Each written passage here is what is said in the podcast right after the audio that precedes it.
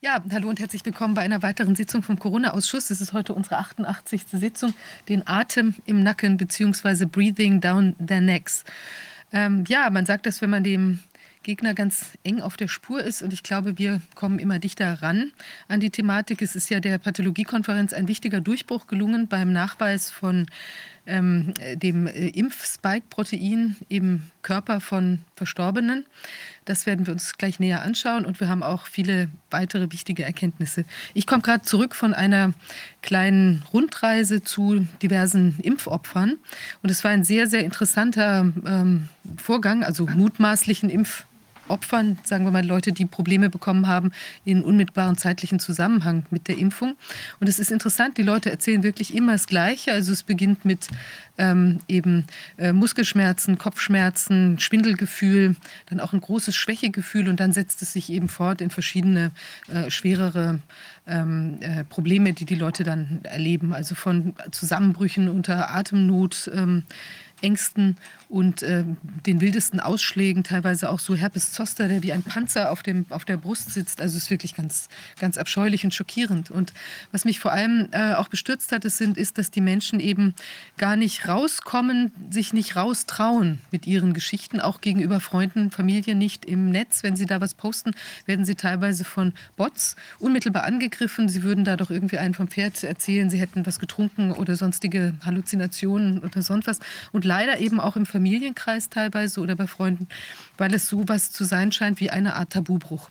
Also, dass man der Impfversager ist, dass man irgendwie der Körper nicht stark genug ist oder was auch immer, man eben nicht mitspielt, obwohl es ja genau die Leute sind, die mitspielen. Also, die haben ja diese Impfung äh, genommen, weil sie konform sein wollten, weil sie eben wieder ihre Freunde sehen wollten, weil sie Druck bekommen hatten von der Familie. Die haben ja genau das gemacht, was eigentlich erwünscht ist. Und jetzt haben sie halt Probleme und können damit nicht raus. Also fast wie ein Vergewaltigungsopfer, äh, was sich nicht raustraut, weil man ihm dann am Ende sagt, na, du hast doch irgendwie dein Rock war zu kurz oder irgend sowas. Also es ist wirklich ähm, eigentlich wirklich beängstigend, ja, dass das diese, diese Stigmatisierung, ja, diese völlig unangebrachte, ich meine, sonst, wenn ich irgendwie ein Problem von einem Arzneimittel bekomme, dann darf ich doch darüber sprechen, dass ich Aspirin nicht gut vertrage oder sowas. Das ist das, das Normalste von der Welt, dass man solche Sachen auch sagen darf ähm, oder andere äh, Präparate. Ähm, ja, und das ist komisch, dass es hier anders ist, aber das verhindert ja auch, dass die Leute Hilfe bekommen, weil sie laufen rum, sie bekommen bei Ärzten keine Hilfe, auch da werden sie wegge weggeschickt, das sei alles nur psychosomatisch. Und also diesen Kreislauf, den müssen wir durchbrechen, weil erst wenn wir genau hingucken, wenn die Leute genau mit ihren Themen ähm, unbefangen rauskommen können, dann kann ja auch die Untersuchung beginnen, was kann denen helfen. Also ganz, ganz wichtig, traut euch raus, Leute, wenn ihr irgendwelche Probleme habt oder ermutigt Menschen, die Probleme haben, dass sie das eben auch sagen. Da kommt in Kürze von uns auch noch mehr. Rainer. Ja, ergänzend dazu, ähm, die, die Situation, die du da gerade schilderst, das ist, erinnert ja so ein bisschen an die Missbrauchsopfer, Stockholm-Syndrom und die Meredith Miller hat uns das ja mal äh, ziemlich gut dargestellt, dass du, wenn du nur eine bestimmte Zeit lang über einen längeren Zeitraum missbraucht wirst, dann, äh, dann näherst du dich dem Täter immer mehr an. Und das hier scheint eine extreme Form davon zu sein. Wir werden ja in etwa einer Woche beginnen mit, ähm, mit unserem internationalen Criminal Trial. Und da sind dann die Experten, darunter auch Meredith Miller, wieder da. Ähm, einer der wichtigsten Bausteine dessen, was wir hier erleben, ist, die, ist der Psychoterror oder die Psychological Operation, ähm, die uns ja von sehr vielen Menschen inzwischen bestätigt wurde. Heute werden wir dazu auch noch was hören. Aber äh, das Ganze ist nicht nur versteckt. Das sind nicht nur versteckte Drohungen, die man sehen kann, sondern ähm, das Ganze läuft auch offen, äh, immer offener, äh, so offen, dass immer mehr in Anführungsstrichen Menschen, die bisher auf Linie waren, äh, auch ihre Zweifel bekommen. Ein Beispiel haben wir hier, das äh, müssten wir jetzt mal einblenden. Das ist ein Protokoll aus einer Klinik in Bayern, was uns anonym zugespielt wurde, aber wir haben rausgekriegt, worum es dabei geht. Ähm, dieses Protokoll ähm, ist aus einer Klinik in Parsberg, eine forensische Klinik. Das sind, da sind Menschen untergebracht, man erinnert sich so dunkel an Gustl Mollert. Da sind Menschen untergebracht, die wegen Drogenmissbrauch oder anderer angeblicher psychischer Probleme untergebracht werden müssen. Es sind Patienten. Und hier sieht man ähm, auf diesem Protokoll ähm, ganz oben, ich muss mal eben sehen, dass ich es wiederfinde. Aha, hier ist es. Äh, ganz oben da fängt es noch halbwegs harmlos an. Also für mich nicht harmlos, aber mancher kann es harmlos, äh, für harmlos halten. Nicht geimpfte Patienten dürfen nicht mehr an stationsübergreifenden Therapien teilnehmen. Naja, schon merkwürdig. Aber da, wo wir jetzt eine Markierung haben, da wird es richtig spannend. Ab dem 1.12.21 werden alle Nicht-Geimpften öffentlich bekannt gemacht. Und jetzt kommt der Satz, Konsequenzen bei versehentlicher Gewaltanwendung sind nicht zu befürchten. Das ist eine Aufforderung zur Gewalt. Da sind wir nur noch einen Schritt entfernt vom T4-Programm. Und wenn da schon die Namen der Nichtgeimpften veröffentlicht werden sollen, dann wollen wir auch den Namen desjenigen, der hierfür verantwortlich ist, veröffentlichen. Das ist nämlich ein Dr. Christian Schlögel, S-C-H-L-Ö-G-E-L. Und die Klinik ist in Parsberg. Also diejenigen Staatsanwälte, die das hier mitbekommen, sollten sich überlegen, dass es hier um ein Offizialdelikt geht. Also wenn ein Staatsanwalt Kenntnis erlangt von Straftaten, hier geht es um die offene Gewalt gegenüber nicht geimpften Patienten. Das in gleich mehrfacher Hinsicht Straftaten verwirklicht worden. Diejenigen Staatsanwälte, die das mitbekommen, sollten sich vielleicht überlegen, ob man nicht doch Ermittlungen einleitet in einem solch krassen Fall. Denn das Ganze wird so oder so Konsequenzen haben, ähm, nicht nur, aber vielleicht auch wegen des äh, internationalen Tribunals, was wir in einer Woche etwa starten werden. Da werden all diese Dinge auch rauskommen und dann werden sie einer Weltöffentlichkeit ähm, zugänglich gemacht. Äh, das wird im Ergebnis so oder so Konsequenzen haben. Also der verantwortliche Arzt ist ein Dr. Christian Schlögel aus dieser forensischen Klinik in Passberg. Ähm, eine vielleicht gar nicht mal so schlechte Nachricht äh, haben wir auch noch. Das äh, betrifft die von den Mainstream-Medien äh, totgeschriebene Mitteilung, die ich jetzt hier mal kurz verlesen möchte. Da hat uns jemand informiert, ich möchte gerne auf ein bahnbrechendes Ereignis am 12.01.22 in Luxemburg hinweisen, was mal wieder komplett unter den Tisch gekehrt wird. Nach zwei Petitionen fand eine Anhörung in der Chamber statt, also dem luxemburgischen Bundestag. Bürger, die die jeweilige Petition erstellt haben, dürfen Berater mitnehmen. Nun kommt's. Die Berater waren sehr bekannte Leute, Professor Luc Montagnier, Dr. Christian Perron, Professor Alexandra Orion-Côte, die wir hier auch gehört haben, Rechtsanwalt Karima Rusi, Dr. Benoit Ox und Dr. Romain Blüm.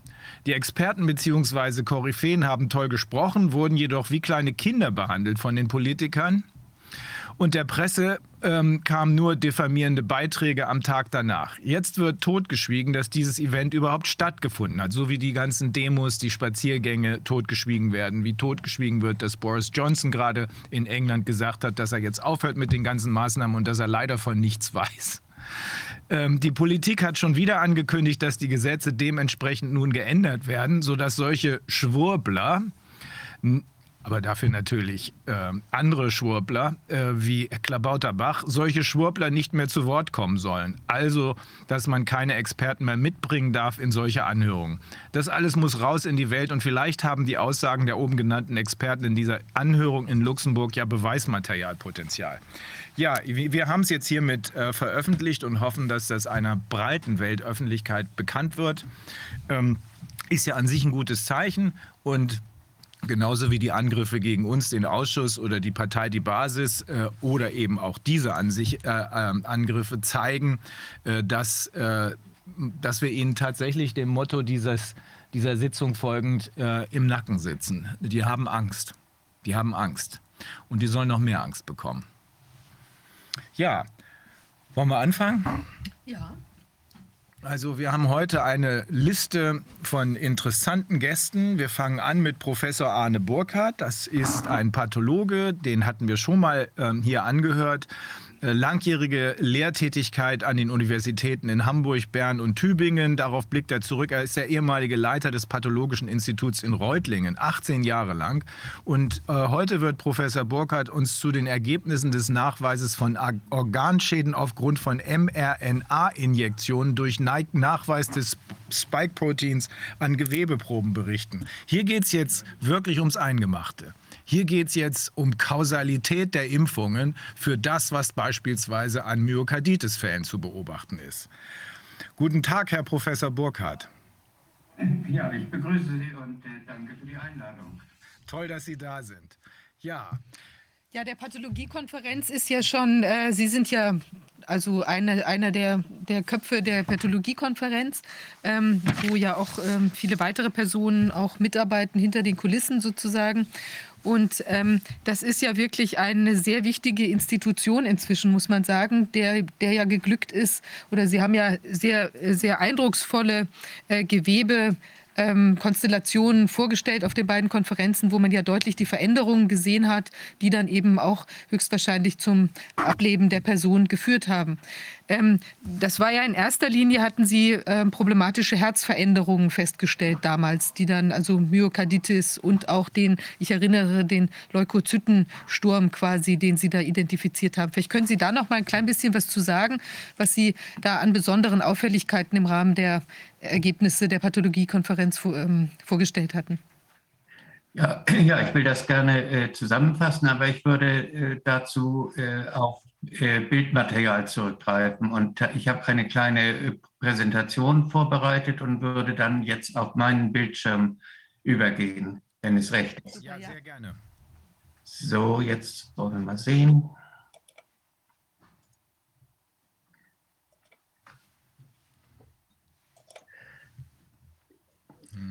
Ja, äh, hierzu, hier ein, zunächst ein paar Informationen über unser Projekt in Reutlingen. Äh, wir wollen anhand von Autopsien, aber auch von äh, Histologien, also von Gewebeproben von Lebenden, die Impfnebenwirkungen und Todesfälle aufgrund der morphologischen Veränderungen näher definieren und deren Wertigkeit für Krankheit und unter Umständen Tod näher definieren.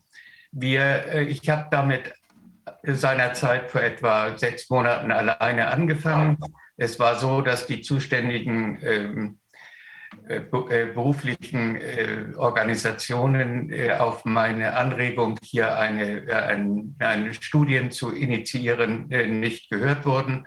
Und nachdem also verschiedene Angehörige und auch Rechtsanwälte mich bedrängten, wie, wie und wo man denn autoptische Abklärungen erwirken kann, habe ich zunächst mal gesagt, also ich gucke mir gerne die entsprechenden äh, Organasservate an.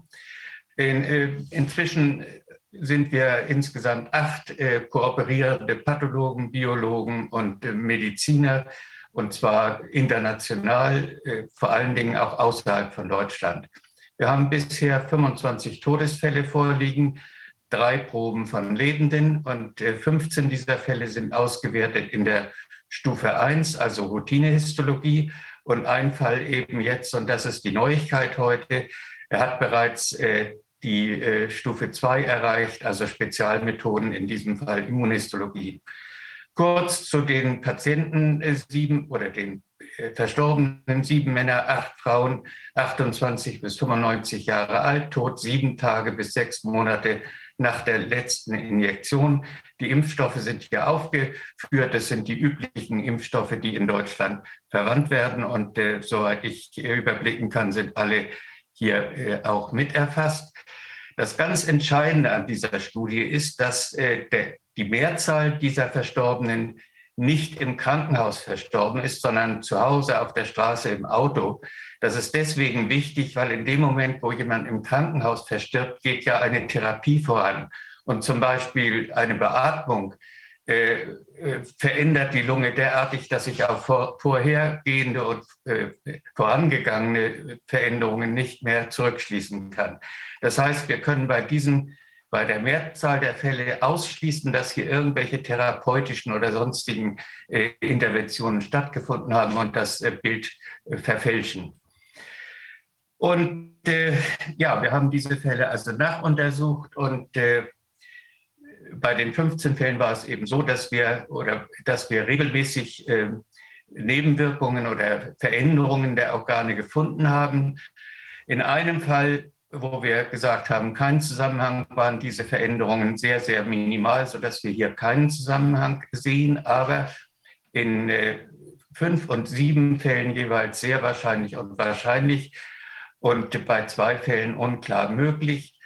Das bedeutet also, dass äh, diese Veränderungen, die durch die Impfung offensichtlich hervorgerufen wurden, einen Einfluss mit bei einem in der Regel ja multikausalen äh, Sterbevorgang gespielt haben. Wie weit und äh, in welchem Ausmaß, das wird äh, dann in Einzelgutachten äh, zu bestimmen sein. Nun, was haben wir gefunden? Das sind die Hauptbefunde, die wir äh, äh, festgestellt haben und die wir eigentlich regelhaft bei allen Patienten in Unterschied, bei allen Verstorbenen in unterschiedlicher Ausprägung gefunden haben. Und äh, nachdem wir zuerst eigentlich die Myokarditis in den Vordergrund gestellt haben, ist es jetzt so, dass immer mehr die Gefäßschäden, die wir in verschiedenen Organen finden, hier äh, eine Hauptrolle spielen dürften. Und das sind zu, zum einen die kleinen Gefäße und hier wird das Endothel, das ist die Auskleidung der Gefäße, offensichtlich geschädigt.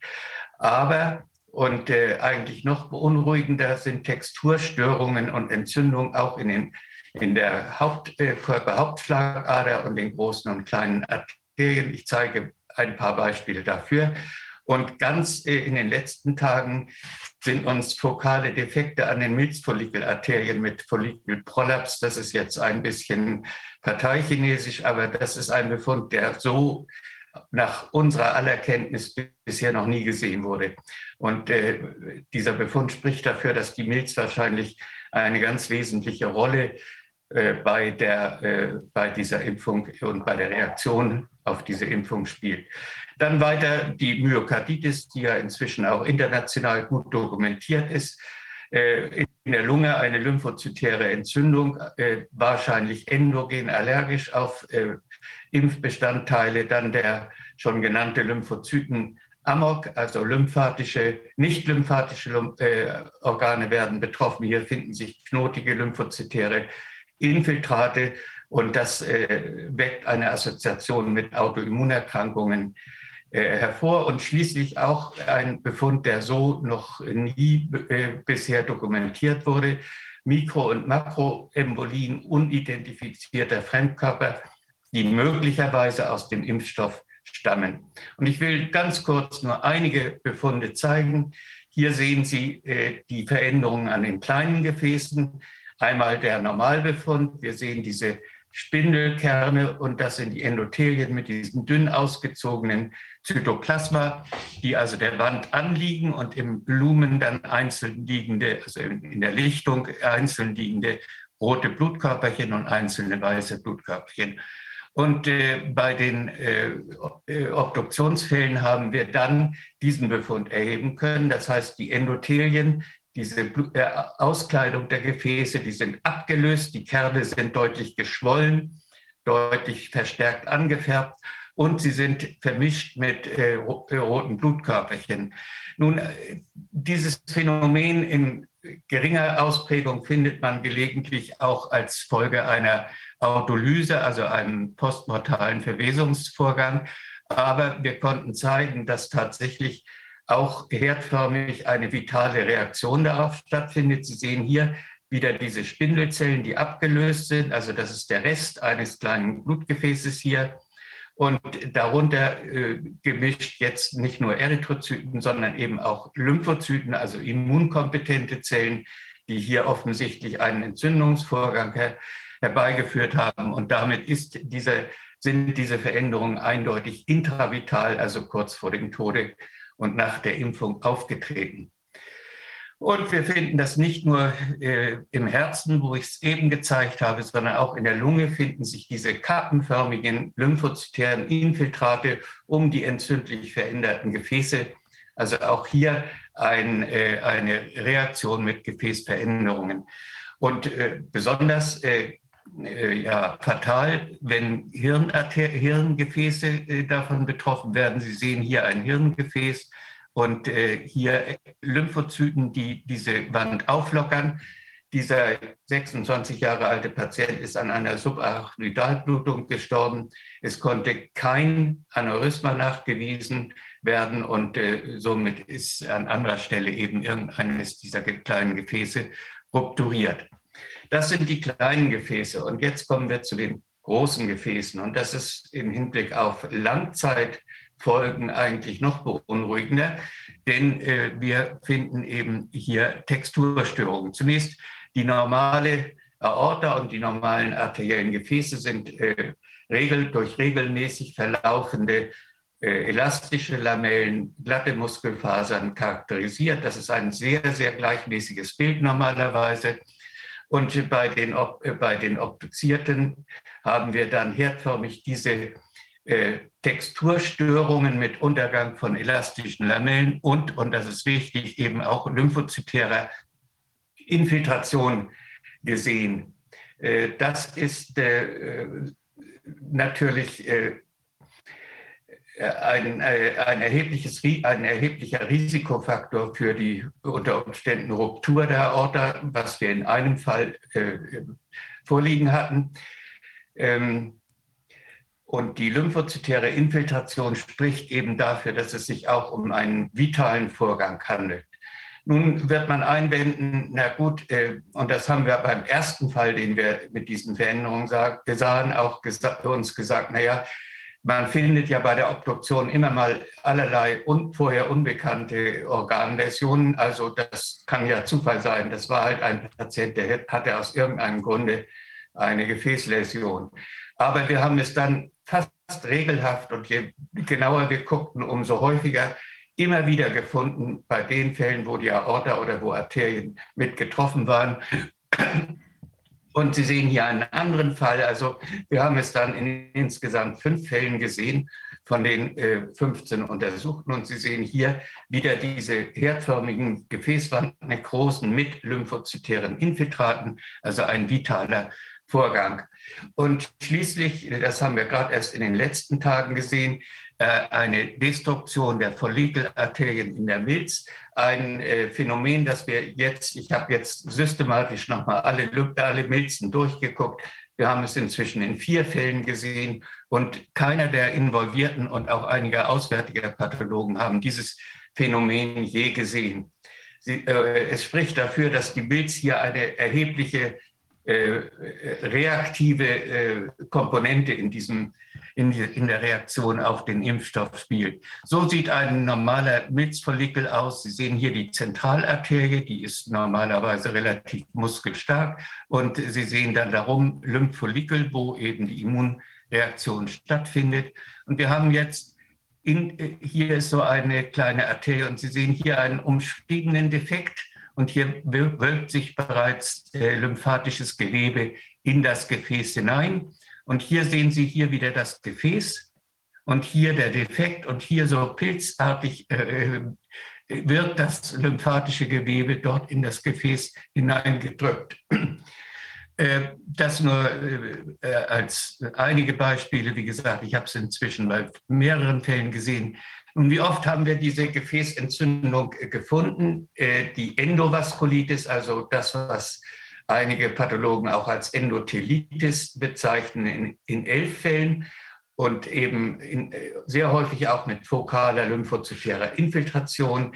Die Vaskulitis und Perivaskulitis größere Gefäße in zehn Fällen und eben diese in meinen Augen ausgesprochen beunruhigende Medianekrose, also Nekrose des, der mittleren und äh, tiefen äh, Gefäßwandschichten in sechs Fällen und in zwei Fällen eben mit Thrombose und in einem weiteren jetzt beobachteten Fall mit einer tödlichen Aortenruptur.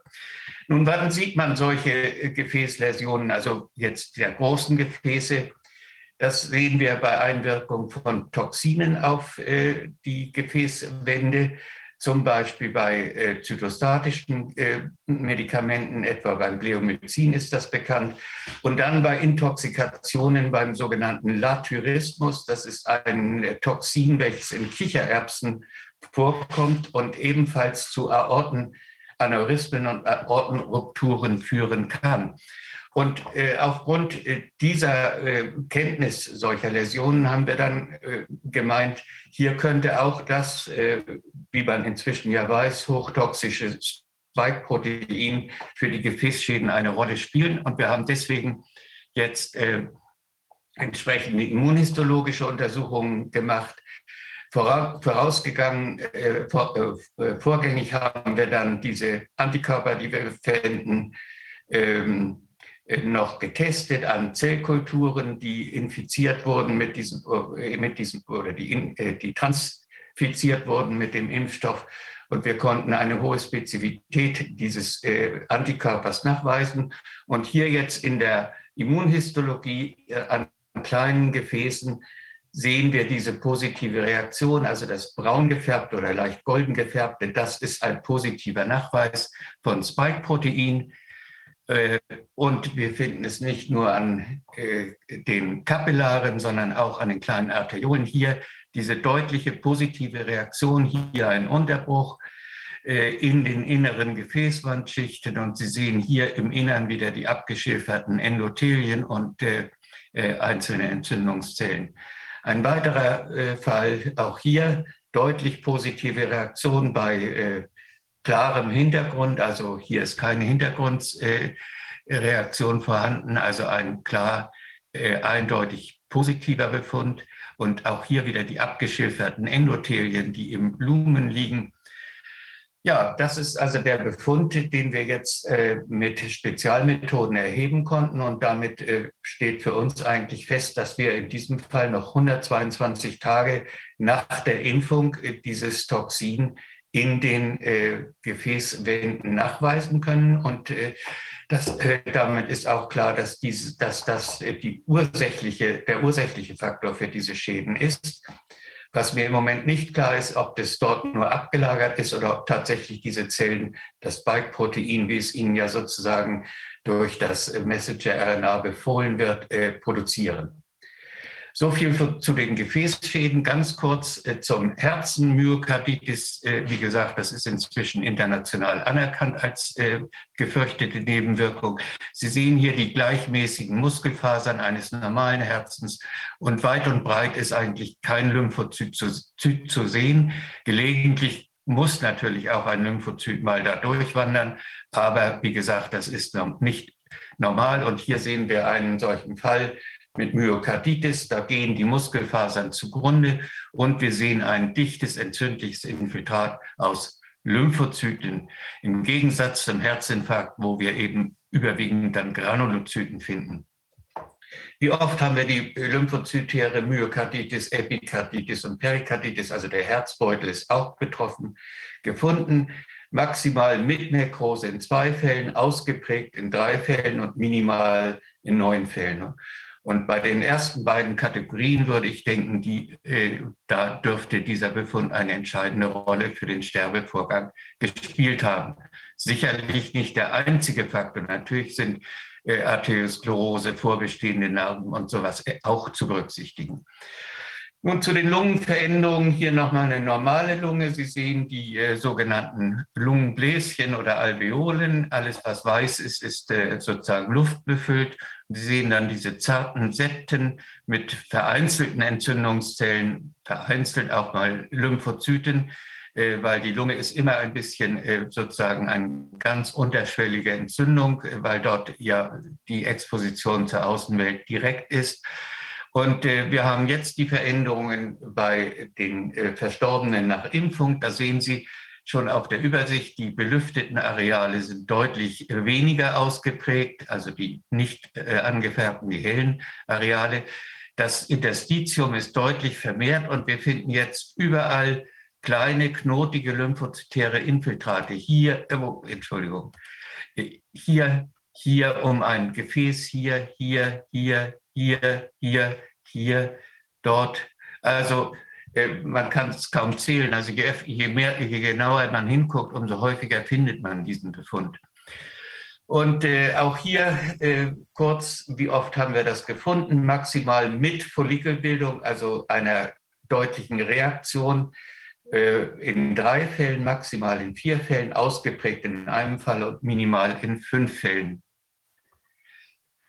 Dann der sogenannte, was wir als Lymphozyten-Amok bezeichnet haben, das ist eine, eine Akkumulation und Knotenbildung, wie wir sie jetzt schon in der Lunge gesehen haben, außerhalb der eigentlichen lymphatischen Organe.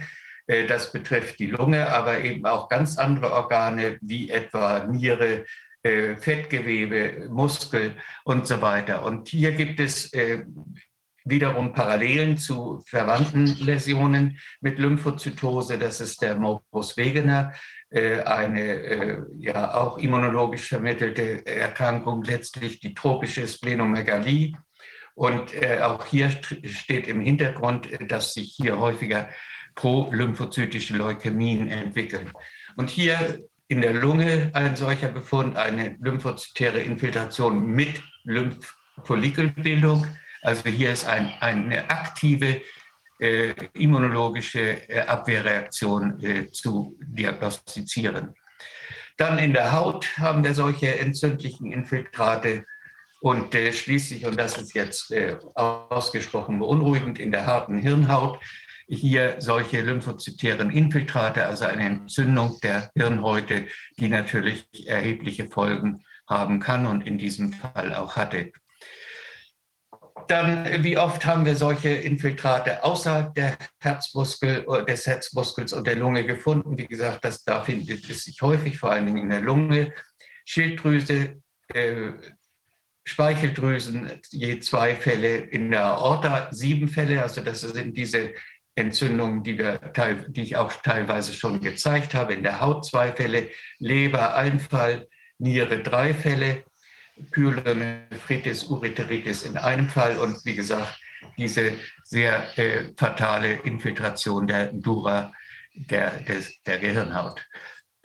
Und äh, ich komme jetzt zu einem weiteren Befund, nämlich der Embolisation oder der Akkumulation von äh, Fremdmaterial in verschiedenen Gefäßen, möglicher, mögliche äh, Embolien.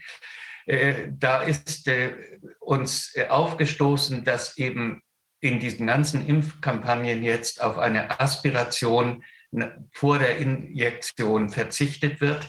Das geht zurück auf eine Empfehlung der Weltgesundheitsorganisation 2016 und wurde vom RKI so offenbar ohne weitere Überprüfung übernommen. Und da wird eben gesagt, man kann darauf verzichten, weil die äh, äh, betroffenen Gefäße in den Muskeln zu klein sind und deswegen die Nadel dort nicht hineinpasst.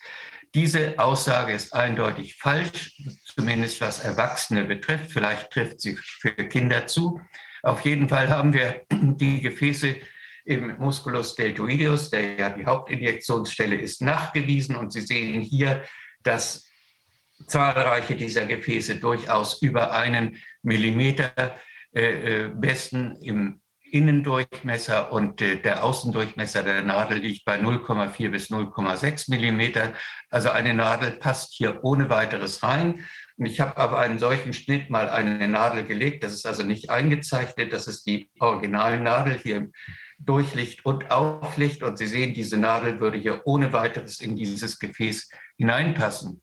Und äh, wie oft ist denn eine solche äh, intravasale Injektion möglich? Äh, nach äh, erfahrene Mediziner, die impfen, äh, sagen, dass in etwa 5 Prozent der Fälle Blut aspiriert wird. Das heißt, die Nadel in einem Gefäß liegt.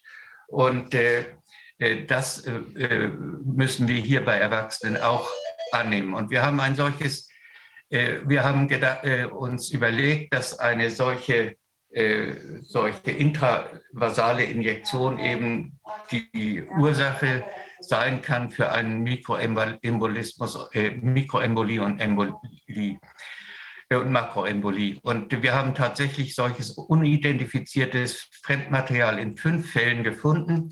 Hier wiederum in der Milz eine Arterie mit diesem merkwürdigen Material, Zuerst hatten wir gedacht, äh, das sind Fettzellen, äh, aber sie haben eine Innenstruktur, dieses leicht gefächerte. Und äh, dann haben wir gedacht, es könnte Kontrastmittel sein, aber der Patient ist zu Hause verstorben, hatte keinerlei medizinische Eingriffe vorher. Und unsere jetzige These ist, dass es sich hier um Lipid-Nanopartikel handelt, die im, bei der Erwärmung im Körper und bei der möglicherweise multiplen Zirkulation im Blutgefäßsystemen, die sich koaleszieren, also zusammenballen und dann irgendwann mal stecken bleiben.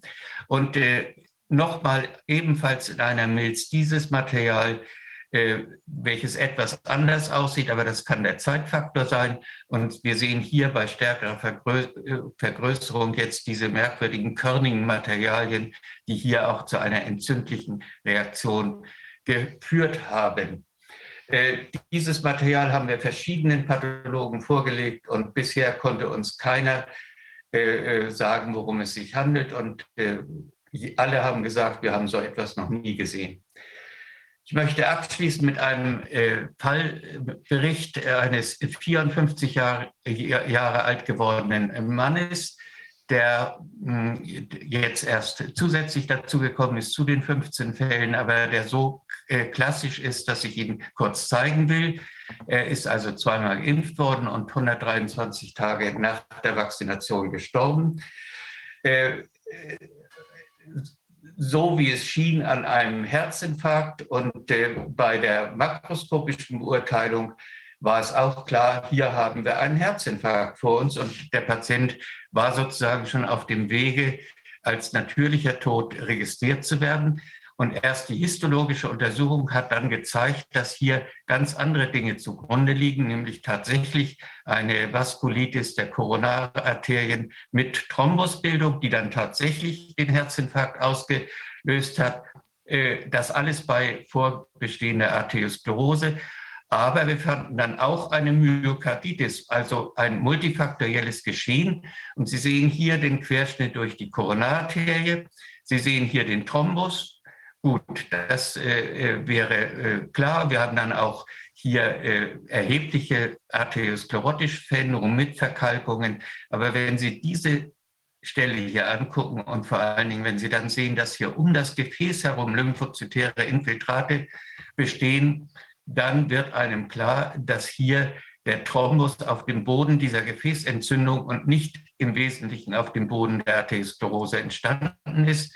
Sie sehen hier nochmal diese äh, lymphozytären perivaskulären Infiltrate und hier diese Texturstörungen in den tiefen Schichten. Hier noch einmal ganz klar mit lymphozytärer Infiltration. Und das ist also ein klassisches Beispiel dafür. Dieser Fall wäre, wenn er nicht histologisch untersucht worden wäre äh, von einem Pathologen, der auch schon einen Blick für diese Dinge hat, der wäre als natürlicher Todesfall Herzinfarkt registriert worden und kein Mensch hätte je weiter danach äh, ge, äh, gekräht. Ja, als, letztes, als letzte Folie dieses hier. Äh, es ist natürlich so, wir alle Pathologen, die auf diese Schnitte geschaut haben, und äh, nebenbei, diese Schnitte stehen natürlich allen Kollegen zur Einsicht äh, äh, zur Verfügung. Wir alle haben natürlich immer wieder gesagt, mein Gott, stimmt denn das auch, was wir da sehen? Jagen wir nicht einem Phantom hinterher? Sehen wir denn da Dinge in die Schnitte, die, die gar nicht da sind? Und tatsächlich, ich äh, brauchte immer ein Gegenüber am Doppelmikroskop, um zu sagen, siehst du das auch? Bist du auch der Meinung?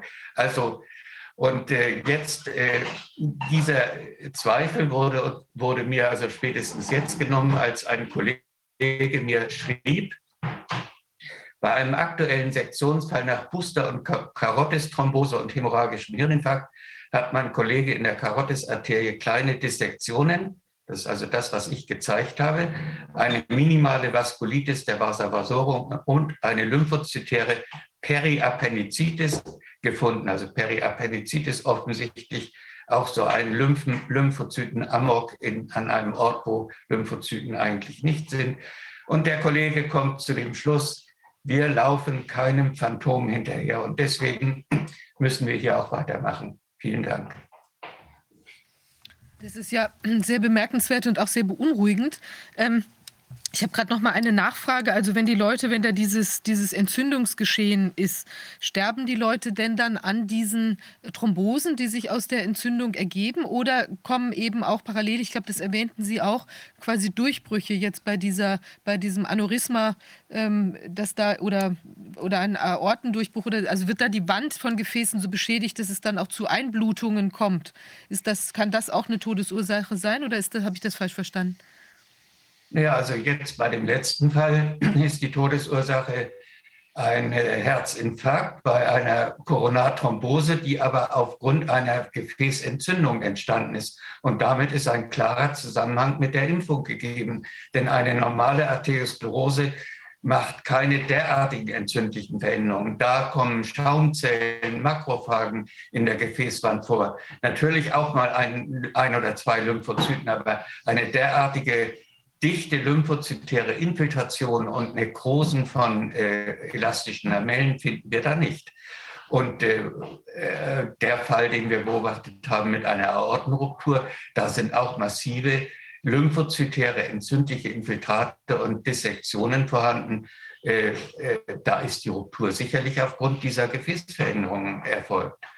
Also nur für den medizinischen Laien, also es ist im Prinzip, dass sich da diese Thrombosen bilden, also durch diese nekrotischen Prozesse, die da ablaufen, kommt es eben zu diesen, diese, zu diesen Verklumpungen quasi, die dann eben den Durchfluss von Blut verhindern und dann sterben die Leute eben an Throm ja. thrombotischem Geschehen oder eben es können durch diese Entzündungen auch Durchbrüche in den, in den, in den Blutwegen ja. passieren.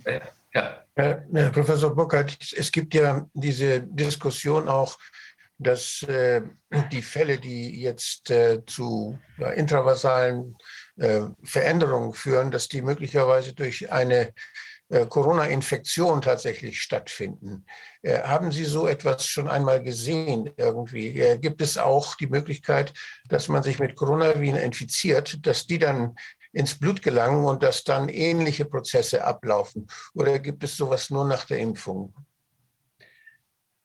Also diese Fremdmaterialien haben, äh, sind äh, wie gesagt, noch unbeobachtet worden und stehen offensichtlich nicht äh, mit einer Corona-Infektion in Zusammenhang.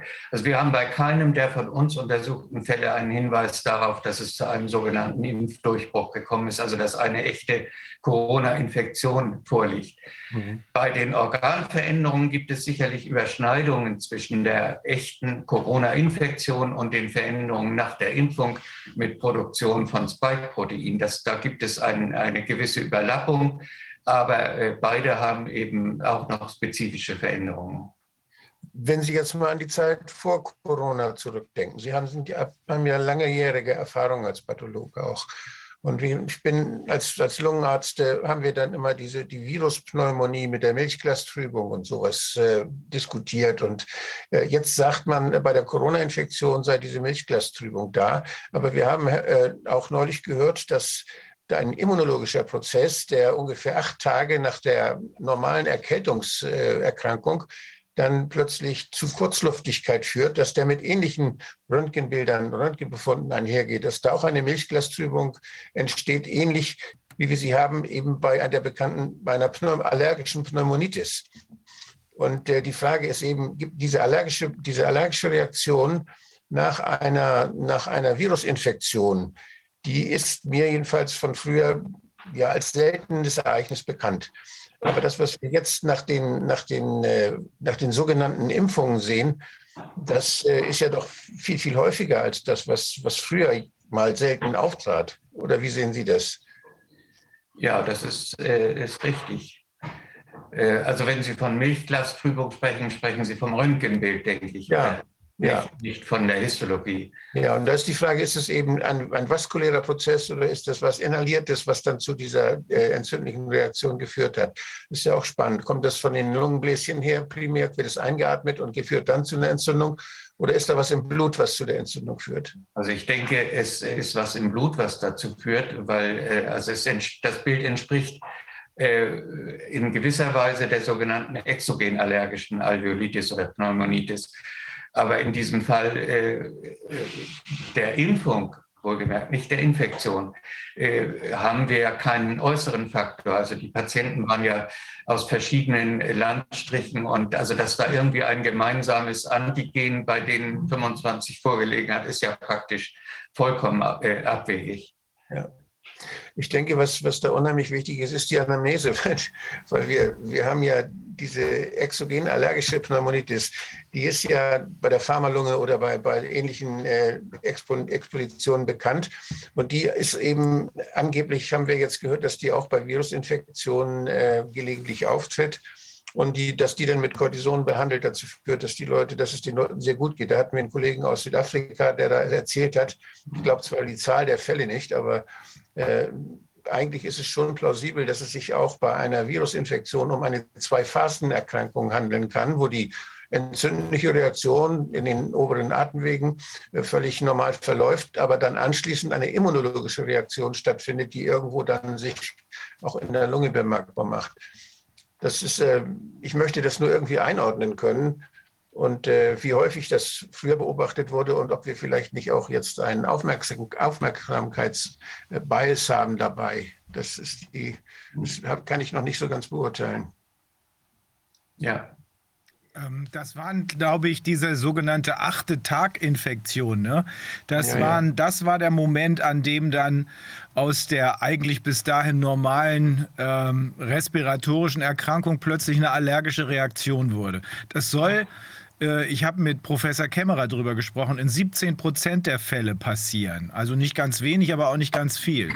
Ich glaube, das ist viel, das muss viel weniger sein. Wenn, äh, die Erkältung, die betrifft ja fast äh, so eine, so eine Virusinfektion, macht ja fast 80 Prozent der Bevölkerung in jedem Winter durch. Mehr oder weniger deutlich und das, das betrifft fast immer die gesamte Bevölkerung, diese entzündliche Reaktion. Manchmal ist nur ein Schnupfen und manchmal Leute, haben die Leute Fieber, das ist unterschiedlich. Aber dass dann am achten Tag diese immunologische Spätreaktion, diese zweite Phase dieser, äh, dieser Reaktion stattfindet, ich glaube, das kann eigentlich nicht mehr sein, als, es, als jetzt zum Beispiel bei einer, bei einer immunologischen Reaktion auf zum Beispiel auf, auf eine, auf eine Insektengift äh, mhm. äh, Exposition. Also wenn, Bienen, wenn äh, man von der Biene gestochen wird, die meisten Leute merken das nicht, aber einige, die dann eine, eine, allergische Disposition haben, die merken es dann nach einiger Zeit und die werden dann schwer krank oder haben dann ein bisschen in Schock. Also das heißt, da, wird, da sagt man, bei der Biene sagt man, das sind drei Prozent, da gibt es ein Prozent, das ist nur die, die, Schätzung. Meine Schätzung ist auch, dass die, die äh, Komplikationsrate nach einer Virusinfektion, das ist dann zu äh, schweren Organschäden kommt und dass es auch zu Luftnot kommt, eben bei einer, bei einer äh, jetzt bei Coronavirus-Infektionen, äh, das ist meiner Meinung nach unter 1 Prozent. Das kann ich mir nicht vorstellen, dass das mehr ist. Also würde, man, so also würde man doch dann daraus wiederum den Schluss ziehen müssen, dass sich das nicht wesentlich unterscheidet von normalen ähm, Grippen, von grippalen Infekten. Das ist richtig, ja. Das ist eine Aufmerksamkeit. Wir haben wahrscheinlich einige dieser, einige der anderen Viren machen das ja auch. Wir wissen das von Influenza ist es publiziert, dass es diese Spätreaktion macht, dass es so eine immunologische Reaktion macht. Und äh, von anderen Viren kennt man das auch. Also von daher glaube ich, ist das eine Sache, die ist bekannt. Aber die ist äh, jetzt natürlich im, im Fokus der Aufmerksamkeit und wird dadurch äh, viel häufiger, wird viel häufiger wahrscheinlich dran gedacht und darüber geredet. Ähm, Herr Professor Burkhardt, wenn wir als Juristen sind wir immer daran interessiert, eine, nicht nur eine Korrelation, sondern eine Kausalität feststellen zu können, gerade hier.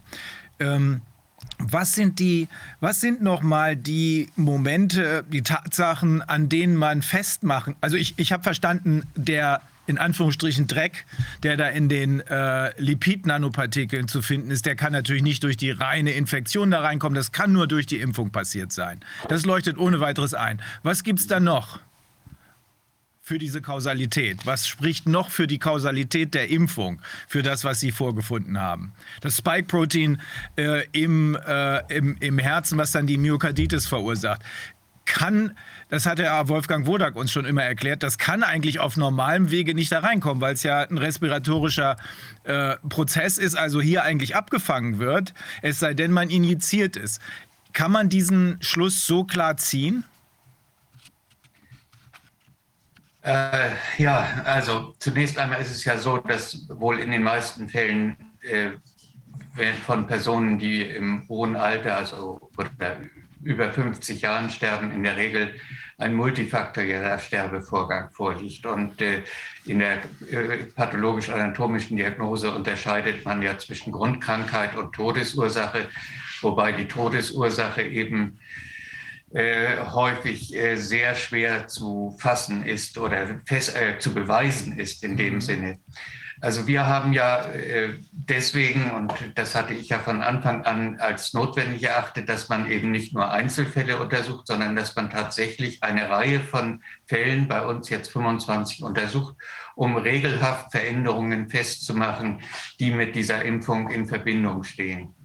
Und äh, so ist es uns auch gegangen, wie ich schon äh, geschildert habe. Bei den ersten ungewöhnlichen Befunden haben wir immer noch gesagt, na ja, das kann mal vorkommen und man sieht ja immer mal irgendwelche vollkommen äh, unbekannten Veränderungen bei Obduktionen.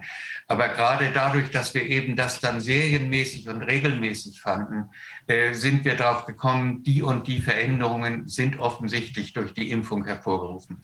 Und jetzt ist die Frage, welche Rolle haben die bei der, äh, bei der, beim Todeseintritt gespielt?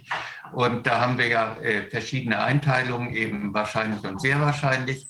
Und äh, nach unserer jetzigen Strategie würden wir denken, bei denen, die wahrscheinlich und sehr wahrscheinlich äh, äh, sind, werden wir den Spike-Protein-Nachweis durchführen. Und wenn der positiv ist. Ich meine, dann haben wir den Beweis erbracht, dass hier ein Zusammenhang mit dem Todesgeschehen, äh, äh Sterbegeschehen äh, vorliegt. Und äh, wenn er negativ ist, dann wird man nochmal äh, sozusagen über die Bücher gehen und sich das nochmal genauer anschauen. Also ich verstehe den Zusammenhang immer besser. Äh, gerade bei den Patienten, die, ähm, und das ist ja die überwiegende Mehrzahl bei ihnen gewesen, die nicht im Krankenhaus gestorben sind, die also nicht irgendwie vorbehandelt wurden, in Anführungsstrichen, äh, kann ja auch kein also es gibt ja auch die Möglichkeit, dass man die Leute beatmet und dabei beschädigt man irgendwas und dann kann auf diesem Wege ja das Spike-Protein auch in den Körper, direkt in den Körper und mhm. damit auch in die, äh, in die Gefäße gelangen. Aber wenn das ausgeschlossen werden kann und das und dann stirbt jemand an einer Myokarditis äh, mit all den Details, die Sie dazu gesagt haben. Und dann stellt man fest, Spike-Proteine sind da drin. Da mhm. würde ich fast also als als Nichtmediziner, als Jurist sagen, bei dem, was Sie geschildert haben, haben wir doch da eine ähm, ja, jenseits vernünftiger Zweifel liegende Ursächlichkeit. Würden Sie das auch so sehen? So, so ist es, ja. Mhm. Mhm. Sehe ich genauso. Wir haben ja die, die, den Mechanismus, wenn das jetzt in den Muskel gespritzt wird, dann wird ja, ist ja die Wahrscheinlichkeit, dass es in, eine Vene, in einer Vene landet, viel größer, als dass es in einer Arterie landet. Weil erstmal, weil die Arterien kleiner sind vom Kaliber und äh, ja, zum anderen auch, äh, weil dort in, weil in, dem, in dem Bereich jetzt, wo äh, oder andersrum gesagt, denn wenn es in Muskel gespritzt wird, dann wird es trainiert ja. Denn wenn es im Körper sich verteilt, dann kommt es ja, dann äh, muss es ja irgendwie durch die Vene geschehen. Denn sonst würde es sich ja nur lokal verteilen in der Arterie. Und der würde dann irgendwo in den Kapillaren wahrscheinlich dann schon bleiben. Aber wir haben, wir haben ja bei, gerade bei den jungen sportlichen Männern, haben wir ja sehr stark gut durchblutete Muskulatur. Das heißt, der Deltoideus dort, der ist vermutlich viel, viel leichter, dann, da ist was die Chance, dass es da in die Vene geht, viel, viel größer, als äh, bei, bei älteren Menschen, die ja kaum noch Muskel haben. Und da fließt das Blut ja zuerst dann in den rechten Vorhof. Und wir haben natürlich das im Niederdrucksystem, haben wir längere Kontaktzeiten auch des Blutes mit den Endothelien. Und äh, dann anschließend natürlich dann in die Lunge nach dem rechten Herzen. Aber diese, die, diese, dann müsste man lokal, das heißt zum Beispiel in der, in, im Endothel des rechten Vorhofes, müsste man ja eventuell auch was finden, dass da möglicherweise dann schon äh, entzündliche Reaktionen durch die Spike-Proteine dann ausgelöst werden. Denn wir haben ja gerade bei diesen jungen Männern diese Rhythmusstörung, der plötzliche Herztod, der kurz nach der Injektion auftritt. Das wird ja von Fußballern und von, von anderen Sportlern berichtet, dass das immer wieder passiert sei. Da wäre das natürlich eine spannende Sache, ob dann nicht möglicherweise das Herzleitungssystem da äh, gestört wird durch diese Prozesse und dass dann solche Dinge passieren. Also das wäre eine spannende, ist eine Hypothese, die mich sehr interessiert und die vielleicht was erklären würde, was wir, wieso die jungen Männer plötzlich äh, da auf dem Feld umfallen und dass bei Frauen die Myokarditis und auch äh, diese, diese, der plötzliche Herztod viel, viel seltener ist. Mhm. Wenn wir wenn wir davon ausgehen, dass ursprünglich die Hersteller und diejenigen, die dann am Ende diese, ähm, diese bedingte oder Notfallgenehmigung erteilt haben, versucht haben zu beruhigen, indem sie gesagt haben, ja, das ganze Zeug bleibt ja an der Einstichstelle. Da steht ja inzwischen fest, dass das gar nicht der Fall ist, sondern offenbar äh, 50 Prozent des ganzen Zeugs sich innerhalb ganz kurzer Zeit im ganzen Körper verbreitet. Denn anders wäre es ja nicht vorstellbar, dass es dann plötzlich in der Milz, in der Leber, im Herzen, in der Lunge, sogar im Gehirn auftaucht. Ähm, also auch hier würde ich meinen, wenn wir die Gesamtschau dessen, was uns erzählt wurde und dessen, was Sie vorgefunden haben, Herr Professor Burkhardt, nehmen, dann äh, kann man natürlich sagen, das war ein Irrtum. Die haben das selber nicht gewusst. Ich würde aber aus dem, was wir jetzt insgesamt erkennen können, sagen, die haben da klar gewusst, äh, dass das eben nicht an dieser Stelle, an der Einstichstelle verbleibt. Und wenn sie das gewusst haben, dann müssen sie auch zumindest in Betracht gezogen haben. Das heißt, billigend in Kauf genommen haben. Ich würde sogar weitergehen, aber mindestens billigend in Kauf genommen haben, dass genau das, was sie festgestellt haben, äh, sich ereignen würde. Nämlich diese ähm, äh, Fälle von Myokarditis, die dann eben durch das Spike-Protein ausgelöst ausgelöst worden sind. Aber äh, also ich bin Ihnen sehr dankbar für diese Forschung. Das ist ja nun echte Forschung, die Sie da machen. Äh, für diese Forschung, das ist äußerst hilfreich, gerade äh, für die juristische Aufarbeitung.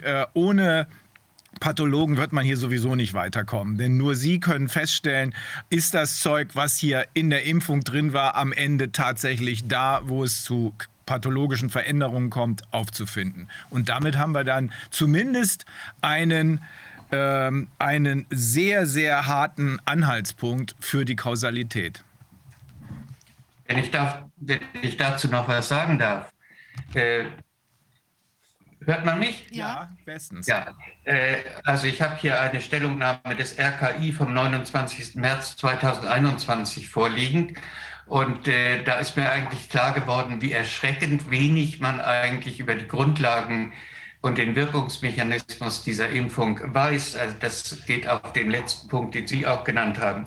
Also die schreiben hier, die bisher zugelassenen mRNA-Impfstoffe werden intramuskulär verabreicht. Okay, soweit klar.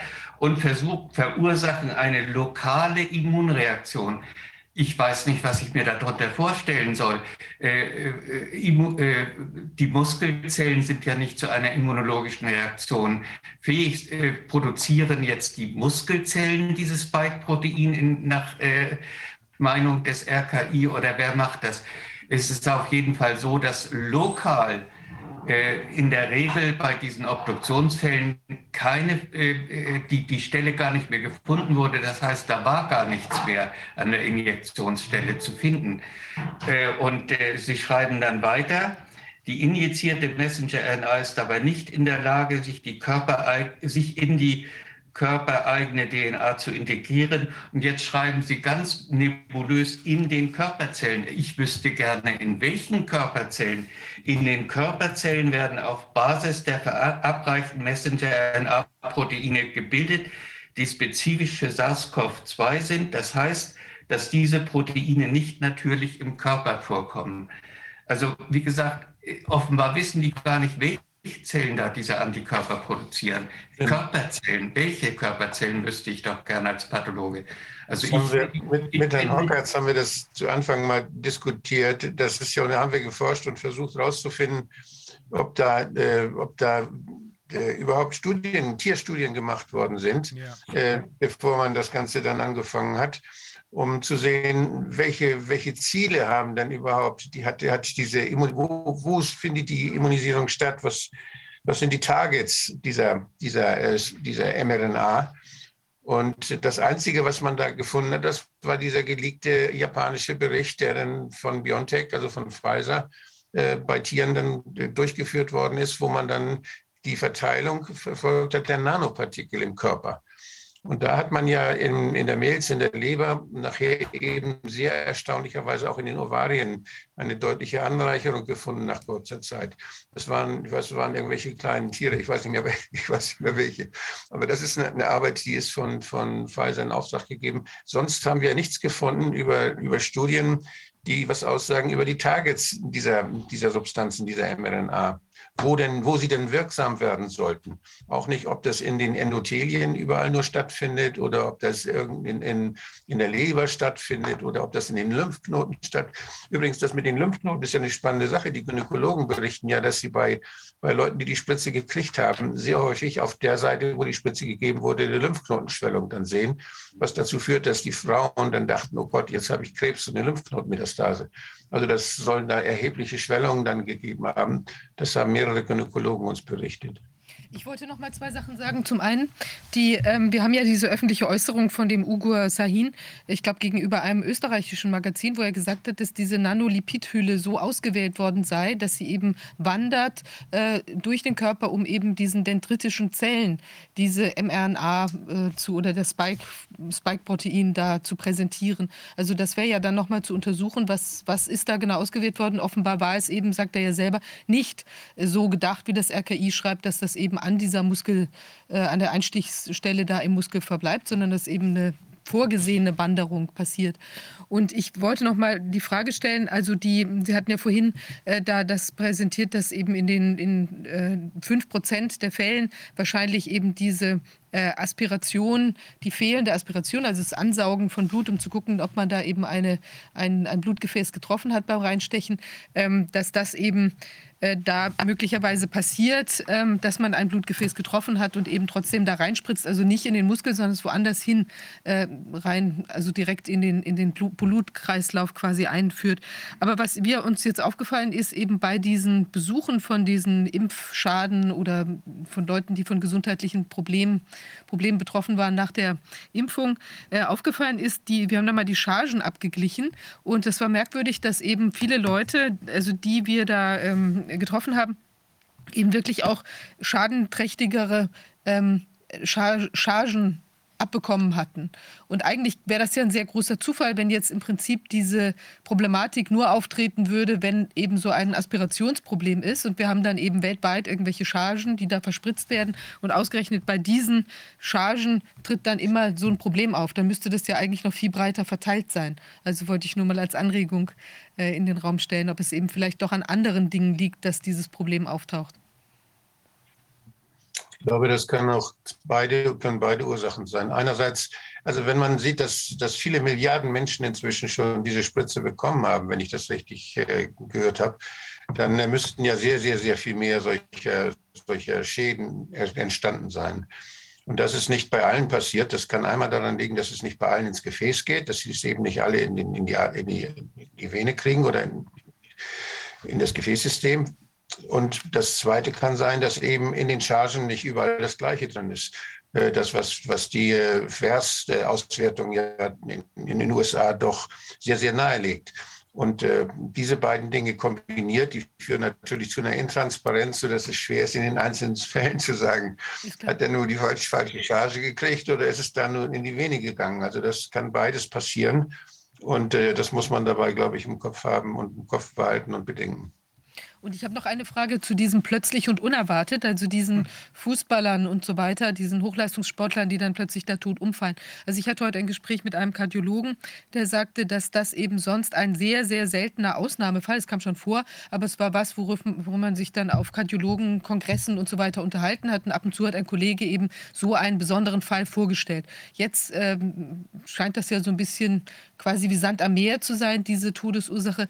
Ähm, Herr Professor Burkhardt, kennen Sie das oder haben Sie da nähere Erkenntnisse zu, wie häufig sowas, dieses plötzlich und unerwartete Umfallen, sonst früher so quantitativ vorgekommen ist?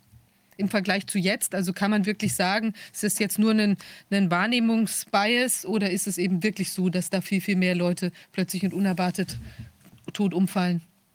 Also genaue Zahlen kann ich dazu natürlich nicht äh, angeben, aber äh, so überschlagsmäßig denke ich, einmal im Jahr hatten wir einen Obduktionsfall und diese Fälle wurden dann ja praktisch immer obduziert, wo äh, junge Menschen relativ äh, plötzlich und unerwartet, äh, oft Sportler, äh, tot umfielen, ja. Hm. Und das wurde ja schon gesagt, dass da wahrscheinlich irgendeine Alteration am Reizleitungssystem die Ursache ist. Ja, das ist eine deutliche Aussage, wenn das äh, einmal im Jahr zu beobachten war und jetzt, ähm, ja, Wahrscheinlich zwölfmal im Jahr. Ähm, so jedenfalls nach allem, was wir jetzt von Ihnen gehört haben, wird man das sogar noch zu niedrig annehmen müssen. Aber das ist schon, das ist schon ein gewaltiger Unterschied. Also wenn ich mich hier mal einschalten darf dazu, äh, ich kriege da immer von Aktivisten, guten Morgen, Morgen, Herr äh, eine, eine monatliche Liste, die plötzlich und unerwartet weltweit suchen, was da in den Sportstadien und in den Sportarenen passiert. Und das sind also pro Monat etwa 150 Fälle. Und das ist sicherlich eben nur die Spitze des Eisbergs, weil vieles steht ja nicht in der Zeitung, vieles lässt sich so äh, ja dann gar nicht feststellen. Aber es ist eben auch äh, lokal bei äh, Sportlern. Es gibt also keinen Landkreis mehr, wo das nicht auch inzwischen berichtet worden ist, habe ich den Eindruck. Und das war eben vorher eine extrem seltene äh, Aktion gewesen. Das war allenfalls, dass vielleicht mal ein älterer Rentner auf der Zuschauertribüne sich äh, emotional etwas echauffiert hatte und dann vielleicht einen Herzinfarkt hatte, aber nicht bei den jungen Leuten, die den Sport betrieben haben. Und dass dann jetzt der Reflex ist, dass man sagt, es müssen überall Defibrillatoren hin. Äh, das ist natürlich eine völlige Perversion dessen, was hier passiert. Äh, aber wir erleben eben wirklich, äh, wir haben das Ende jeglicher Evidenz. Und äh, es soll ja offensichtlich gar nichts verfolgt werden. Ein äh, kleiner Prozentsatz dessen, was hier äh, gesagt worden ist, müsste eigentlich reichen, um kompletten Stopp dieser ganzen Maßnahmen zu bewirken. Natürlich schon lange. Also wenn wir das ähm, äh, nochmal sehen im Zusammenhang beispielsweise dessen, was äh, Diana McLeod uns in der letzten Sitzung zu der äh, zu den Studien bei Pfizer gesagt haben, da ist ja alles fake, von vorne bis hinten, alle Zahlen sind verfälscht. Ähm, und wenn wir dann sehen, äh, was Mike Jeden und seine Forschergruppe herausgefunden haben, was ja zumindest zwingend nahelegt, dass es hier auch um das Austesten tödlicher Dosierungen geht, sodass man also äh, tötet, aber nicht so, dass die Bevölkerung so richtig aufgeschreckt wird, sondern so ein bisschen so, dass sie dieses Jahr sagen, 10 Prozent ist normal, nächstes Jahr 40 Prozent und so weiter. Und dann noch das, was jetzt Professor Burkhardt und die anderen Pathologen rausgefunden haben, es, es kann überhaupt gar keinen, gar keinen Zweifel, nicht nur keinen vernünftigen, es kann keinen Zweifel geben, dass das hier sofort beendet werden muss. Äh, wir haben das ein paar Mal schon gesagt, wer daran beteiligt ist und immer weitermacht, der haftet strafrechtlich wie auch zivilrechtlich. Zumindest, zumindest ist es ja so, dass man sich keine Mühe gibt, das zu klären. Das ist das Schlimme, ja, finde ich. Es kann ja sein, dass das wie in sowas passiert wie in Seattle mit den Autoscheiben, nicht? Dass da plötzlich einer Kratzer an seiner Autoscheibe, der Watzlawick hat da doch mal darüber berichtet. Da gab es eine Epidemie, dass da plötzlich Kratzer an den Autoscheiben waren und die Leute, die, äh, das wurde publiziert in der Zeitung und dann haben die Leute alle geguckt bei sich und sagen, oh, da ist irgendeine atomare Geschichte oder da ist irgendwie was Schlimmes in der Umwelt, was die Autoscheiben zerkratzt. Und wenn man dann nachher, als man nachher genau nachguckte, da stellte sich fest, die Kratzer sind immer da oder bei ganz viel und nicht nur in Seattle, sondern überall. Da haben wir bisher nur nicht drauf geachtet. Und wenn man sowas klären will, ist das ein Attention Bias, der da, der da stattfindet. Dann, dann muss man, dann müsste man diese Fälle jetzt wirklich untersuchen. Das, das heißt, die Leute müssen in alle pathologisch untersucht werden. Und wenn ich dann sehe, aber dass in, insgesamt es denen das schwierig gemacht wird, wenn das jetzt Angehörige wollen, sagen, ich möchte das aber geklärt wissen, dass das dann noch nicht mal gemacht wird oder dass im Rahmen dieser experimentellen Spritzen, die uns allen gegeben werden sollen, dass da nicht die, die zuständige Kontrollbehörde dafür sorgt, dass es ein Programm gibt, dass die pathologischen und histologischen Untersuchungen serienmäßig stattfinden, auch mit Immunpathologie, mit der Histologie, natürlich. Das, da muss viel Geld reingesteckt, wird auch so viel Geld reingesteckt in diesen ganzen Blödsinn. Da müssen Sie doch, um die Sicherheit der Bevölkerung zu gewährleisten, müssen Sie doch hier dieses, dieses Precautional-Prinzip beachten und müssen jetzt hier histologisch natürlich genau nachgucken, ist da, sind das Spike-Proteine in, in, den Endothelien äh, irgendwie erkennbar oder nicht bei Leuten, die jetzt verstorben sind? Das darf doch nicht jetzt eine Privatinitiative sein, sondern gibt es doch Verantwortliche für die Sicherheit des Impfstoffes. Und das ist das. Das ist das, was man ihnen mit Sicherheit vorwerfen kann, dass sie das nicht tun. Das ist sträflich. Dann, ob, das, ob, ob, die, ob sich herausstellt, dass es äh, vielleicht doch in Wirklichkeit manchmal einige Sachen ein bisschen häufiger waren, wir sie nur nicht beachtet haben, oder ob sie jetzt alle durch die Spritzen kommen, das Ergebnis, das kann man nicht vorwegnehmen. Aber vorwegnehmen, jetzt schon vorwegnehmen kann man, dass sie sich absichtlich nicht drum kümmern und die Leute weiter exponieren. Das ist sträflich. Das dürfte damit zusammenhängen, dass über nicht nur Monate, sondern über Jahre und Jahrzehnte an allen Schaltstellen oder aus deren Sicht Schaltstellen Leute platziert wurden, die jetzt dafür sorgen, dass es eben nicht passiert. Aber die Gesamtschau lässt keinen Zweifel, nicht nur keinen vernünftigen Zweifel. Ja. Zumal wir die Konstellation haben, dass ja jetzt noch eine dritte Spritze draufgesetzt ja. wird. Also das ist ja sogar noch nicht mal in diesen Studien designt, was, was aktuell ja noch läuft, was ja noch nicht mal beendet ist von Pfizer zum Beispiel. Ähm, äh, das ist da ja noch überhaupt noch nicht mal abgetestet. Und wir sehen ja auch, dass oder hören jetzt immer mehr Berichte, dass äh, eben nach den Boosterungen nochmal plötzlich und unerwartet eine ganze Reihe Leute sterben. ja. Und Langzeitfolgen ja noch nicht ist, mal. Jede neue Spritze ist neues russisches Roulette. Ja. Jede. Ja. Wer Auch die zweite, Glück gehabt hat, kann sich nicht darauf verlassen, dass er weiterhin Glück haben wird. Ist eben wie bei Russisch Roulette. Deer Hunter, guter Film, da spielt einer Russisch Roulette. Irgendwann zerreißt es ihn. Ja, ähm, Herr Professor Burkhardt, äh, ich, wir sind Ihnen sehr dankbar für Ihre Arbeit und sehr dankbar für Ihre Zeit hier bei uns. Äh, das ist nicht nur hier, sondern in Deutschland, sondern das wird weltweit für Aufregung sorgen.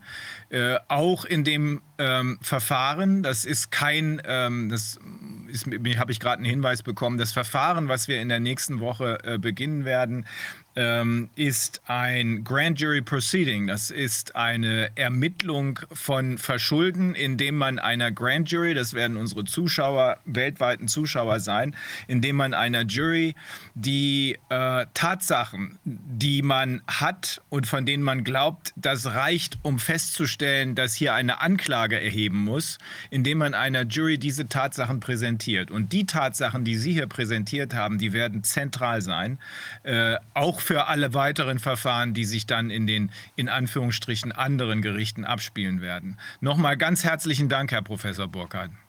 Gern geschehen. Herzlichen Dank. Gern geschehen. Ja, ähm, dann äh, dürfen wir uns jetzt Herrn Dr. Reuter zuwenden, Facharzt für Radiologie und Medizinkritiker, Buchautor, hat äh, unter anderem geschrieben Der betrogene Patient, schon 2017, Heilung Nebensache, eine kritische Geschichte der europäischen Medizin von Hippokrates bis äh, Corona. Er kritisiert, dass die Medizin häufig nicht auf das langfristige Wohlergehen der Kranken abzielt, sondern auf die Kasse der Kliniken und ähm, darauf die Kassen der Kliniken und der Praxen zu füllen, erfordert bessere Medizin, die muss mit, ein, mit einer anderen Vergütung medizinischer Dienstleistung beginnen und Geld darf nicht mehr über Leben und Tod bestimmen. Medizin muss als Begleitung natürlicher Heilungsprozesse verstanden werden und nicht als Krieg gegen gefährliche Erreger. Ja, Herr Dr. Reuter, Sie haben sich eben schon eingebracht. Ähm, da gibt es bestimmt noch mehr zu, zu sagen, nicht? Ja, ich meine, es war vor Corona bereits in der Medizin sehr, sehr vieles faul.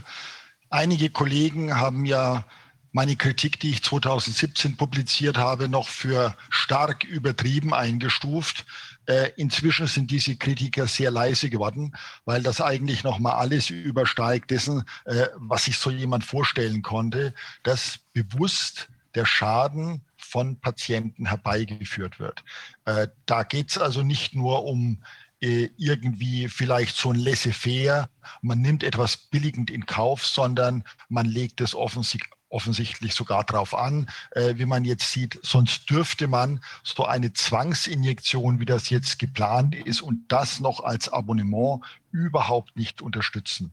Aber es wird eben breit von einer Ärzteschaft unterstützt und von daher äh, muss man sagen, ist die Ärzteschaft offensichtlich ganz klar von ihrer Funktion, dass sie zur Erhaltung der Gesundheit in der Bevölkerung beitragen will, komplett abgerückt.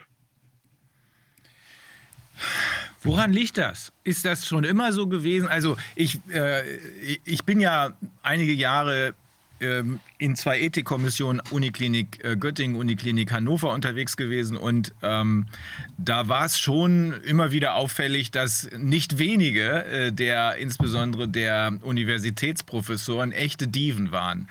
Äh, ich habe inzwischen von äh, jemandem, der es genau wissen muss, ähm, erfahren, dass seine Einschätzung, das ist ein ziemlich hochkarätiger Mensch in einer großen Universitätsklinik, dass seine Einschätzung nach äh, also ich fand es ziemlich brutal, 98 Prozent der Universitätsprofessoren sich ausschließlich für Kohle und Ruf interessieren und dabei alles andere hinten anstellen. Ähm, das ist jemand, der sein ganzes Leben lang in einer Universitätsklinik eine ziemlich herausragende Rolle gespielt hat, wie gesagt, ich habe immer den Eindruck gehabt, dievenhaftes Verhalten. Ich konnte da irgendwie mit umgehen, konnte, mm, konnte mich entweder drüber lustig machen oder sogar mit den Leuten selbst rumkaspern. Aber er hat es ja viel härter formuliert. Würden Sie diese Einschätzung teilen? Ist das tatsächlich so in den Universitätskliniken und wie ist das in der übrigen Ärzteschaft? Ja, also nicht nur an den Universitätskliniken, auch in den anderen Kliniken ist es inzwischen so. Das liegt nicht nur daran, dass vielleicht ein großer Prozentsatz der Ärzteschaft nicht an der Gesundheit interessiert ist, sondern dass man natürlich die Selektion der Spitzenpositionen entsprechend betreibt. Äh, gerade an den Universitätskliniken wird ja kein Lehrstuhl seit vielen Jahren schon ohne Beteiligung der Industrie besetzt. Aber inzwischen ist es ja auch bei vielen, sagen wir mal, den, äh, der großen Kliniken so. Äh, wenn jemand vorher sich das äh, mit vielleicht einigen wichtigen Firmen verdorben hat, ich weiß das zum Beispiel von einigen Kollegen, die äh, bestimmte Vorgaben von gerade dieser Firma Pfizer nicht erfüllen wollten, äh, dass die dann halt äh, die Chefarztpositionen, bei denen sie auf ersten Platz gereiht waren, nicht bekommen haben. Also von daher ist es sicherlich ganz klar, es ist eine extreme Negativselektion von Medizinern, die wir hier in den Spitzenpositionen haben. Und äh, dann ist auch äh, wenig davon zu erwarten. Das Ausmaß der Korruption in der Medizin ist einfach riesig. Ich habe jetzt erst äh, gehört, also alleine in Österreich hat die Firma Pfizer 330 Millionen Euro ausgegeben, um für ein entsprechendes Umfeld in wissenschaftlichen Kreisen zu sorgen. Und man hat das natürlich dann vor allem bei denen gemacht, die besonders abhängig sind. Und das sind eben die, äh, sag ich mal, Mediziner und Wissenschaftler, die man nicht wirklich braucht, böse gesagt, die Virologen oder auch besser gesagt Virolügner, äh, die hat vorher eigentlich wirklich niemand gebraucht. Und die sind deswegen massiv abhängig dass sie Gelder für ihre in der Regel völlig unnützen Forschungen bekommen. Naja, und äh, deswegen sieht man die auch im Fernsehen, was ja völlig absurd ist. Denn wenn, wenn wir hier jetzt um eine Erkrankung reden, äh, dann sind weder Virologen noch Labormediziner äh, Mediziner, die irgendwas mit einem kranken Menschen zu tun haben. Äh, die sehen den nicht mal äh, von der Ferne her. Und deswegen kommen da natürlich auch solche Konzepte, dass man nur mit externen Behandlungsmaßnahmen vorbeugend oder eben behandelnd etwas erreichen kann, weil die natürlich von Selbstheilung, von der Spontanheilung des Organismus überhaupt nichts verstehen und auch gar nichts verstehen wollen. Und das ist eben die reine Perspektive der Pharmaindustrie seit 150 Jahren.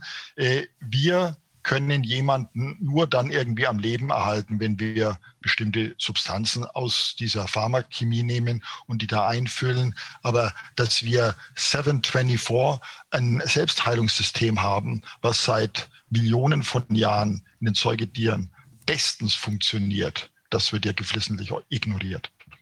Ja, gerade jetzt bei Corona, glaube ich, kann man auch als Laie wenn man nur rudimentäre medizinische Kenntnisse hat, feststellen, dass in der Tat ähm, diese Selbstheilungskräfte des Körpers, das Immunsystem, äh, gezielt zerstört werden. Denn äh, wir brauchen ja gar nicht erst auf die Impfung zu gucken. Die Impfungen standen von Anfang an, wie wir inzwischen wissen, im Zentrum des Interesses derjenigen, die diese ganze Pandemie gepusht haben. Äh, denn nur darum, nur dafür braucht man diese Erklärung äh, der Pandemie des Public Health Emergency of International Concern. Nicht für Masken, nicht für Social Distancing. Aber selbst wenn wir uns auch oder nur die anderen Maßnahmen angucken, Masken, Fürs Immunsystem kann das nicht gut sein. Ähm, die, das Social Distancing für das Immunsystem kann es nicht gut sein. Das Lockdown genauso. Also es scheint doch offensichtlich, eigentlich für jedermann offensichtlich zu sein, dass diese Maßnahmen in erster Linie dazu führen werden, dass das Immunsystem nicht mehr trainiert wird und deswegen dann eben seinen Job nicht mehr machen kann. Mal ganz abgesehen davon, dass offensichtlich das Immunsystem gezielt äh, mit den sogenannten Impfungen äh, zerstört wird. Wieso ist das einem Mediziner nicht zugänglich zu machen? Hat das wirklich ausschließlich was mit Korruption zu tun? Hat das ausschließlich was damit zu tun, dass die Medizin insgesamt unter der Kontrolle der Pharmaindustrie steht? Also sicherlich auch was mit Korruption. Aber vieles ist natürlich in der Medizin reines Mitläufertum. Mhm. Also diejenigen, die tatsächlich äh, die Vorgänge noch mitbestimmen, das ist eigentlich ein kleiner Prozentsatz. Ich würde sagen, 80 Prozent der Mediziner in Kliniken oder in den Praxen sind einfach nur Mitläufer, die das machen, was man ihnen serviert und die möglichst überhaupt nicht drüber nachdenken wollen. Das, wo, Aber, sie, das, wo ja. sie hingelockt werden, wenn sie jetzt Studenten sind oder das, was ihnen bevorsteht, das ist dieser große Apparat, dieser große Apparat der Medizin. Und da wollen Sie als Arzt mal arbeiten. Und da, den gucken Sie sich an und richten sich darauf ein, dass Sie dort erfolgreich tätig sein können. Und dieser große Apparat, das ist das, was wir bezahlen. Das sind diese über 50 Prozent der Gelder, die in Kliniken gehen, unsinnigerweise.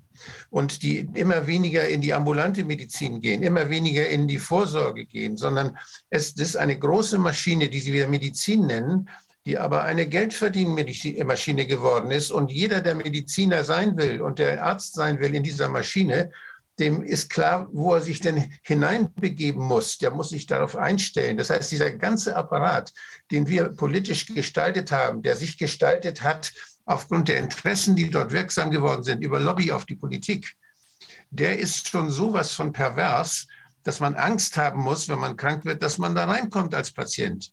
Es ist einfach, es ist einfach schrecklich, was wir, das ist aber nicht, was man den einzelnen korrupten Medizinern jetzt wahrscheinlich äh, als Erste vorwerfen soll, sondern wir müssen uns an die eigene Nase fassen. Wir haben diesen Apparat weiter wachsen lassen. Wir geben unser Geld für diesen Mist aus, der uns krank macht. Der gefährlichste Ort, in den man in Deutschland kommen kann, ist ein Krankenhaus.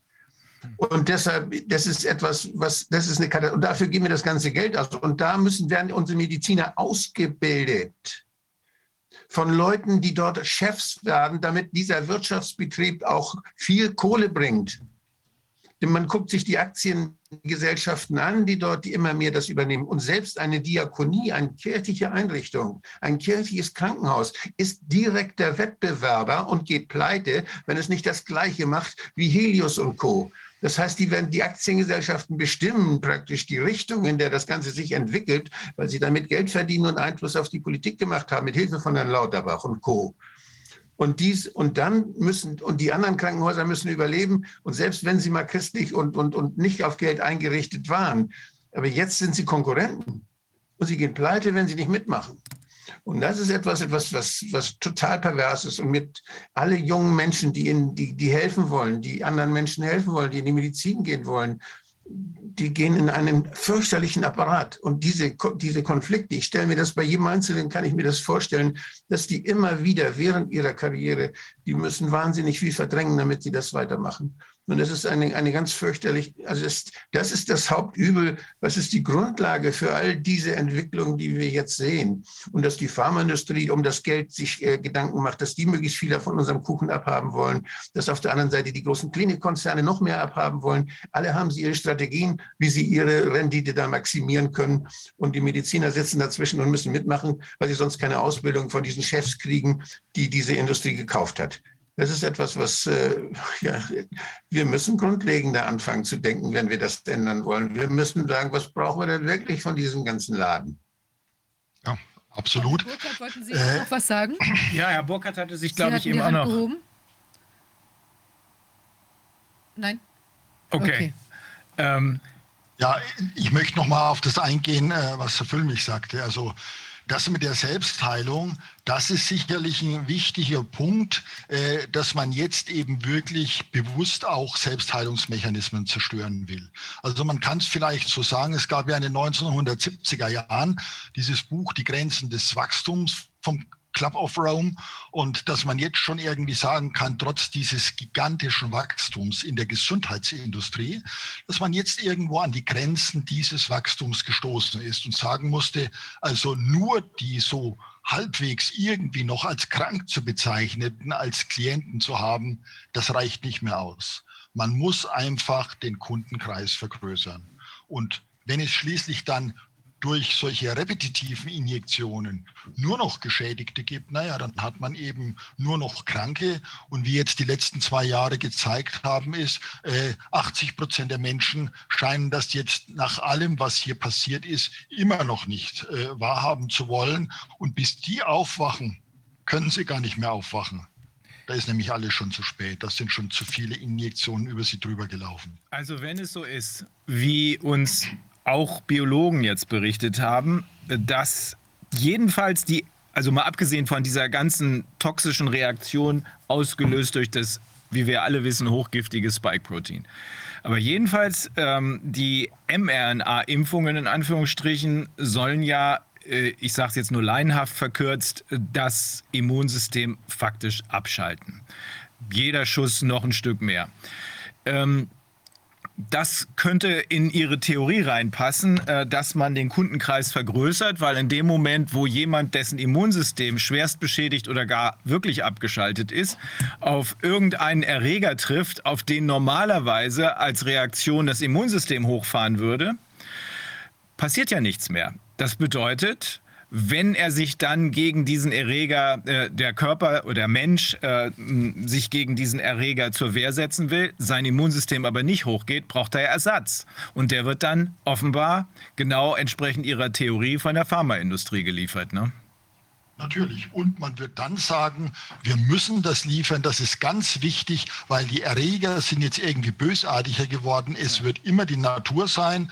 Und wir werden jetzt, nachdem ja durch diese ganzen unsinnigen Tests äh, von allen Leuten, die sich haben testen lassen, eine Genomanalyse vorliegt, dann feststellen, dass es dann an irgendwelchen genetischen Veränderungen liegt, die jemand hat, die natürlich dann auch die Industrie mit entsprechenden Genen, die man einschleusen kann, kann und einschleusen will, äh, würde man sagen, das können wir auch beheben. Wir werden ihr Immunsystem wieder verbessern, indem wir ihnen da irgendeine RNA einspritzen, die dann wieder bei ihnen eingebaut wird. Also äh, völliger Unsinn und man wird es eben natürlich immer auf irgendwelche Krankheitserreger, auf irgendwelche Einflüsse von extern schieben, aber halt nicht auf das, was vorher medikamentös passiert ist.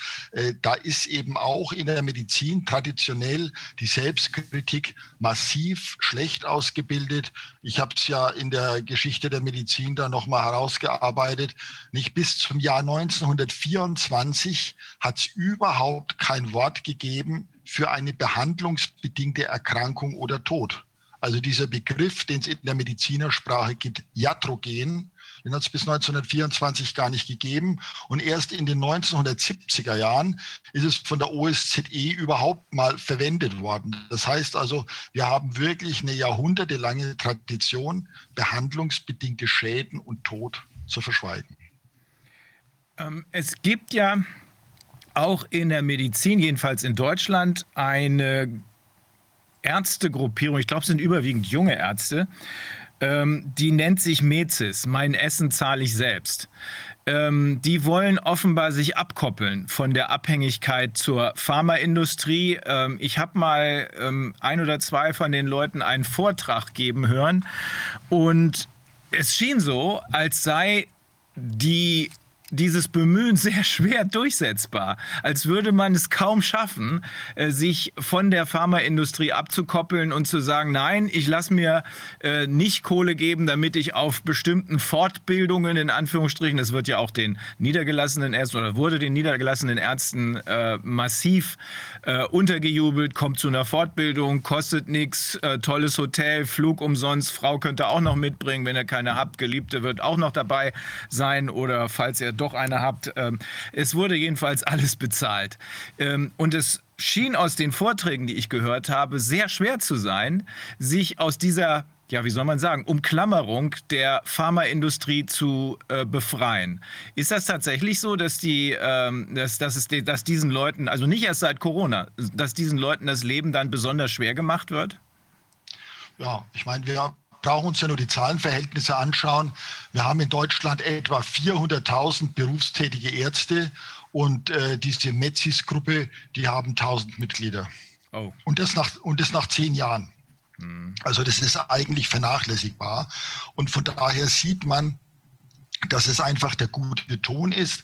Und das lernt ja jeder auch sehr schnell, wenn er sein Studium hinter sich gebracht hat und es das erste Mal auf irgendeinem Kongress, egal in welcher Fachdisziplin, von Weiden bei den Kongresszentren haben halt immer die Fahnen der Pharmafirmen da geweht. Ne? Die konnte man anschauen. Irgendwo war dann schon zu sehen, dass es der äh, so und so viel der Kongress der Internisten ist, aber ja, es waren halt überall Fahnen von Pharmafirmen gewesen. Und äh, es sollte zwar wissenschaftlich sein, aber was soll daran noch echte Wissenschaft sein? Und das haben wir ja jetzt, äh, dass wir nur noch eine befangene Wissenschaft haben. Nicht? Äh, schon allein die Tatsache, äh, nicht nur bei den Zulassungsstudien, sondern jetzt auch im weiteren Verlauf, dass in den Medien zitiert wird, was eine Firma Pfizer oder AstraZeneca zu ihrem eigenen Produkt sagt und dass sie zu ihrem eigenen Produkt eine Studie gemacht hätte, die sagt, dass es wunderbar wirksam ist und keine Nebenwirkungen hätte. Sowas kann man doch nicht ernsthaft zitieren. Ja. Aber das ist jetzt zum Standard geworden und wir haben, ich glaube, 36 medizinische Fakultäten in Deutschland, die seit zwei Jahren nichts gemacht haben. Ne? die eben nur dann eine Studie durchführen, wenn sie Geld bekommen von der Pharmaindustrie und wenn sie grünes Licht für die Fragestellung bekommen. Ansonsten tun die einfach gar nichts. Also was ich jetzt interessant fand, äh, was auch in die Richtung geht von dem, was Sie vorhin angesprochen haben, dass da jetzt sich weitere Money-Making-Schemes draufsatteln auf diese Impfthematik. Ich bin gestern durch Zufall durch in, also lief vor so einem YouTube-Video oder was oder danach, ähm, so, so ein paar so Anleger, äh, zwei Leute, die über Anlegemöglichkeiten diskutierten und die sprachen dann zufälligerweise über BioNTech und erwähnten, dass eben die jetzt anscheinend an einer Impfung arbeiten gegen Gürtelrose. Das ist ja das, was wir häufig da sehen, dass das was eben genau ein, ein Schaden ist. Und dann kann man den Leuten demnächst wahrscheinlich gleich noch eine Impfung mit andrehen, vielleicht eine Doppelimpfung gegen Gürtelrose plus eben Corona äh, und vielleicht noch fünf andere Sachen, vielleicht auch noch gegen Thrombosen oder was man da sonst noch haben kann. Dann wird man gegen alles geimpft und das eben als Kombipack einem gleich angedreht, ja, mit wer weiß was für Folgen. In dem Zusammenhang, glauben Sie denn, dass diese Sachen, die wir jetzt sehen, dass das wirklich, man hat ja schon Eindruck, so ein ziemlich fein ziseliertes Geschehen, also dass auch diese Impfpräparate doch irgendwie ziemlich so, das wirkt ja jetzt, weil was da auch alles an Hightech drin ist, das wirkt ja jetzt nicht gerade irgendwie nur so stümperhaft irgendwie zusammengemixt und mal gucken, was passiert, sondern man hat ja schon das Gefühl, dass das relativ genau weiß, was es tut, das Ding. Oder wie ist da Ihr Eindruck? Ist jetzt natürlich spekulativ, aber irgendwo wirkt es ja. doch so ein bisschen abgestimmt. Also ob die so genau wissen, was sie tun, da habe ich also meine Zweifel, ehrlich gesagt. Aber zu dem Thema, dass man die sogenannten unerwünschten Nebenwirkungen zum Geschäft macht. Äh, das ist ganz offensichtlich so. Das ist ja jetzt nicht die Firma Pfizer, die selber meinetwegen an diesem Thema Impfung gegen eine Gürtelrose forscht, sondern die haben einfach eine Firma aufgekauft, äh, die da ein Produkt in der Pipeline hat. Und das ist offensichtlich bei einigen anderen Nebenwirkungen auch der Fall. Das heißt, die kaufen Firmen, um dann entsprechend etwas anbieten zu können für das, wofür sie selbst verantwortlich sind. Und gerade bei dem Thema Gürtelrose ist es ja völlig absurd, nicht? Also die Gürtelrose ist ja etwas, was ja nicht durch eine äußere Infektion entsteht, sondern entsteht ja durch die Persistenz von Viren in Nervenzellen, die unter bestimmten Bedingungen, wenn das Immunsystem geschwächt ist, plötzlich aktiv werden und sozusagen diese Krankheitssymptome machen. Und so etwas kann man ja überhaupt nicht impfen, weil der Erreger, der Feind sozusagen, der ist ja schon da. Der ist die ganze Zeit vorhanden und den kann man gar nicht mit irgendetwas wegimpfen. Das geht gar nicht. Aber äh, das sind eben völlig unplausible Konzepte, die gebracht werden. Aber das liegt ja schon bei den ganzen Covid- Impfungen. Äh, das sind ja keine plausiblen Konzepte. Ich meine, ich habe äh, ein Virus, das wird normalerweise vom Immunsystem in 20, 30, 40 Bestandteile zerlegt, die erkannt und abgewehrt werden. Und da bringe ich jetzt ein, äh, so ein Protein und äh, das jetzt äh, wie im aktuellen Fall gar nicht mehr so vorhanden ist bei Omikron, sondern schon stark verändert ist, bringe ich ein einziges Protein, das dann vom Körper selbst produziert wird und das in unklarer Zeit im Körper immer wieder produziert wird. Ob das nur ein paar Tage, paar Wochen, paar Monate oder paar Jahre produziert wird, es weiß ja niemand. Und das äh, soll dann zu irgendeiner Art von Immunisierung führen. Es ist unabhängig von Korrelation und Kausalität. Es fehlt einfach jede Art von Plausibilität für so etwas. Aber das ist ja schockierend im Prinzip, wenn diese Gürtelrosenproblematik, wenn der, wenn die, die äh, Viren dann natürlich schon in den Zellen, das ist ja quasi eine Herpes, eine Herpes-Variation sozusagen, ähm, dann äh, produziert man dadurch am Ende noch weitere Themen, nämlich irgendwelche Autoimmun-Sachen äh, oder sowas, wenn das, ja. wenn der Virus ja. da sowieso schon quasi integriert ist. Ja, also das ist ja, ja. fürchterlich. Und dann hat man dagegen wieder irgendeine Art von Behandlung und es wird wirklich zu einem Perpetuum mobile. und, und, das ist ja diese ganze Perversion, die ja auch in der öffentlichen Diskussion jetzt nicht äh, kommt. Äh, grundsätzlich ist, wenn ich so eine Art Impfung überhaupt für sinnvoll erachte und ernst nehme, dann ist es immer die Behandlung an einem Gesunden. Und bei einem Gesunden habe ich noch ganz andere Ansprüche an die Sicherheit des Verfahrens, die ich mache. Das heißt also, ich muss extrem hoch sein. Und ich müsste auf der anderen Seite eine sehr tödliche Erkrankung haben. Aber das ist nun mal bei Covid nicht der Fall und bei anderen Virusinfektionen auch nicht. Also da stimmt ja die ganze Balance hinten und vorne nicht. Und wenn wir jetzt sehen, dass wir im Jahr 2021 in Deutschland eine Übersterblichkeit von 50.000 Menschen haben, die man auf nichts anderes als auf diese Injektionen zurückführen kann. Und man weiß, dass in einem Jahr offiziell nicht mal 100.000 Covid-Tote da sind, von denen ja allenfalls 5 Prozent wirklich eine Corona Infektion hatten. In Deutschland wird es ja nicht untersucht. Aber in England gab es jetzt vor kurzem erst eine Auswertung und vor längerer Zeit schon in den USA. Dann sind das vier oder fünf Prozent der offiziellen Covid-Toten hatten Corona. Das heißt, ich komme dann auf eine Zahl von drei oder 4.000, äh, was ja nichts Besonderes ist, weil immer 30, 40, 50.000 Menschen im Jahr im Alter eben an einer Pneumonie versterben. Aber ich habe dann demgegenüber 50.000 Leute Übersterblichkeit als Folge dieser Injektionen. Also das heißt, ich erhöhe die Sterblichkeit um den Faktor 10. Und das ist ja wahrscheinlich noch nicht alles. Äh, Herr Burkhardt hat es ja vorhin auch gebracht, nicht? Also über 120 Tage nach der zweiten Injektion, da ist ja nichts ausgestanden. Das ist ja schon allein dieser Zeitraum, den man früher mal von sechs Wochen dann jetzt auf 30 Tage verkürzt hat, dass nur innerhalb von 30 Tagen irgendein negativer Effekt auftreten könnte. Das ist ja bei keiner Impfung der Fall. Das kann deutlich später auch noch der Fall sein. Bei diesen Injektionen sicherlich noch wesentlich länger. Das heißt, äh, da kommen noch Folgeerscheinungen nach Monaten, vielleicht auch nach Jahren, vor allem wenn es mehrere Injektionen gewesen sind, die dann auch noch als Ursache für eine Gesundheitsschädigung und für einen Tod anzusehen sind. Aber man muss ja noch dazu sagen, die Corona-Fälle, die sind ja gut dokumentiert, in Anführungszeichen. Die sind also überdokumentiert, weil wir ja wissen, dass da auch viele falsch positive Tests sind. Aber die ganzen ähm, äh, also Impffälle, äh, sind ja eben gerade nicht dokumentiert, also mit ganz vielen Dingen, die man vielleicht so auch noch gar nicht weiß, was sie machen. Sie sprachen der Langzeitwirkung an und so weiter. Aber allein das wissen wir ja schon, dass da, äh, hatte ja Professor Wallach das auch noch mal untersucht in Bezug auf konkret die Corona-Angelegenheiten. Und ich glaube, da waren es ja wirklich nur ein bis zwei Prozent, die überhaupt aktuell erfasst werden. Also da müssen wir ja auch noch mal von ausgehen, dass das Missverhältnis noch ein viel gravierenderes ist. Ja, äh, das würde ja etwa zu dem passen, also dieses eine Todesfall pro 1000, das hatte ich ja seinerzeit gesagt, die Norweger waren ja die ersten und die einzigen, die nach Beginn der Injektionen in den Altenheimen so ein Monitoring gemacht haben. Und die haben das ja dann damals publiziert wurde dann relativ schnell die Decke drüber gehalten, dass das nicht weiter bekannt wird. Aber das war eben ein Todesfall pro 1000.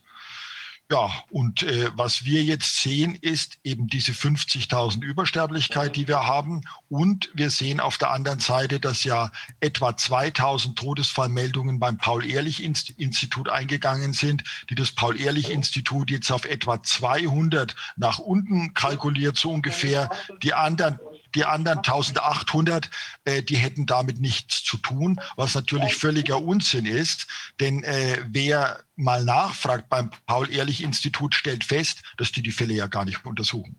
Aber gehen wir mal nur von den 2000 aus und wir wissen aus früheren Erhebungen, dass maximal 5 Prozent der Todesfälle und schweren Nebenwirkungen tatsächlich dem Paul-Ehrlich-Institut gemeldet werden. Naja, dann hätten wir auf jeden Fall mal 20 die 2000 wäre 40.000 zu rechnen. Und ich denke auch, dass in dem Fall es eher vielleicht nur drei, zwei, ein Prozent sein werden. Warum? Weil äh, viele Gespräche, die ich geführt habe, ja auch zeigen, dass die Ärzten abgeraten wird, eine Meldung zu machen. Und äh, das äh, bei uns ist ja auch nicht vorgesehen, dass Patienten eine Meldung machen können. Deswegen haben wir ja dieses VERS-System in den USA, äh, wo es ja reichlich Meldungen gibt, wo sicherlich auch falsche drin sein werden, aber da kommt eben dann wirklich was rein. Aber bei uns ist ja von vornherein dieser Filter drin, dass schon möglichst wenig ankommt und das wird dann noch vom Paul-Ehrlich-Institut kleingeredet. Ein Todesfall pro 1000, das habe ich jetzt ein paar Mal schon gehört. Ähm, worauf bezieht sich das? Ist das durchschnittlich bei allen Impfungen oder ist das nur für diese neuen sogenannten Impfungen? Das ist, das ist jetzt für diese Covid-Impfung. Also sonst gibt es ja auch keine vernünftigen Statistiken, das muss man ja auch mal mhm. sagen. Äh, schon vor über 30 Jahren sind die Impfstoffhersteller ja auch von der WHO aufgefordert worden, sie sollen eigentlich Sicherheitsdaten zur Verfügung stellen. Dem sind sie bis heute nicht nachgekommen. Es gibt keine seriösen Zahlen für irgendeine Impfung. Äh, man geht nur davon aus, dass bei Masern, Impfungen und Ähnlichem, dass das sehr selten wäre, vielleicht zwischen 1 zu 100.000 oder 1 zu einer Million. In der Größenordnung hat man das immer etwa angesetzt. 1 zu 1000 oder 1 zu 2000 oder 3000, das ist natürlich eine katastrophale Zahl. Und wenn wir sehen, dass seinerzeit bei der Schweinegrippe, bei dem Pandemrix bei etwa 1 zu 20 bis 1 zu 30.000 die Schlafkrankheit dazu geführt hat, dass der Stoff vom Markt genommen worden ist und wir jetzt bei diesen katastrophalen Zahlen überhaupt nicht darüber reden, dass diese Injektionen sofort gestrichen werden müssen. Also dann sieht man ja, was los ist, dass offensichtlich keine Kontrollinstanz mehr funktioniert. Also damals bei Pandemrix habe ich ja mal verglichen. Äh, ich hab, wir haben etwa in Deutschland haben wir vier Millionen Dosen Pandemrix sind wir gespritzt worden, in Schweden auch. Also die Schweden waren da viel äh, eifriger dabei, sind ja viel weniger als wir. Und äh, aber die, die Zahl der Geimpften, die war gleich groß. Und die Zahl der Nebenwirkungen, die gemeldet wurden, war in Schweden doppelt so hoch wie in Deutschland. Bei den gleichen Impfstoffen und einer vergleichbaren Population. Das sagt also was aus über das Meldesystem auch. Das sehen wir ja jetzt auch. Äh, äh, Deutschland und Niederlande gibt es ja auch den Vergleich, dass in den Niederlanden trotz der deutlich geringeren Bevölkerung zehnmal so viele Meldungen gemacht werden als in Deutschland. Und in diesem Fall muss man immer davon ausgehen, wenn es sich um denselben Stoff handelt, dass da, wo mehr Meldungen gemacht werden, dass das eher der Wahrheit näher kommt, als da, wo weniger Meldungen gemacht werden. Das äh, ist ziemlich eindeutig. Da muss man den Worst Case, zumindest als verantwortlicher Regulator, muss man den Worst Case da zur Kenntnis nehmen und zur Grundlage machen. Und zwar in allen Ländern. Und muss sich dann fragen, was habe ich dann für ein Meldesystem? Aber bei uns scheint das Meldesystem absichtlich so schlecht zu laufen. Wir haben ja auch das große Problem, dass für viele Bereiche die Pharmakovigilanzbeobachtung bei den gleichen Leuten liegen, die auch diese Impfstoffe zulassen. Das heißt, hier ist ein, ein systemischer Interessenkonflikt eingerichtet worden, der schon dazu führt, dass natürlich diejenigen, die jetzt für den Schaden verantwortlich sind, auf keinen Fall nach dem Schaden suchen werden. Und das Gleiche ist ja bei den spritzenden Ärzten der Fall. Das Gleiche ist bei den, bei den zulassenden Arzneimittelfirmen der Fall. Das ist ein automatischer Bremsmechanismus, dass wir ja nicht wahrnehmen, was uns dafür in Mist verkauft wird. Aber grundsätzlich wären die Ärzte ja eigentlich auch verpflichtet, diese Dinge zu melden. Und es könnte, wäre ja auch ein leichtes für das Paul-Ehrlich-Institut, da zum Beispiel nochmal eine Aufforderung rumzuschicken, dass man genau. erinnert. Wenn ich einen Arzt erwische, der nicht meldet, obwohl er den Verdacht hat, dann äh, kann ich ihn anzeigen. Dann kostet das bis zu 25.000 Euro. Ja, das wird natürlich ähm, angesichts der derzeitigen Propaganda schwer sein, weil die werden ja sagen, wieso, das habe ich bin ja gar nicht auf die Idee gekommen, äh, dass das was mit der Impfung zu tun hat. Aber hier scheint es noch schlimmer zu sein als in vielen anderen Ländern. Also dein Vergleich jetzt eben mit dem äh, Meldesystem in den Niederlanden, wo zehnmal so viele Meldungen gemacht werden, das ist ja nicht damit erklärbar, dass die Deutschen nun so viel robuster sind, sondern das kann man wirklich nur damit erklären, dass es hier eben kein oder nur ein ganz schlechtes Meldesystem gibt. Aber sogar in den USA ist jedenfalls für das, was jetzt passiert ist, die Devise, die an die Ärzte und an die Kliniken ausgegeben wird, diejenige nicht melden. Viele wissen gar nicht, immer noch nicht, dass es, wer es überhaupt gibt, wissen wir unter anderem von der Politikerin äh, Sue Frost, die wir hier mal äh, gehört haben, die selber vor vielen Jahren auch mal Krankenschwester gewesen ist. Aber trotzdem ist das, was dort passiert, immer noch besser beobachtet, viel, viel besser beobachtet als hier. Ähm, man geht auch da von 500.000 Todesfällen seit Beginn der Impfungen nur bis Mitte des Jahres aus. Äh, nicht äh, kausal, aber immerhin im, zusammen, im zeitlichen Zusammenhang mit der Impfung. Ähm, das ist, äh, man kann das gar nicht in Worte fassen. Das ist so alarmierend, äh, dass man das jedenfalls erneut in der Gesamtschau, keine Studie, eine Verarschungsstudie, muss man ja sagen. Es wird alles getan, um äh, keine Untersuchungen durchzuführen, äh, keine histologischen Untersuchungen, überhaupt keine Obduktionen durchzuführen. Ähm, und wir haben jetzt die Hinweise von der Gruppe von äh, Dr. Mike Jeden, äh, dass hier gezielt nach tödlichen Dosen gesucht wird. Also äh, es kann keinerlei Zweifel geben, es kann keinerlei Zweifel geben, dass hier genauso wie überall sonst sofort diese sogenannten Impfungen eingestellt werden müssten. Ich fürchte allerdings, es wird noch eine kleine Weile weitergehen und es wird erst der nicht mehr unter den Teppich zu kehrende Stapel der Toten zu einer Umkehr führen. Tja, aber äh, da vielleicht auch noch mal äh, eine kleine Beobachtung zwischendurch, die zeigt, äh, wie weit wir eben immer noch von der Aufklärung entfernt sind. Also eine Kollegin berichtete mir, äh, dass in einer Praxis, wo auch leidenschaftlich diese Covid-Impfungen gemacht werden, der Kollege jetzt erst mal so die ersten Fragen sich selbst stellt, nachdem nach einer Impfwoche in der Folgewoche sieben seiner Geimpften nicht mehr am Leben waren. Wow. Wahnsinn, was ist denn das?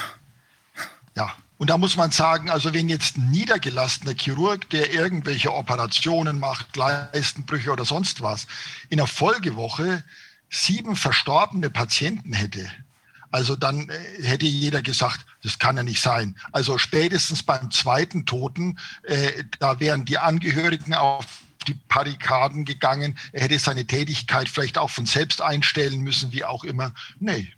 Äh, also sieben Tote, ja, vielleicht war da doch mal eine schlechte Charge dabei. Aber es ist fassungslos, wenn man, wenn man sowas erzählen hört. Ja.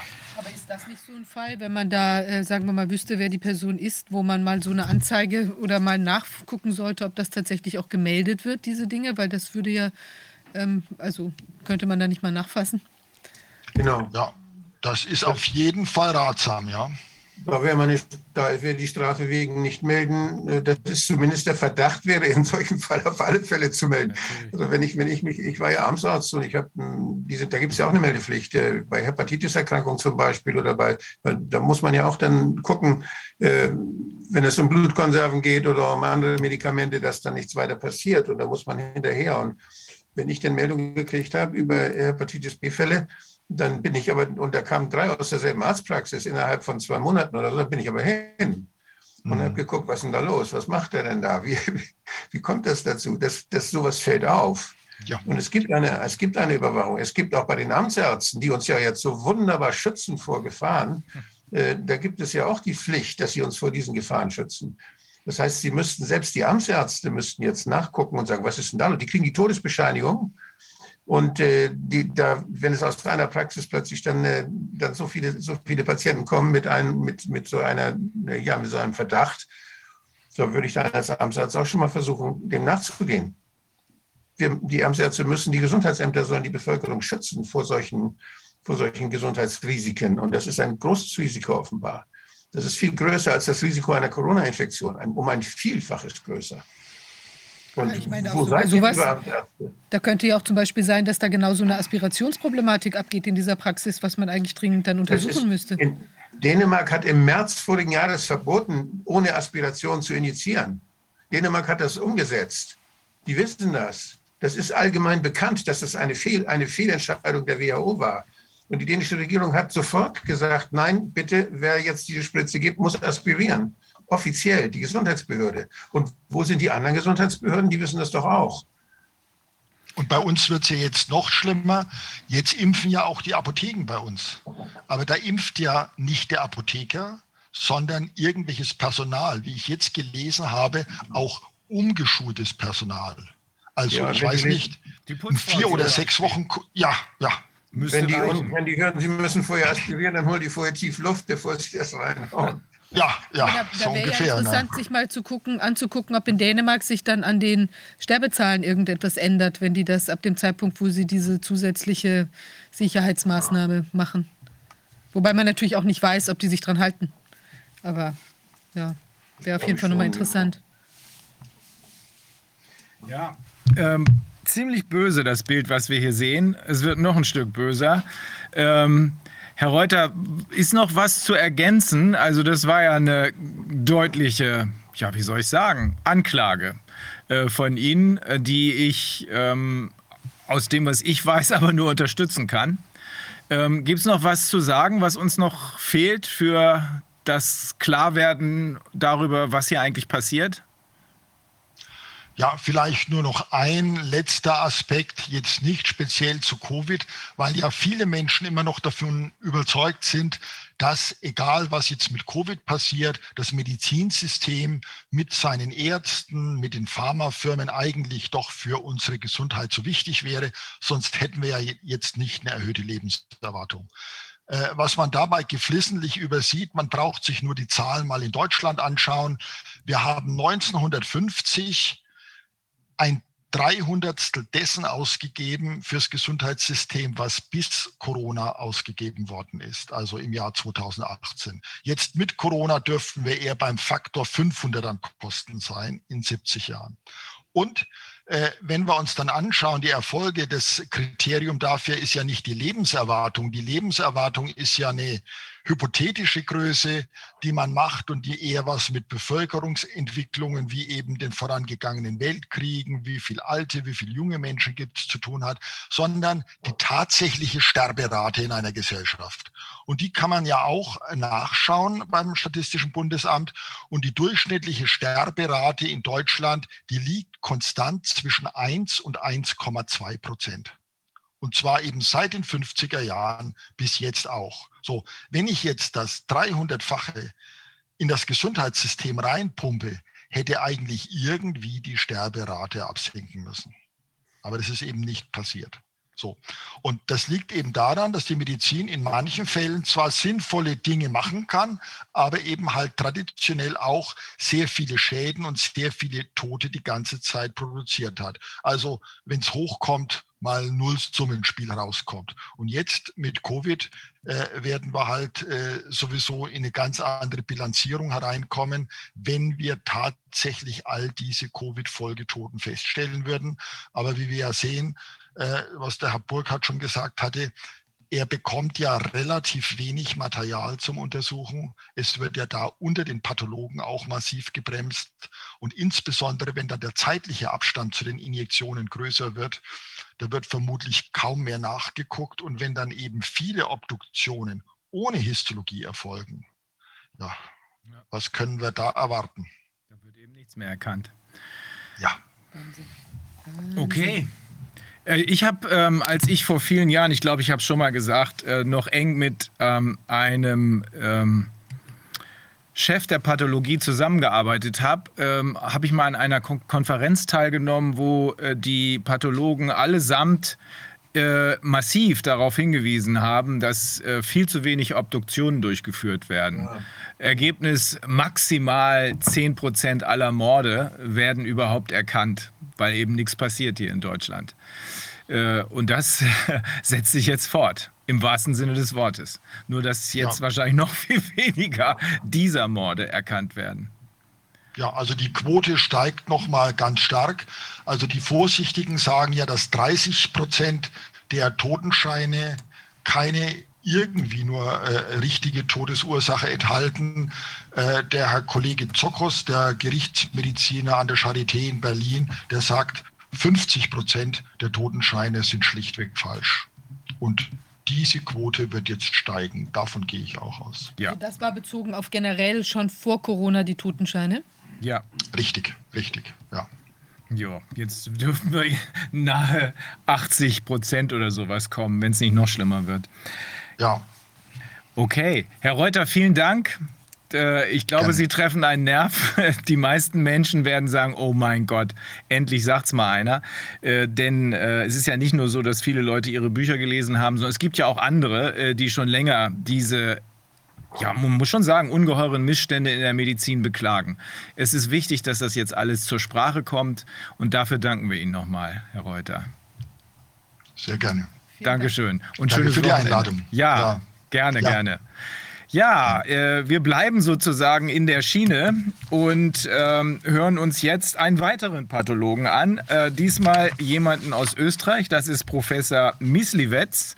Er ist Gerichtsmediziner, ehemaliger Professor der Universität Wien. Er beobachtet gehäufte Fälle von Herzmuskelentzündung, also Myokarditis mit Todesfolgen, bei Kindern und jungen Menschen bis 30 nach der Covid-Impfung in Anführungsstrichen.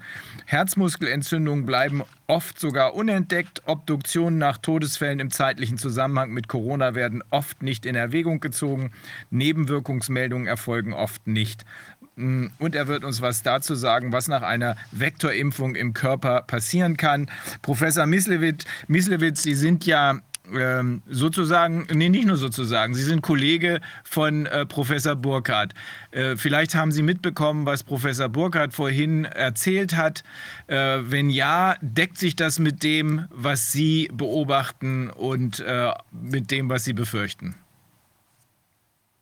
Ich sehe oder ich erkenne das Gleiche wie der Professor Burkhardt, nur ich bin ein Kollege von Professor Tschokosch und nicht von Professor ah. Burkhardt. Ich bin Pathologe, sondern Rechtsmediziner. Ja. ja. Und äh, ja, es ist ein großes Problem, das auf uns zukommt, denn in Österreich hat sich ja die Lage gestern äh, entscheidend verändert. Es wurde in dem Nationalrat abgestimmt, das Impfgesetz wurde beschlossen mit 1. Februar wird es eingesetzt und ab 15. März soll es konkret umgesetzt werden für die Nicht-Geimpften, die dann die erste Aufforderung erhalten zur Impfung. Und wenn sie der nicht folgen, dann sind Geldstrafen äh, geplant. Weiß man schon, in welcher Höhe, steht das da drin, welcher Höhe die Geldstrafen sein sollen? Ja, also 3600 Euro maximal, äh, das Ganze aber viermal im Jahr und einkommensabhängig. Aber es gibt natürlich eine zweite Schiene. Es soll auch Verkehrskontrollen geben, wo die Polizisten überprüfen, ob die äh, Autoinsassen die 2G-Regel befolgen. Und wenn nicht, soll es dort auch Strafen geben. 600 Euro viermal im Jahr. Das ist circa die derzeitige Lage. Also das ist ja wirklich absurd. Das heißt, meine Gesundheit darf ich mir jetzt erkaufen äh, durch solche Zahlungen. Da gucken wir ja auf ungefähr wahrscheinlich 20.000 Euro. Also die muss ich jetzt erstmal erwirtschaften, damit ich mich von diesen staatlichen Übergriffen auf meinen Körper freihalten kann. Also wie absurd ja. ist das denn? Ja, äh, Österreich wurde zu Absurdistan und äh, Menschen wie ich können es sich vermutlich leisten äh, für zwei Personen das zu bezahlen. Andere werden es nicht können. Es wird eine Fülle von äh, Einsprüchen geben durch alle Instanzen hindurch. Das geht dann bis zum Verwaltungsgerichtshof und dann zum Verfassungsgerichtshof. Und äh, vermutlich wird das Rechtssystem und das Verwaltungssystem irgendwann äh, nicht mehr das äh, bewältigen können. So ist der Plan der Opposition, zu der ich mich auch zähle. Die, äh, genau dazu habe ich eine, ja, eine Mitteilung äh, einer Vereinigung der Verwaltungsrichter gelesen. Äh, die ebenfalls sagen, das ist überhaupt nicht durchsetzbar, äh, wenn was zu erwarten ist, sich eine Vielzahl von Menschen wehren werden, dann werden sie in die Verwaltungsgerichte gehen, denn es geht ja um hoheitliche Maßnahmen, die abgewehrt werden sollen. Und dazu sind die Verwaltungsgerichte personell nicht mal im Ansatz ausgestattet. Also ich glaube, die brauchten drei oder viermal so viel Personal, ähm, um das, was hier erwartet, in Anführungsstrichen befürchtet wird, um das auch nur personell bewältigen zu können. Ähm, ich kann mir nicht wirklich vorstellen, dass das von der Regierung durchzuhalten ist. Denn ich habe von den äh, Kollegen, jetzt meine ich die anwaltlichen Kollegen Dr. Brunner, äh, Forsthuber, Beneder, ähm, gehört, dass die ähm, Justiz ja doch noch so halbwegs gut funktioniert in Österreich, auch wenn das, was dabei rauskommt, äh, von der sogenannten Regierung nicht beachtet wird. Ähm, sodass, ja, sodass, ja, das sind ja nicht unsere Leute. Da sitzen jetzt Leute, die von der Davos-Clique dahin äh, befördert worden und deswegen eben nicht die Interessen der Bevölkerung, sondern die Interessen dieser Clique im Blick haben. Aber ähm, wenn das jetzt tatsächlich durchgesetzt werden soll, dann ist ja zu erwarten, dass die Befürchtungen der Verwaltungsrichter nicht ganz neben der Spur sind. Und dann bricht doch das System zusammen. Äh, kann das die Regierung überleben? Ja, ich würde glauben, die Regierung wird es nicht überleben, eine Neuwahl. Nur es liegt ja, äh, nur der Nationalrat beschließt die vorzeitige Neuwahl und das werden sie nicht beschließen. Also da ist ein Problem, äh, das ich sehe, man wird es äh, eine Zeit lang aussitzen müssen. Und über den Instanzenzug werden die endgültigen Urteile des Verfassungsgerichtshofs vermutlich erst, wenn es schnell geht, nach eineinhalb Jahren erfolgen. Das ist das Problem. Oder natürlich, es könnte sein, dass das eine so korrupte Aktion ist, dass man dann in einer Art Blitzverfahren äh, das Verfassungsgericht einbindet und das sagt dann von oben, nein, nein, ist alles top, was da passiert. Aber das wäre natürlich, also es ist, es ist absurd. Ja. Wie, haben, wie, haben Sie, wie sind denn die ersten Reaktionen? Also ich habe ja auch schon einiges gehört, aber die, also die, wie geht Mainstream, die Presse, wie geht die damit um? Äh, die Presse äh, stützt seit Anbeginn das Vorgehen der Regierung meint, dass das der einzige richtige Weg sei, die Impfpflicht. Und äh, ja, so ist das eben. Und ja, hat das also eher jubilierend aufgenommen. resultiert daraus, eben, dass sie immer hören, wie gefährlich äh, Covid-19 ist und, und sich sehr fürchten.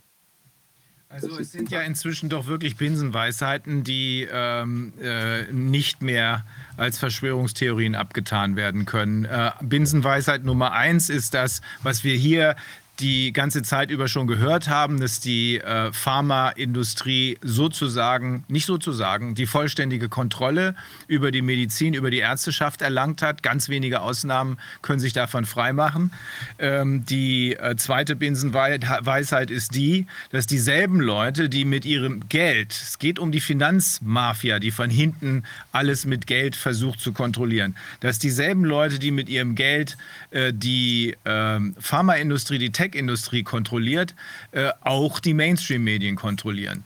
Also wenn diese Binsenweisheiten einer größeren Mehrheit in der Bevölkerung bekannt werden, und es wird es ja immer mehr und mehr und mehr, insbesondere der Widerstand, der bei Ihnen ja mindestens genauso groß ist wie hier, vermutlich größer ist, ähm, wenn das langsam aber sicher in den Köpfen der Menschen ankommt, müsste es doch ein ruckartiges Erwachen geben. Dann müsste es doch ruckartige Protestwellen geben.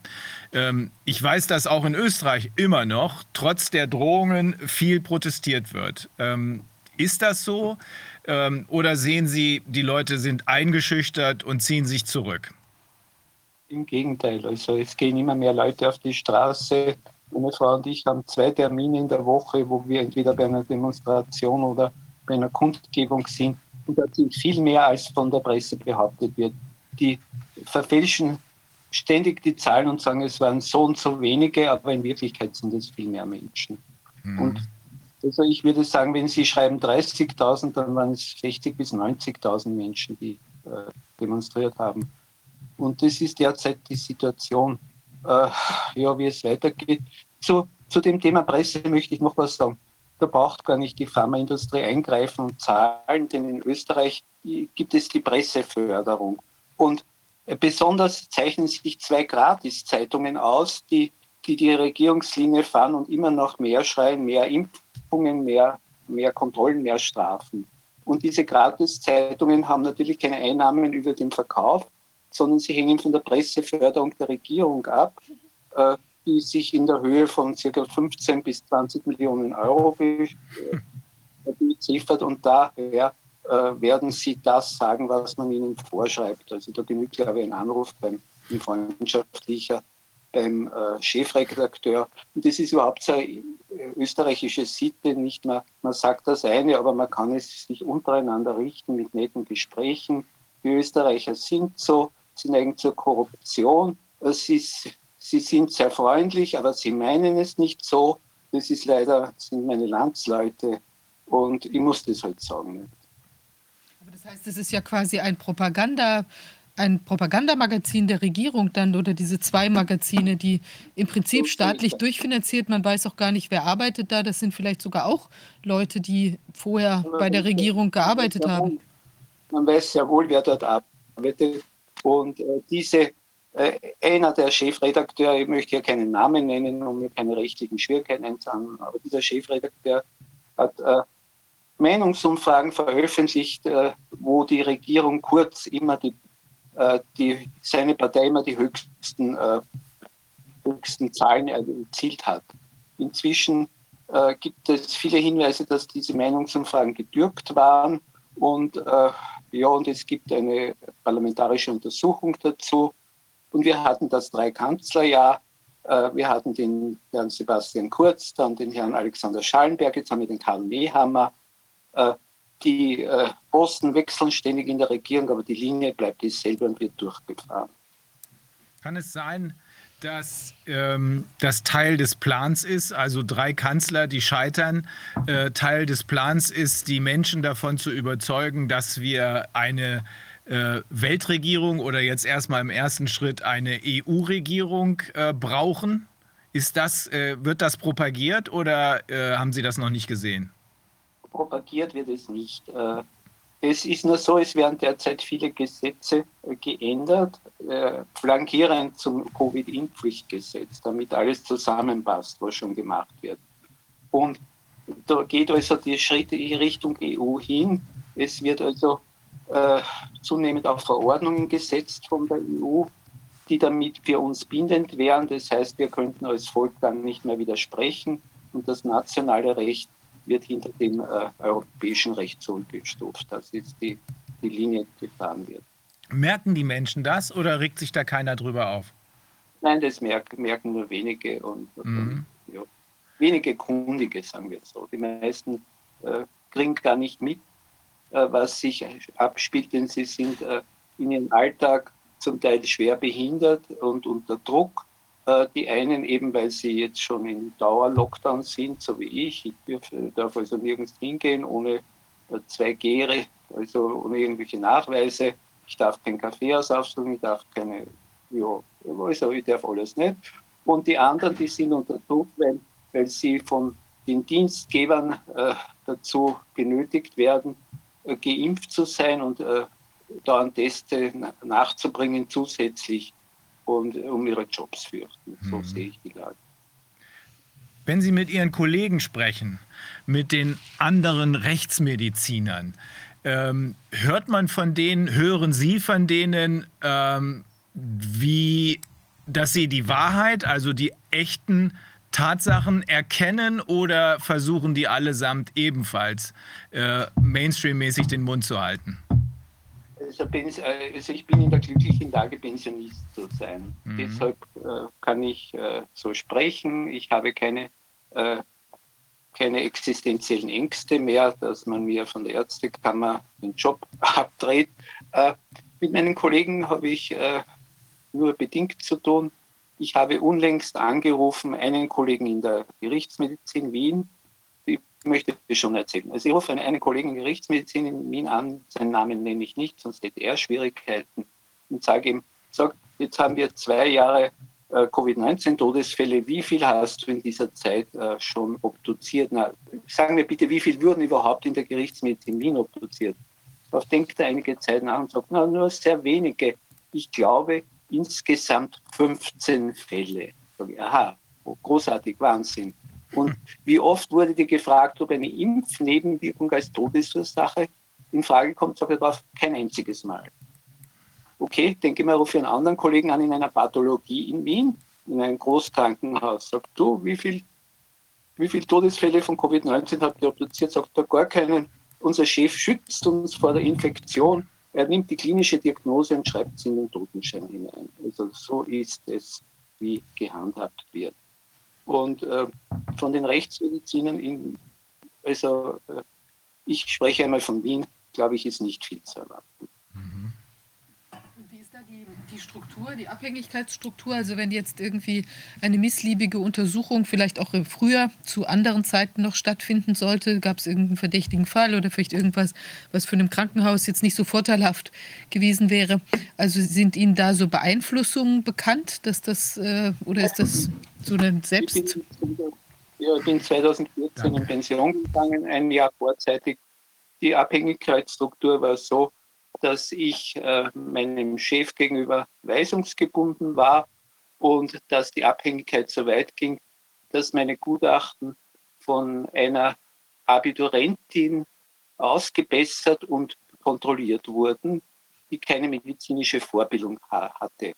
Und als ich mich dagegen aufgelehnt habe, äh, hat das nichts genützt. Das war so circa, wie wir dort vorgegangen sind. Äh, sie hat allerdings nur die Rechtschreibung ausgebessert und wenn ich Hirn geschrieben habe, Gehirn daraus gemacht. Äh, fachlich konnte es sich nicht da einmischen. Aber so circa war die Geschichte dort und wo wie es woanders ist in Österreich, weiß ich nicht. Es ist, es ist nicht zu fassen. Ähm, erkennen denn die, diese Leute nicht, also selbst wenn man etwas verdrängt, muss man ja das, was man verdrängt, vorher zur Kenntnis genommen haben. Würden Sie sagen, die verdrängen was oder nehmen die gar nichts zur Kenntnis? Jetzt fragen Sie mich etwas Interessantes. Äh, ja, ich, ich, ich glaube, es gibt viele Menschen in der Medizin, in Führungspersönlichkeiten, die sich sehr arrangiert haben mit dem System und äh, auch in diese Führungsposition gelangen und dort bleiben, weil sie systemkonform reagierten. Und ich glaube, die stellen sich diese Fragen gar nicht. Die haben eben auf ihre Weise Erfolg. Das heißt also, die brauchen gar nichts zu verdrängen. Ähm, wenn ich aber das Problem sehen würde, und das kann ja nicht sein, dass das keiner sieht. Sie, Sie können nicht der Einzige sein. Sie sind derjenige, der was sagt, weil er eben nicht mehr angreifbar ist, weil Sie sind raus aus dem ganzen System. Aber ja. Sie können trotzdem nicht der Einzige sein. Es muss doch noch andere Mediziner geben. Und diese anderen Mediziner, die eben sehen, dass hier was nicht stimmt, erkennen die denn dann nicht, dass sie früher oder später selbst dran sind? Nein, ich glaube nicht. Na, es gibt, es gibt Ärzte in Österreich, die das sehen. Es gab ja unlängst eine Eklat, dass 200, äh, also 200 Ärzte haben einen offenen Brief an den äh, Chef der österreichischen Ärztekammer, den Thomas Seckerisch, geschrieben, äh, woraufhin äh, acht äh, von ihnen jetzt um ihren Job fürchten. So circa ist die Lage. Aber es gibt, es gibt schon Kollegen, die das sehen und die auch dagegen auftreten. Ein anderer Fall ist der, der Professor Sönnigsen. Der war mit mir, der war, ich war vor drei Wochen oder so bei einer Tagung der MFG, bei einer Pressekonferenz, habe dort gesprochen, er wurde per Video zugeschaltet. Das war Montag. Am Mittwoch erhielt er die dienstfreie Stellung von der Medizinischen Universität Wien und inzwischen hat er also gehört, dass er per März äh, dort nicht mehr zu arbeiten hat, weil man den Vertrag aufgelöst hat. Ist nicht zu fassen. Nur weil er seine Meinung sagt. Was ja naja, ne? die, die, Universität äh, stellt das etwas anders dar. Ja. Also, also wiederholt gegen Corona-Auflagen verstoßen haben, was immer das auch bedeutet. Und das sei jetzt der Auslöser gewesen. Aber da müssten sich ja dann auch Abmahnungen finden. Ich weiß nicht, ob das der Fall ist, aber es ist auf jeden Fall, es ist ja offensichtlich konstruiert, dass man auch gerade jetzt auf die Idee kommt, nach dieser Äußerung, dass da angeblich irgendwas vorgefallen sei. Es ist ja sehr durchsichtig, dass es eben in Wahrheit durchaus um was anderes geht, ja. Aber schockierend, ja. Es ist wirklich äh, monströs. Ich habe mehr Anekdoten, ich weiß noch nicht, ob Sie die hören wollen. Doch, gerne. Das sind ja, das sind die Puzzleteilchen, die das ganze Bild ausmachen. Also, heute war ich, äh, war, ich, war ich eingeladen, zusammen mit dem Dr. Brunner zu sprechen über, über Impfschäden und äh, da wurden auch zwei, zwei Geschädigte gehört. Ein junger Fitnesstrainer, 22 Jahre alt, der jetzt eine schwere Myokarditis hatte und Sportverbot und, und dem geht es besonders und eine junge Dame. Und geplant war diese, diese Veranstaltung im Café Museum. Äh, ich kam dorthin und uns wurde der Zutritt verboten, weil wir keinen äh, Impfnachweis zeigen konnten. Äh, und dann haben wir eben alle, auch die Kamerateams, das Café-Museum verlassen, um diese Pressekonferenz in den Kanzleiräumen von Dr. Brunner abzuhalten. Was sich nachher als Glück herausgestellt hat, denn zufällig, nachdem wir schon weg waren, fand eine Polizeikontrolle im Café Museum statt, wo alle Impfnachweise überprüft wurden. Und natürlich die, diejenigen, die keinen hatten, werden zur Verantwortung gezogen, beziehungsweise auch die äh, Mitarbeiter des Kaffeehauses, denn die dürfen hier gar nicht rein. Das ist circa so Geschichte von heute. Also eine Masche, um die hochgehen zu lassen, letztlich. Ja, möglicherweise war es sogar inszeniert. Ne? Möglicherweise war die Absicht, sie alle hochgehen zu lassen. Ich vermute das, denn, denn mhm. so ein Zucker gibt es ja nicht, weil es gibt in Wien 2000 Kaffeehäuser, aber gerade in dieses kann die Polizei. Ne? Wer an Zufall glaubt, ist also sehr naiv oder sehr dumm. Mhm. Wahnsinn. Das ist ja echt unglaublich. Aber zeigt natürlich auch, wie unglaublich unangenehm das, was Sie da jetzt zu erzählen hatten, für die sein muss, weil sonst braucht man eine solche Aktion ja auch nicht zu veranstalten. Wenn das jetzt nur irgendwelche, irgendwelche unbedeutender Kram wäre, äh, dann kann man die Leute doch reden lassen. Also es ist auf jeden Fall schon eine große Nervosität im System. Ja, würde ich sagen. Ähm, und die Absurdität ist ja auch kaum zu überbieten. Ne? Sie wollen über ähm, sie, sie machen eine Veranstaltung zu Impfschäden, da sind äh, Impfopfer eingeladen und man will sie zwingen, sich impfen zu lassen. Tja, ähm, das ist schon fast Kafkaesk, ne? Ja, Kafkaesk ist auch, dass diese zwei Impfopfer natürlich äh, nach dem neuen Gesetz her in absehbarer Zeit ein drittes Mal geimpft werden sollen. Denn äh, sie müssen ja äh, einen Beleg dann bringen, dass das nicht sein kann wegen äh, gesundheitlicher Schädigung und den darf nicht irgendein Arzt ausstellen, sondern der wird von einem Amtsarzt überprüft. Ne? Ach, das ist ja interessant. Das ist ja eine Steigerung nochmal gegenüber der Konstellation hier aktuell ähm, wo theoretisch, glaube ich, das schon Ärzte ausstellen könnten. Also viele scheuen davor zurück, weil natürlich jetzt, sagen wir mal, zumindest ein Kausalzusammenhang aufzumachen, äh, es kann ja jetzt nicht einfach so passieren, ja, zwischen dem äh, Schaden, der festzustellende Schaden nach in zeitlichem Zusammenhang mit der Impfung, kann man ja nicht unbedingt, woher, wie soll der Arzt das jetzt direkt bestätigen können, dass das kausal dafür war, beispielsweise. Also, dass einiges dafür spricht und dass er dann abrät, beispielsweise für eine neue, einer, von einer neuen Impfung, bis vielleicht weitere Erkenntnisse über die, das Schadpotenzial vorliegt oder so. Sowas kann man sich vorstellen. Das andere ist natürlich schwierig. Nur wenn es jetzt der Amtsarzt macht, dann kann sich ja jeder schon an, an drei Fingern ab, äh, abzählen, dass der natürlich auch wieder in Weisungsgebundenheit äh, eben solche, Erklä solche Erklärungen natürlich überhaupt gar nicht abgeben wird. Ja, ich ich denke, Österreich ist derzeit das Versuchslabor der EU und man schaut, ob das durchgeht oder ob der Widerstand zu stark wird und äh, es auf diese Weise nicht geht. So, so interpretiert es politisch gesehen. Ich hoffe, dass es nicht so ist, aber ich glaube, es ist leider so. Ich glaube auch, dass es so ist. Ähm, und die testen einfach, die pushen und wenn der Widerstand nicht da ist, dann ziehen sie es nicht nur bei ihnen durch, sondern auch in den anderen Ländern. Also müssen wir die vernünftige Schlussfolgerung daraus ziehen, weil wir haben ja noch einen Kopf, den man benutzen kann, müssen wir die vernünftige Schlussfolgerung dazu ziehen, Widerstand zu leisten. Auf jede erdenkliche, friedliche Weise. Und wir haben ja genügend Möglichkeiten. Eine davon ist ja inzwischen auch ganz klar in Österreich, das ist der Gerichtsweg, die Verwaltungsgerichte, die dann äh, wahrscheinlich die nächsten zwei bis drei Jahre so viel zu tun haben werden, dass keine einzige äh, dieser Strafmaßnahmen, nur darum geht es ja hier, dass keine einzige dieser Strafmaßnahmen durchgesetzt werden kann. Denn die haben ja aufschiebende Wirkung, die verwaltungsgerichtlichen Verfahren. Ist ja bei Ihnen, ja. Ja, außerdem gibt es eine Verjährungsfrist. Wenn Sie genau. zu lange brauchen, dann wird die Strafe wieder hinfällig. Also das wäre ja. nicht die Hoffnung, die besteht. Ja. Ähm, wir wissen vom, ähm, von Besprechungen, äh, die wir mit Betroffenen haben. Ich weiß von Kollegen, ich weiß aber auch von sehr vielen Medizinern, ähm, dass sehr viele Menschen sagen, insbesondere Menschen mit kleinen Kindern, sagen, ich mache hier nicht mehr mit. Ich verlasse das Land, gehen zum Beispiel nach Kroatien. Gestern habe ich mit jemandem gesprochen, der sagt, ich bin hier über die Grenze gefahren nach Kroatien. Ich dachte, ich bin im Himmel gelandet. Keine Maßnahmen. 99 Prozent der Menschen tragen keine Masken, ein Prozent vielleicht.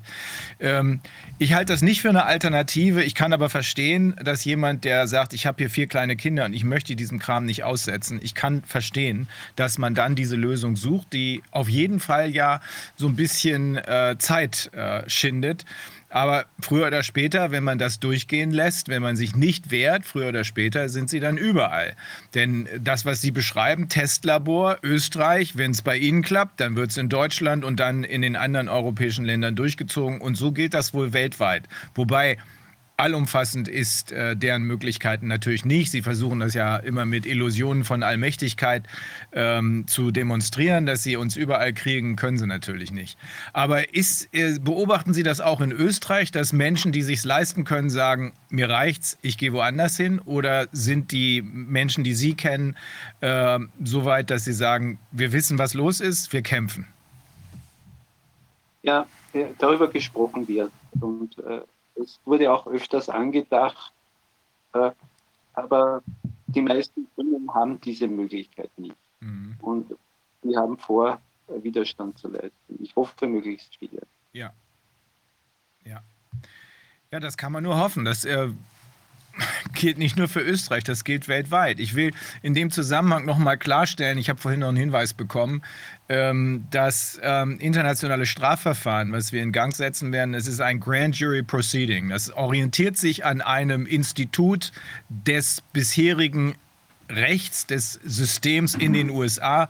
Grand Jury Proceeding bedeutet, man zeigt den zwölf Geschworenen, in diesem Fall werden es aber unsere Zuschauer sein weltweit, man zeigt ihnen den Evidence, den man hat, also die ganzen Beweismittel und sagt dann, das ist das Ziel eines Grand Jury Proceedings, reicht der Evidence aus für Anklagen. In diesem Fall gegen vier Marionetten, äh, Drosten, Fauci, Tedros und Gates. Äh, die glauben vielleicht selber nicht, dass sie Marionetten sind, aber ich glaube es.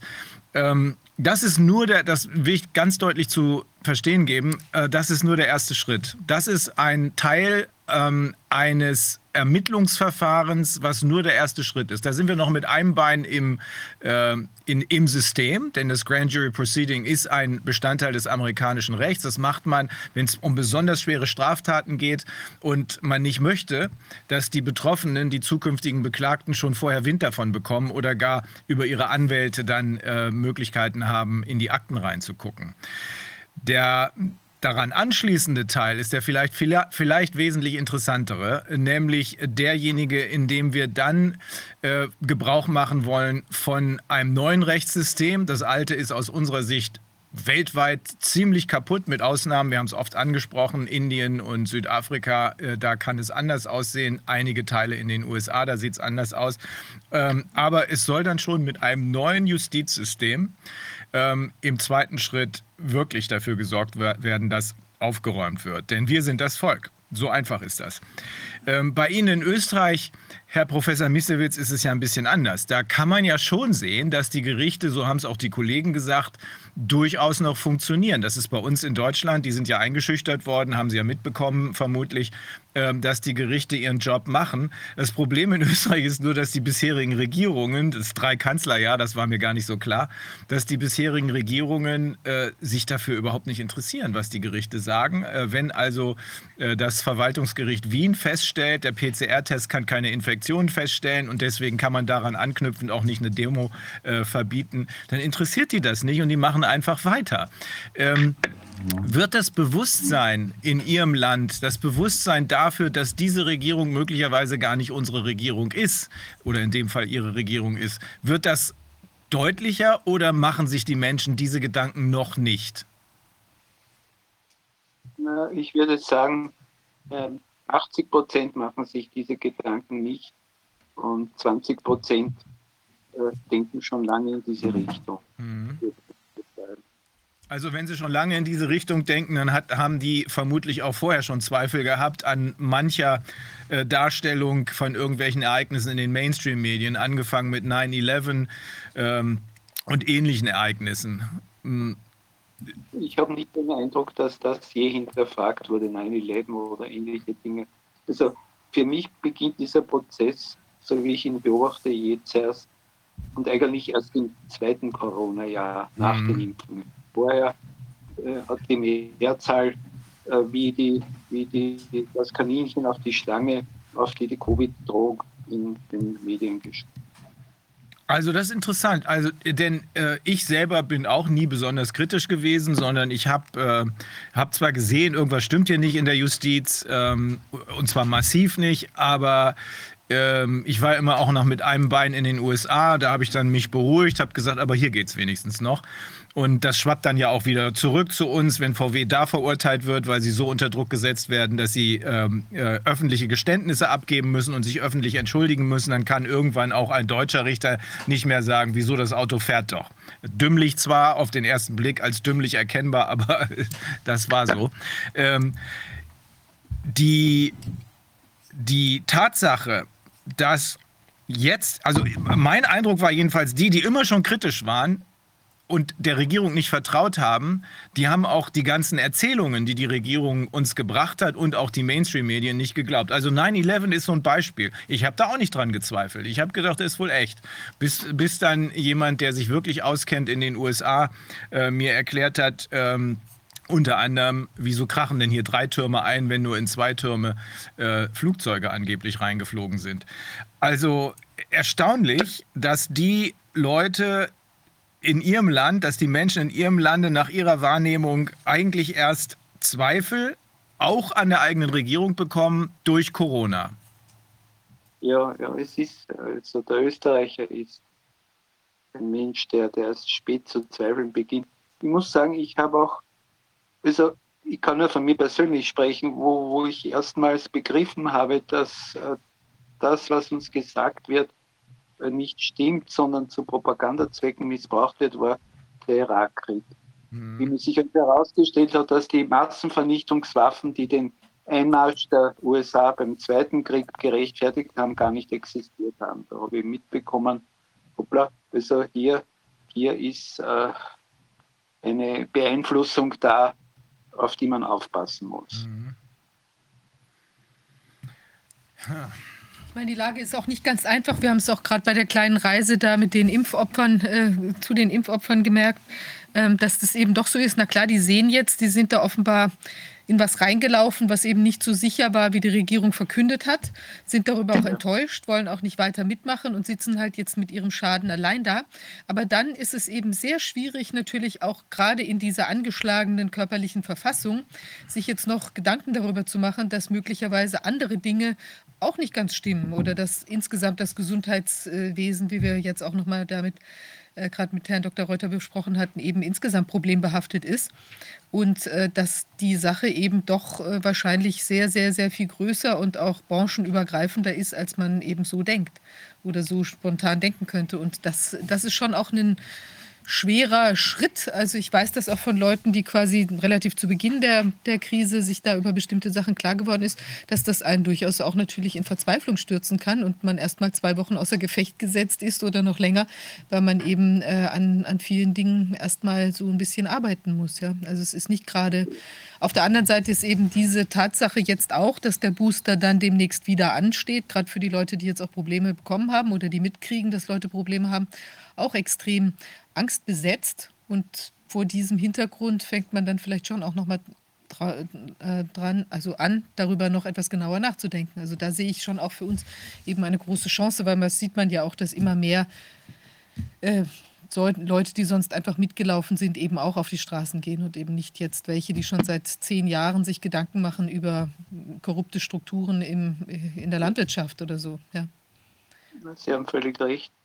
Es betrifft oft sehr junge Menschen, die, die äh, ganz andere Sorgen haben als Politik, sondern äh, um ihre Existenz gerade aufbauen im Beruf, äh, einen Fuß hineinsetzen, eine Partnerschaft eingehen, die, die, haben noch, die entwickeln erst später politisches Bewusstsein. Aber ich muss sagen, so viele Menschen, wie ich jetzt auf der Straße sah, habe ich in meinem ganzen Leben, ich bin 71 Jahre alt, nicht in Österreich gesehen. Das ist auf jeden Fall da. Und ja, es ist zu hoffen, dass das hilft. Und wir werden nicht aufhören. Wir werden nicht aufhören. Ja, das ist, es geht gar nicht anders. Wir haben keine Wahl, das habe ich immer gesagt. Als Viviane mal interviewt wurde, warum sie das macht, hat sie gesagt, weil ich gar nicht anders kann. Das ist der Punkt. Aber das ja. Erkenntnisdilemma, in dem wir uns bewegen, ähm, ist ja ist meiner Ansicht nach ganz einfach zu durchschauen in dem Moment, wo ich anfange, darüber nachzudenken, ob das, was passiert, sinnvoll ist oder nicht, wenn ich also in Verhältnis setze, eine Erkrankung in Anführungsstrichen, äh, deren, ähm, deren Überlebensrate 99,97 Prozent ist. Ähm, die Gefährlichkeit der Erkrankung liegt bei, mit dieser berühmten Infection Fatality Rate irgendwo zwischen 0,14, 0,15, vielleicht 0,2, aber jedenfalls nicht weiter, nicht höher als die einer Grippe. Dann dann erkenne ich, wenn ich mir das überlege, dann frage ich mich, und wieso dann das hier? Ja, weil es so viele Fälle gibt. Dann sehe ich, Fälle gibt es ja gar nicht, sondern das ist der PCR-Test, der kreiert die Fälle. Wie wir inzwischen wissen, der Drosten-Fake-Test produziert um die 100% False Positives mit seinen 45 Umdrehungen. Mal abgesehen davon, dass ein äh, PCR-Test sowieso keine Infektionen feststellen können. So, und spätestens an der Stelle beginne ich doch Probleme zu haben. Spätestens, wenn ich sehe, die Gefahr ist ja gar nicht da. Es gibt sogar normale Behandlungsmethoden, die funktionieren. Ich brauche gar nicht Off-Label-Use von Ivermectin oder sowas. Es geht ganz normal mit äh, Vitamin C, D, Zink und so weiter. Spätestens, wenn ich sehe, der PCR-Test, der die Grundlage für alles war, ist ein Fake. Da muss ich mich fragen, worum geht es denn dann hier? Und an der Stelle kommt wahrscheinlich das eine oder andere Weltbild ins Schwanken. Also der, die eben von Ihnen angesprochenen jungen Leute, die äh, eigentlich unpolitisch sind, äh, aber das, ich, mein, ich, ich gehe davon aus, Sie meinen die beiden Impfopfer, ne? Ja, ja, von denen habe ich gesprochen. Genau. Für, für, für viele stehen, weil, weil die, die sind ja nicht aus Überzeugung zur Impfung gegangen, sondern der eine wollte halt endlich mit ein normales Leben führen, mit seiner Freundin wieder ins Kino gehen und außerdem wurde ihm im Job gesagt, er darf nicht, wenn er nicht geimpft ist. Das waren die Gründe. Äh, die, die ihn bewogen haben. Ja, das sind fast überall die Gründe, ähm, wie ja. wir inzwischen feststellen. Also ich, äh, man muss ja immer vorsichtig sein, damit nicht äh, erkennbar wird, über wen man spricht. Aber ich war bei einer m, mittelgroßen Firma mit 70 ähm, Angestellten. Da ist nur noch ein einziger übrig, der nicht geimpft ist. Ähm, aber einer von denen, äh, die mich da betreut haben, war geimpft, hat sich hinterher an mich gewendet, hat gesagt, hey, wir sehen immer Corona-Ausschuss, wir wissen auch Bescheid. Äh, war aber geimpft, sagt aber nochmal auf keinen Fall. Aber in dem Moment, wo ich das, wo ich das für mich klargestellt habe, ich mache das nicht mehr mit, weil diese vorangegangenen Erkenntnisschritte mich an einen Punkt gebracht haben, an dem ich anfangen muss, darüber nachzudenken, worum geht es denn hier dann, wenn nicht um Gesundheit. In dem Moment muss das ganze Kartenhaus zusammenkrachen. Da muss ich ja, also wer einmal äh, anfängt zu fragen, der hört auch nicht mehr auf. Der will dann auch den Rest wissen. Und da muss einem doch klar werden, das sind unsere eigenen, angeblichen, unsere eigenen Regierungen, die hier offensichtlich die Interessen nicht von uns, sondern von der Pharma- und Tech-Industrie bedienen. Selbst wenn man da aufhört nachzudenken und sich nicht darüber wundert, wer möglicherweise da hinten die Fäden zieht, äh, muss einem doch ziemlich schwindlig werden. Und da kann ich verstehen, dass der eine oder andere sagt, ah nee, das will ich lieber nicht mehr wissen wissen. Aber es gibt eben auch die andere Gruppe, der, zu der Sie offensichtlich gehören und ich glaube, wir auch. Ähm, die wollen es dann wissen, weil, also Beispiel, ein Kollege von mir in den USA, sehr, sehr äh, erfolgreicher, erfahrener Anwalt, der ist, als ihm klar wurde, was los ist, so langsam, das war letztes Jahr im Oktober, meine ich, da war der einen ganzen Monat krank. Der lag einfach nur im Bett. Der wusste nicht mehr, was oben und unten ist. Der wusste auch nicht, was er hat. Möglicherweise war es auch noch gekoppelt mit einer Depression. Ähm, aber dann hat er den nächsten Schritt gemacht. Und dann hat er, hat er gesehen, es geht hier eben nicht um Gesundheit, es geht um extrem viel Geld, was hier verdient wird, auf Seiten derjenigen, die hier als Marionetten eingesetzt werden. Und dann dahinter steckt noch was viel Schlimmeres. Ich glaube, dass dieser zweite Schritt, der zwar auf der einen Seite zum Einsturz eines Weltbildes führen kann, äh, eine Frage der psychischen Gesundheit ist. Ich möchte nicht in einem dunklen Tunnel rumlaufen und mich fragen, wo ist er denn mal zu Ende, sondern ich will wissen, was los ist, damit ich auch das Licht am Ende des Tunnels sehen kann. Aber das sind wahrscheinlich zwei unterschiedliche äh, ja, Herangehensweisen. Die eine kann ich zwar verstehen, äh, ist aber nicht meine, aber die erklärt, warum so viele Leute auf halbem Wege stehen bleiben nur um dann irgendwann eben doch zu sehen, was los ist. Denn wie gesagt, das wird hier ein Bodycount, der das Ganze entscheidet. Ich darf da was Persönliches sagen. Ich bin ja nicht nur qualifiziert als Rechtsmediziner, sondern habe auch eine Psychotherapieausbildung und habe das fünf Jahre nebenbei praktiziert. Und da ist mir aufgefallen, dass Menschen also an ihren Überzeugungen mit aller Gewalt festhalten, weil sie ihnen das Leben erleichtern und das Leben schöner machen. Und äh, wenn man erkennt, was gespielt wird, das ist eine große Enttäuschung und eine Enttäuschung tut immer weh. Auch wenn man nachher besser lebt, wenn man ohne Täuschung lebt. Aber das ist ein sehr schmerzhafter Prozess. Und diese, dieses kindliche Vertrauen, das man hat in die Obrigkeit, nicht? Das sind wie meine Eltern, die schauen auf mich, die, die sorgen für mich, die tun das Beste für mich. Das geht ja komplett verloren, das wissen wir. Und das ist sehr, sehr schmerzhaft und manche Menschen schaffen diesen Sprung nie. Gott sei Dank schaffen ihn jetzt aber viele, weil sie gar nicht mehr anders können, als die Augen zu öffnen. Aber ich glaube, es ist auch, ich meine, der Professor Lind, der hatte uns ja auch immer auf die Fähigkeit zur Moralkompetenz hingewiesen. Ja. Und ich glaube, die betrifft ja nicht nur das Außen. Das ist letztlich auch eine Frage der Moralkompetenz nach innen. Also wenn ich erkannt habe, dass es da draußen Dinge gibt, die auch für mich selbst schädlich sind, ja, dann äh, ist es ja auch eine Frage der, der Moral, der eigenen Moral sich selbst gegenüber oder auch der, kann man wieder anderer Punkt, äh, der, der Selbstliebe. Ja, dass man eben sagt, ich tue mir das jetzt erstmal nicht an. Ich warte zumindest bis zum allerletzten Drücker und gucke, ob es vielleicht noch irgendwie eine Möglichkeit gibt, für mich irgendwie der Sache zu entgehen und tue in der Zwischenzeit alles, was ich kann, zum Beispiel indem ich protestiere, indem ich mich Dingen verweigere, indem ich anderen auch davon erzähle. Das ist ja auch was, also mein eigenes Gewissen, äh, indem ich rausgehe ähm, und versuche andere zu informieren, dass es da Probleme gibt, das ist ja auch was, was ganz wichtig ist, weil ich muss ja auch damit leben, dass ich eventuell eben Leute nicht informiert habe, dass ich mich mit meinen Schäden vielleicht nicht hingestellt habe und gesagt, schaut, bei mir ist hier dieses Problem aufgetreten, seid vorsichtig, das kann bei euch auch passieren. Und ich finde, diese Sachen, die muss man sich auch gut überlegen, weil ich finde, es lebt sich äh, sehr schlecht mit, äh, wir haben das auch gesehen, die Menschen, mit denen wir gesprochen haben, die haben geweint die haben gesagt, ich wünschte, ich hätte niemals diese, diese äh, Spritze genommen. Die haben uns auch angeschaut und haben gesagt, ich, ich beneide Sie als Ungeimpfte, dass Sie diese, also wir wissen ja alle nicht, was, ob wir irgendwann mal krank werden, aber zumindest ist es so, dass wir ja mit den vertrauten geschehen, was eben an Krankheit bei uns jetzt im Moment passieren kann oder nicht. Und wir können auf die Warnsignale achten beispielsweise, aber das, oder uns gesund ernähren und so weiter. Das ist ja bei denen alles völlig auf den Kopf gestellt. Man weiß ja nicht, was kommt da draus noch. Und das macht ja auch unglaublich Angst. Also ich denke, dass man da auch wirklich auf sich selbst achten muss, muss und eben diese Entscheidung ganz, ganz genau abwägen muss, auch ob man mit dieser Angst, was sich da im Körper möglicherweise abspielt, leben kann und möchte. Das ist nämlich wirklich ganz schwer. Das ist nicht einfach nur der kleine Pieks.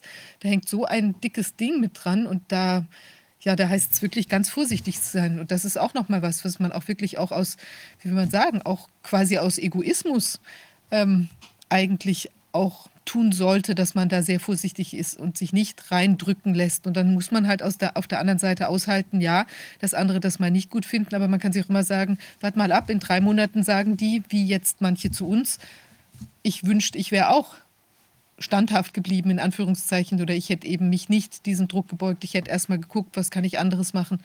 Weil wir, du, wir machen doch viel verkehrt in unserem Leben.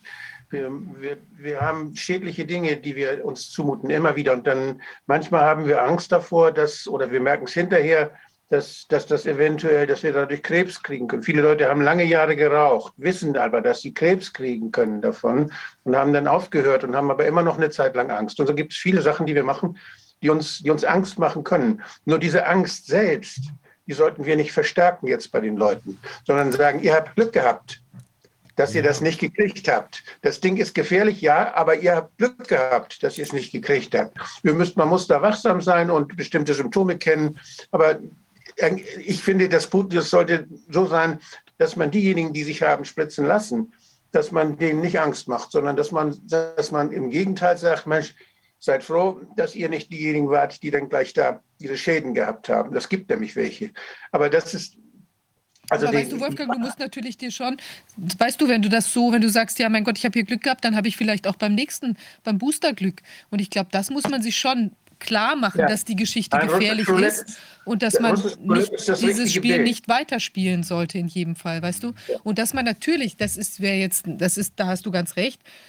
Ich sage das nur, diese Angst, die da eben passieren kann, auch wenn ich jetzt den, die dritte Spritze nehme, ja, das sollte man mhm. ganz, ganz arg im Blick haben. Aber natürlich bei den Leuten, die diesen Schritt jetzt schon gegangen sind, da wird ja. man Mittel und Wege finden müssen, dass die halt auch mit diesen Ängsten, die dann entstehen, auch klarkommen und dass das eben, äh, dass man, und da, da wird ja auch die Angst kann weniger werden, indem wir eben alles zusammenwerfen, was wir vielleicht schon Erkenntnisse haben, wo man vielleicht auch helfen kann.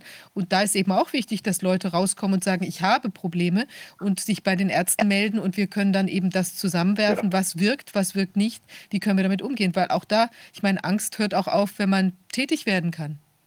Ja, also das, das Bild des russischen Roulette finde ich sehr gut dabei. Das ist das, äh, da kann man sagen, ja, das ist eine gefährliche Sache.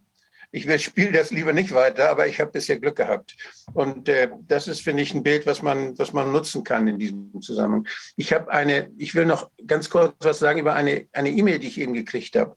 Da ist jemand, der macht sich unheimlich viele Gedanken. Der hat alles erlebt schon, weil er sich nicht impfen lässt. Der hat keinen Kontakt mehr mit seinen Verwandten und selbst enge Beziehungen sind auseinandergegangen. Da haben wir, das haben wir ja ganz oft gehört. Aber der macht sich jetzt, hat sich Gedanken gemacht und hat sich nicht getraut, erst das zu schreiben, hat sich, schreibt selbst, er hätte sich überwunden, das irgendwo niederzulegen. Der meint, kann in der Spritze was drin sein, was die Leute so, äh, was, die, was sie so Vertrauens, was ihnen Vertrauen gibt, wenn man jetzt so an, an, an, an Psychopharmaka denkt und sowas, wenn einer eine Spritze gekriegt hat, dass er hinterher psychisch so verändert ist, dass er dann praktisch, dass es nicht nur der psychologische Effekt ist, ich bin einmal missbraucht worden und jetzt äh, äh, traue ich mich nicht, das einzusehen, sondern dass eventuell sogar pharmakologisch da was drin sein könnte. Diesen Verdacht hat er geäußert und hat gleich gesagt, oh, ich will aber kein Aluhut sein und ich will aber nicht, ich will nichts Böses denken und sagen Sie das bitte keinem weiter. Ich sage das trotzdem weiter, weil ich die psychische Not dieser Menschen einfach, einfach sehe. Ich sage ja nicht, wer mir das gesagt hat. Aber das, das, ist, das ist schrecklich zu sehen, welche Gedanken da kommen in den Leuten. Es ist einfach nicht, äh, ja, all, all das müssen wir annehmen und ich denke, wir müssen zuhören und müssen sagen, dass wir das Leben so schön machen müssen, uns allen und sollen, wie, wie es nur irgendwie geht. Und das Positive hervorheben und das Negative ablehnen. Und zwar mit aller, mit aller Konsequenz und ganz straight. Darf ich kurz widersprechen? Ich bin dafür, dass wir realistisch sind und nicht auf das Positive schauen. Und auch Angst hat eine Funktion und äh, ist ein Warnsignal für den Menschen. Und wenn er Angst vor der Spritze hat, dann hat er eigentlich einen gesunden Instinkt, der ihn davon abhält. Das sollte man nicht untergraben. Ich sehe meine Aufgabe darin, Aufklärung zu machen über die medizinischen Nebenwirkungen.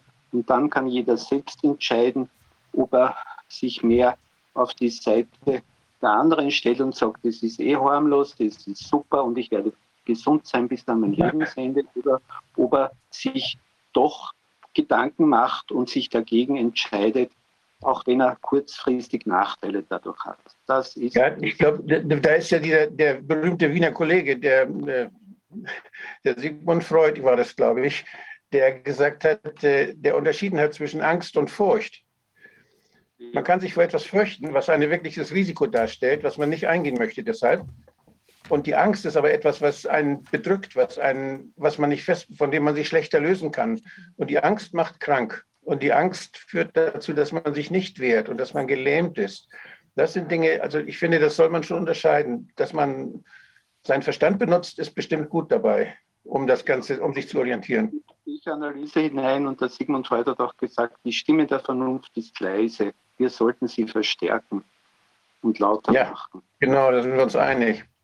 Wir haben, äh, wir haben vor, wir haben gestern, glaube ich, oder vorgestern in einem, nee, gestern war das Donnerstag, ne? Ja, in einer, ähm, in einer ja, Diskussion in der Basis, in der Partei Die Basis, äh, uns genau diese Frage gestellt. Wie, ähm, wie kümmern wir uns jetzt um die Leute, die gerade auch von uns was erwarten, weil wir die einzigen sind, die überhaupt äh, systemkritisch sind als Partei? Äh, kann man das machen, indem man genau erklärt, wie gefährlich das Ganze ist, oder würde das wieder zu Panik oder zu Angst führen? Meine persönliche Überzeugung ist, die Karten müssen auf den Tisch und ähm, es kann nicht angehen, dass wir jetzt noch irgendwie rumfiepen und versuchen, das Ganze irgendwie als nicht halb so wild, äh, als, als halb so wild darzustellen. Ich habe da, ich da auch ein bisschen provokativ gesagt, ja, man kann den natürlich auch sagen, testet doch mal aus. Nein, das kann nicht sein. Wir müssen schon natürlich nicht, äh, ich glaube, das willst du auch so nicht sagen, ähm, äh, Wolfgang, aber natürlich natürlich äh, geht es nicht darum, jetzt Panik zu erzielen. Aber ich meine schon, dass es wichtig ist, dass die Leute Angst haben vor der Spritze, weil nur dann werden sie sagen, oh, wieso? Was, was ist denn hier? Habe ich hier nur so ein dumpfes Gefühl oder gibt es auch Fakten dafür? Was ich aber... Dass sie sich fürchten vor der Spritze, das ist richtig, ja. Angst nicht. Sie werden betrogen. Und davor, dass man betrogen wird, hat man keine Angst, sondern da wird man wütend. Oder so. Also ich habe heute Morgen im Zug jemanden äh, kennengelernt, die ist, äh, die ist äh, ja so ein Beispiel, wie es äh, Professor Misewitz ähm, vorhin gesagt hat. Die ist äh, quasi isoliert und ähm, in ihrer eigenen Familie, in ihrem Umfeld, auch in ihrem beruflichen Umfeld, ist aber eine sehr lebensfrohe Frau. Und ich kenne jemanden, die äh, genau den gleichen Job ausübt wie sie und habe gesagt, hey, ich glaube, ich connecte sie mal mit der, Andrea. Und, ähm, und in dem Moment haben wir uns ein bisschen unterhalten. In dem Moment war schon klar, allein die Tatsache, dass man nicht mehr isoliert ist, sondern dass es jemanden gibt, mit dem man reden kann, möglichst nicht nur einen, sondern noch ein paar mehr. Allein das äh, ist schon quasi belebend oder wie auch immer ich sagen soll. Also es ist jedenfalls, es tritt dadurch eine positive Entwicklung ein. Äh, wie gesagt, die Frau ist ohnehin lebensfroh, aber sie war schon ziemlich bedrückt, weil sie fühlte sich komplett isoliert. Ihr eigener Sohn, ihr eigener Sohn wollte sie in die Psychiatrie schicken. Absurd, absurd. Aber ich glaube, darum wird, darum wird es jetzt vor allem gehen, dass man den Leuten, die, die erkennen können oder die dadurch, dass wir sie aufklären, erkennen werden, was hier wirklich gespielt wird, gleichzeitig die Unterstützung gibt, die sie brauchen. Und ich glaube, die wichtigste Unterstützung, neben der Tatsache, dass wir natürlich diese Impfkompetenzzentren brauchen, das wird wohl erstmal nur mit den niedergelassenen ähm, Praxen gehen. Aber neben dieser Tatsache, neben der rein fachlichen Unterstützung, ist es einfach die menschliche Unterstützung. Diese Verbindung mit Leuten, mit denen man sich unterhalten kann, ohne dass man gleich mit rechts, rechts, Nazi, Nazi tituliert wird. Ich glaube, das ist die Hälfte der Miete schon. Ne? Aber ich glaube, ja. da, also da tut sich auch unheimlich viel. Wir haben auch die Leute gleich in, in Kontakt mit Ärzten gebracht. Sie hatten dann also sofort auch einen Ankerpunkt, wo sie vorher vielleicht bei ihrem Hausarzt aufgelaufen waren und der sagte, ach, bildest du dir alles ein und so, was soll das hier? Und das tatsächlich hat auch schon zu viel mehr Zuversicht äh, geführt, ja, und auch die Möglichkeit, vielleicht, äh, wir verbinden die jetzt auch miteinander. Das war auch toll. Ja, die mhm. haben sich ja sowieso teilweise jetzt schon in Gruppen organisiert, aber nochmal in anderer Form die zu verbinden. Und da entsteht auch unheimlich viel Kraft. Also ich glaube, das ist schon eine sehr wichtige Sache. Und Wolfgang hat natürlich recht, indem er sagt, also die, die Angst selbst macht ja krank. Also das kann ja, wenn ich eben Ängste schüre und irgendwie ständig jetzt irgendwie denke, oh Gott, da wächst mir irgendwie am Unterarm das und das, dann wächst mir da vielleicht auch was oder an anderer Stelle, weil ich eben solche, solche Ängste schiebe. Also das ist schon total wichtig. Natürlich reagieren realistisch hinzugucken, aber sich nicht reinzusteigern in die Angst und eben auch Mechanismen zu finden, damit umzugehen. Aber ich glaube trotzdem, viele haben uns nämlich von denen auch gesagt, ich hatte eigentlich auch schon so ein ungutes Bauchgefühl, auch in diesem schrecklichen Impfzentrum. Ich habe mich gefühlt wie Vieh. Wir wurden da durchgetrieben, die haben gar nicht irgendwie auf uns geguckt als Menschen. Man hat das Gefühl, ich bin da irgendwie in so einer Fabrik, in so eine Fabrik geraten. Ich wollte es eigentlich auch nicht. Und dann muss man auch sagen, Leute, hört auf euer Bauchgefühl. Das ist an der Stelle ganz richtig. Ja, wir haben, wir haben es ja so beigebracht bekommen. Immer wenn wir nicht weiter wissen, dann, dann ist da einer, der ist Profi und da gehen wir hin und dann ist alles erledigt. Aber wir müssen einfach zur Kenntnis nehmen, dass es heute diese Leute nicht mehr gibt, wo man hingehen kann und die nur uns deshalb helfen, weil sie Profis sind, sondern diese Profis, die sind Profis, weil sie Geld verdienen wollen mit dem, was sie tun. Und wir haben eben sehr, sehr viele Ärzte, wo man seine Verantwortung für die eigene, fürs eigene Leben, für die eigene Gesundheit einfach nicht mehr abgeben kann. Das reicht nicht, zum Arzt zu gehen, sondern man ist selbst verantwortlich. Man muss kritisch sich die Sache angucken und man muss, das ist in, in allen korrupten Ländern, das Typische an korrupten Ländern ist, dass das Leben schwer wird. Dass man sich nicht mehr auf die, auf die Polizei verlassen kann, dass man sich nicht mehr auf das Amt verlassen kann, dass man sich überhaupt auf niemanden verlassen kann, sondern dass man immer Angst haben muss, man wird betrogen. Und deshalb ist so eine Gesellschaft schwach und schlecht und leistungsunfähig. Und eine Gesellschaft, wo man sich auf alle verlassen kann, wie das in Skandinavien mal üblich war, da war das mal so, dass die Leute keine Angst hatten. Die haben, die haben die Türen aufgelassen, die haben, die, die haben keine Angst gehabt, dass sie beklaut werden. Da wussten, das war sehr transparent und da, da war alles geregelt. Einige sagen, es ist langweilig, aber ich denke, das, das Leben, das wird zu kompliziert. Das wird zu kompliziert, wenn's, wenn, wenn, wenn man keinem mehr trauen kann. Und wenn man nicht mal dem Arzt mehr trauen kann, der approbierte, der den hippokratischen Eid geschworen hat und weiß nicht was alles, dann wird es sehr, sehr kompliziert. Und wir müssen einfach uns eingestehen, das Leben ist jetzt viel komplizierter geworden. Und wir müssen deshalb uns neue Wege, neue Wege suchen, wie wir wieder einander vertrauen können, sodass wir, dass wir etwas abgeben, dass wir nicht alles selbst machen müssen, dass man eben auf, die, auf den anderen verlassen kann. Und da müssen wir wahrscheinlich klein anfangen, in übersichtlichen Räumen anfangen, um dieses Vertrauen wieder zu gewinnen. Das Vertrauen in die großen Institutionen ist futsch, ja. weg. Komplett. Komplett. Nochmal eins, ähm, Angst, Furcht. Ähm, es ist ja so, wie es Professor Desmet uns erklärt hat, dass der wichtigste Bestandteil oder die wichtigste Grundlage für das erfolgreiche Durchziehen dieser illusionären Pandemie, ähm, so hat er es genannt, Free Floating Anxiety ist. Free Floating Anxiety, also das Gefühl, was künstlich sicherlich mit herbeigeführt wurde, das Gefühl in einem großen Teil der Gesellschaft, dass man irgendwie ganz stark verunsichert ist und nicht benennbare Ängste hat. Man hat Angst, aber man weiß nicht wovor. Das ist diese Free-Floating Anxiety. Das ist aber was anderes als das, worum es uns geht. Wir wollen klar machen, dass es einen Grund gibt, Angst zu haben vor bestimmten Dingen oder Furcht. Ähm, und dass, wenn man das erstmal erkannt hat, dann ist es eben nicht mehr Free-Floating, dann kann es auch nicht mehr besetzt werden durch irgendwas anderes, ähm, sondern dann ähm, äh, äh, dann, dann weiß man, was man zu tun hat. Und ich finde, dass so eine Orientierung sehr, sehr wichtig ist. Wir kriegen gerade die Mitteilung, Professor Burkhardt meldet sich nochmal. Äh, Pro, Professor Burkhardt, gerne. Moment, ja, Mikrofon ist an. Äh, ja, ich wollte nur sagen, also ich bin, äh, seit ich mit meinen Ergebnissen an die Öffentlichkeit getreten bin, ja äh, stark exponiert, insofern als ich unendlich viele, also wirklich hunderte von Telefonaten bekomme von Betroffenen teilweise oder überwiegend von bereits Geimpften, die also irgendwie völlig verzweifelt sind und sagen, äh, wie können Sie mir helfen? Äh, da kann ich natürlich wenig helfen, außer dass ich äh, sage, auf keinen Fall die Boosterimpfung mehr nehmen. Aber was mir aufgefallen ist, dass die häufigste Aussage, die ich bekomme, und das haben also wirklich viele, viele von diesen Anrufern haben gesagt, ja, mit den Ärzten kann man ja nicht reden. Also das ist für mich eine so äh, vollkommen unfassbare Situation, dass Ärzte nicht mit sich reden lassen. Die sagen einfach, das hat mit der Impfung nichts zu tun, das kann mit der Impfung nichts zu tun haben. Äh, und äh, das ist also wirklich äh, ja, zum Verzweifeln.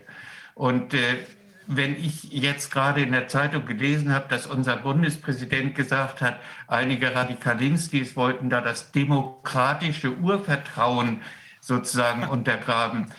Mein Gott, wer hat denn das demokratische Urvertrauen untergraben? Ja. Das sind doch die Leute, die äh, ständig von irgendwelchen äh, Horrorszenarien gesprochen haben. Äh, also sowas ist für mich vollkommen unverständlich und letztlich absolut populistisch, solche Äußerungen. Lieber, lieber ehemaliger Genosse, lieber ehemaliger Genosse, äh, Präsident, lass die Tönche weg. Lass die Tönche weg. Gib den Leuten die Chance, die Wahrheit zu sehen. Ihr habt verspielt, ihr habt uns belogen, betrogen und betrügt uns weiterhin. Und jetzt geht zurück und, und macht den Weg frei für neue Ehrlichkeit, für neues Vertrauen. Was jetzt da läuft, ist einfach nur traurig. Und es wird peinlich, wenn der Präsident dieses Landes jetzt plötzlich so tut, als gäbe es noch eine Demokratie bei uns. Der Tat peinlich. Wir sind äh, jedenfalls nicht mehr in einer Demokratie. Vielleicht sind wir, wenn wir ein bisschen Glück haben, noch in einer Transition, aber äh, man muss an vielen Ecken einfach ganz deutlich erkennen, außer man macht die Augen zu, äh, dass hier eine faschistoide Gesellschaft mindestens im Entstehen ist. Und äh, dazu gehört als Folge dass man sich wehrt. Ob das passiert gerade. Und darüber können wir eigentlich nur froh sein, ähm, denn das wird nicht beendet werden. Auch Professor Mislewetz sagt das ja gerade, wir hören nicht auf damit. Und ähm, ich glaube, das ist entscheidend, dass die andere Seite das erkennt. Wir sind entschlossen.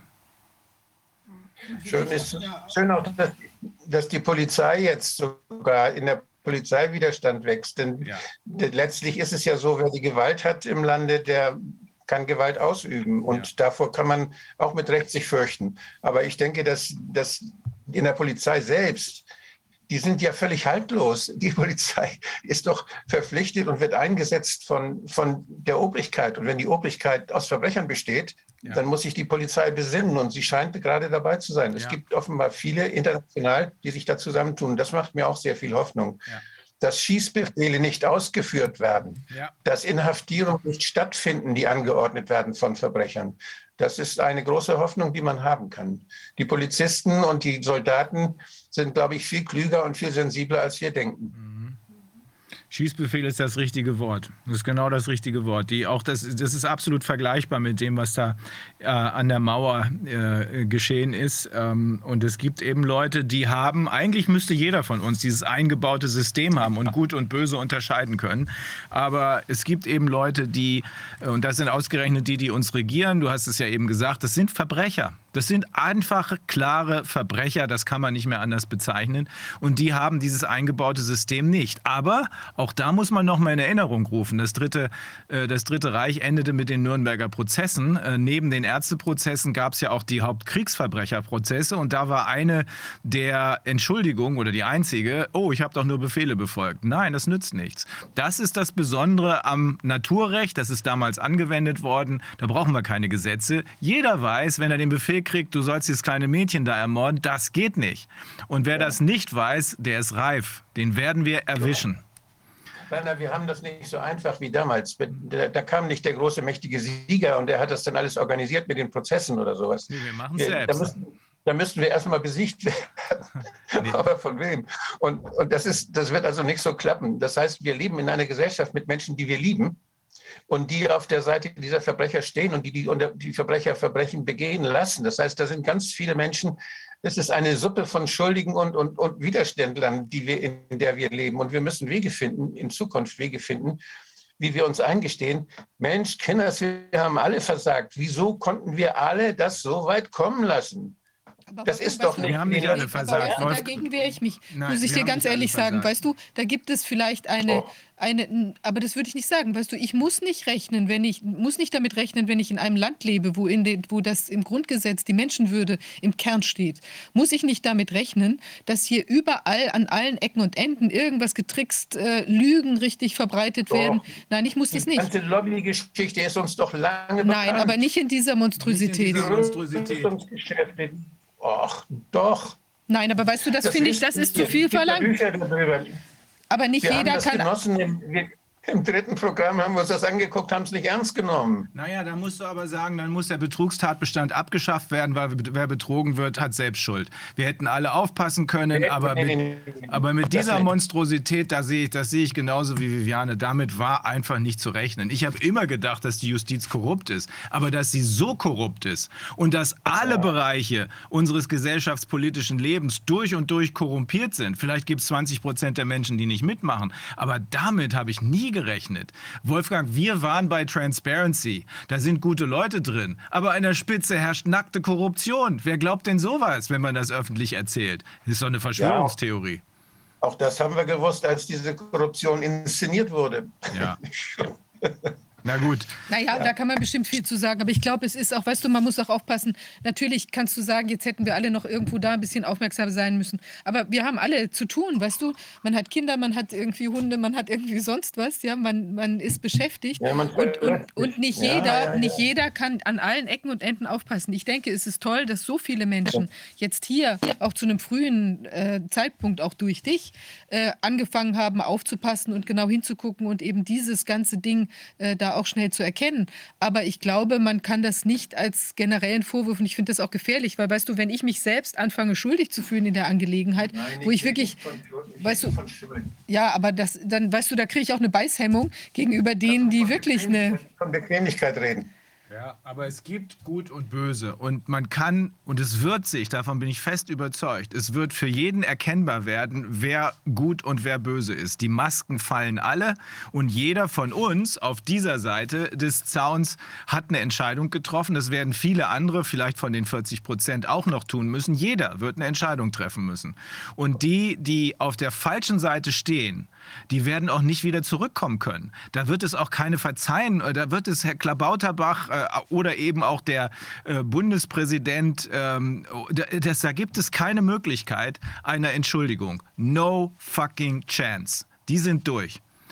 Und weißt du, auch wenn man nochmal auf das Vertrauen zu den Ärzten eingeht, es gibt ja Ärzte, die brüsten sich, oh, ich habe irgendwie jetzt hier 2000 Kinder geimpft. Dieser Mensch Oh ja. wird später dastehen müssen, auch gegenüber den Eltern, die dann sagen, was ist denn hier passiert? Ich habe mich hier reinlocken lassen und auch durch dich, Arzt, der du mir gesagt hast, das ist ganz unproblematisch hier, dann wird der da stehen müssen und sich verantworten müssen gegenüber diesen, dieser Trauer und diesem Entsetzen und Ja. diesem Zorn der Eltern. Und das ist viel schlimmer als jedes Gerichtsverfahren.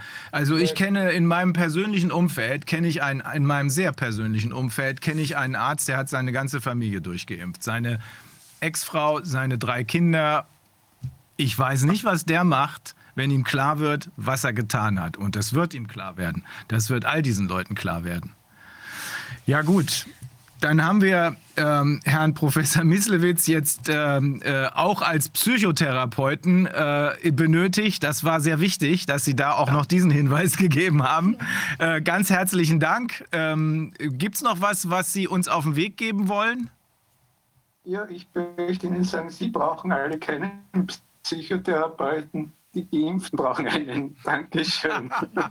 Das freut mich. Äh, ja, herzlichen Dank und wir wünschen Ihnen ein schönes Wochenende. Bleiben Sie standhaft, aber ich habe keinen Zweifel, dass Sie es sowieso. Okay. Dankeschön.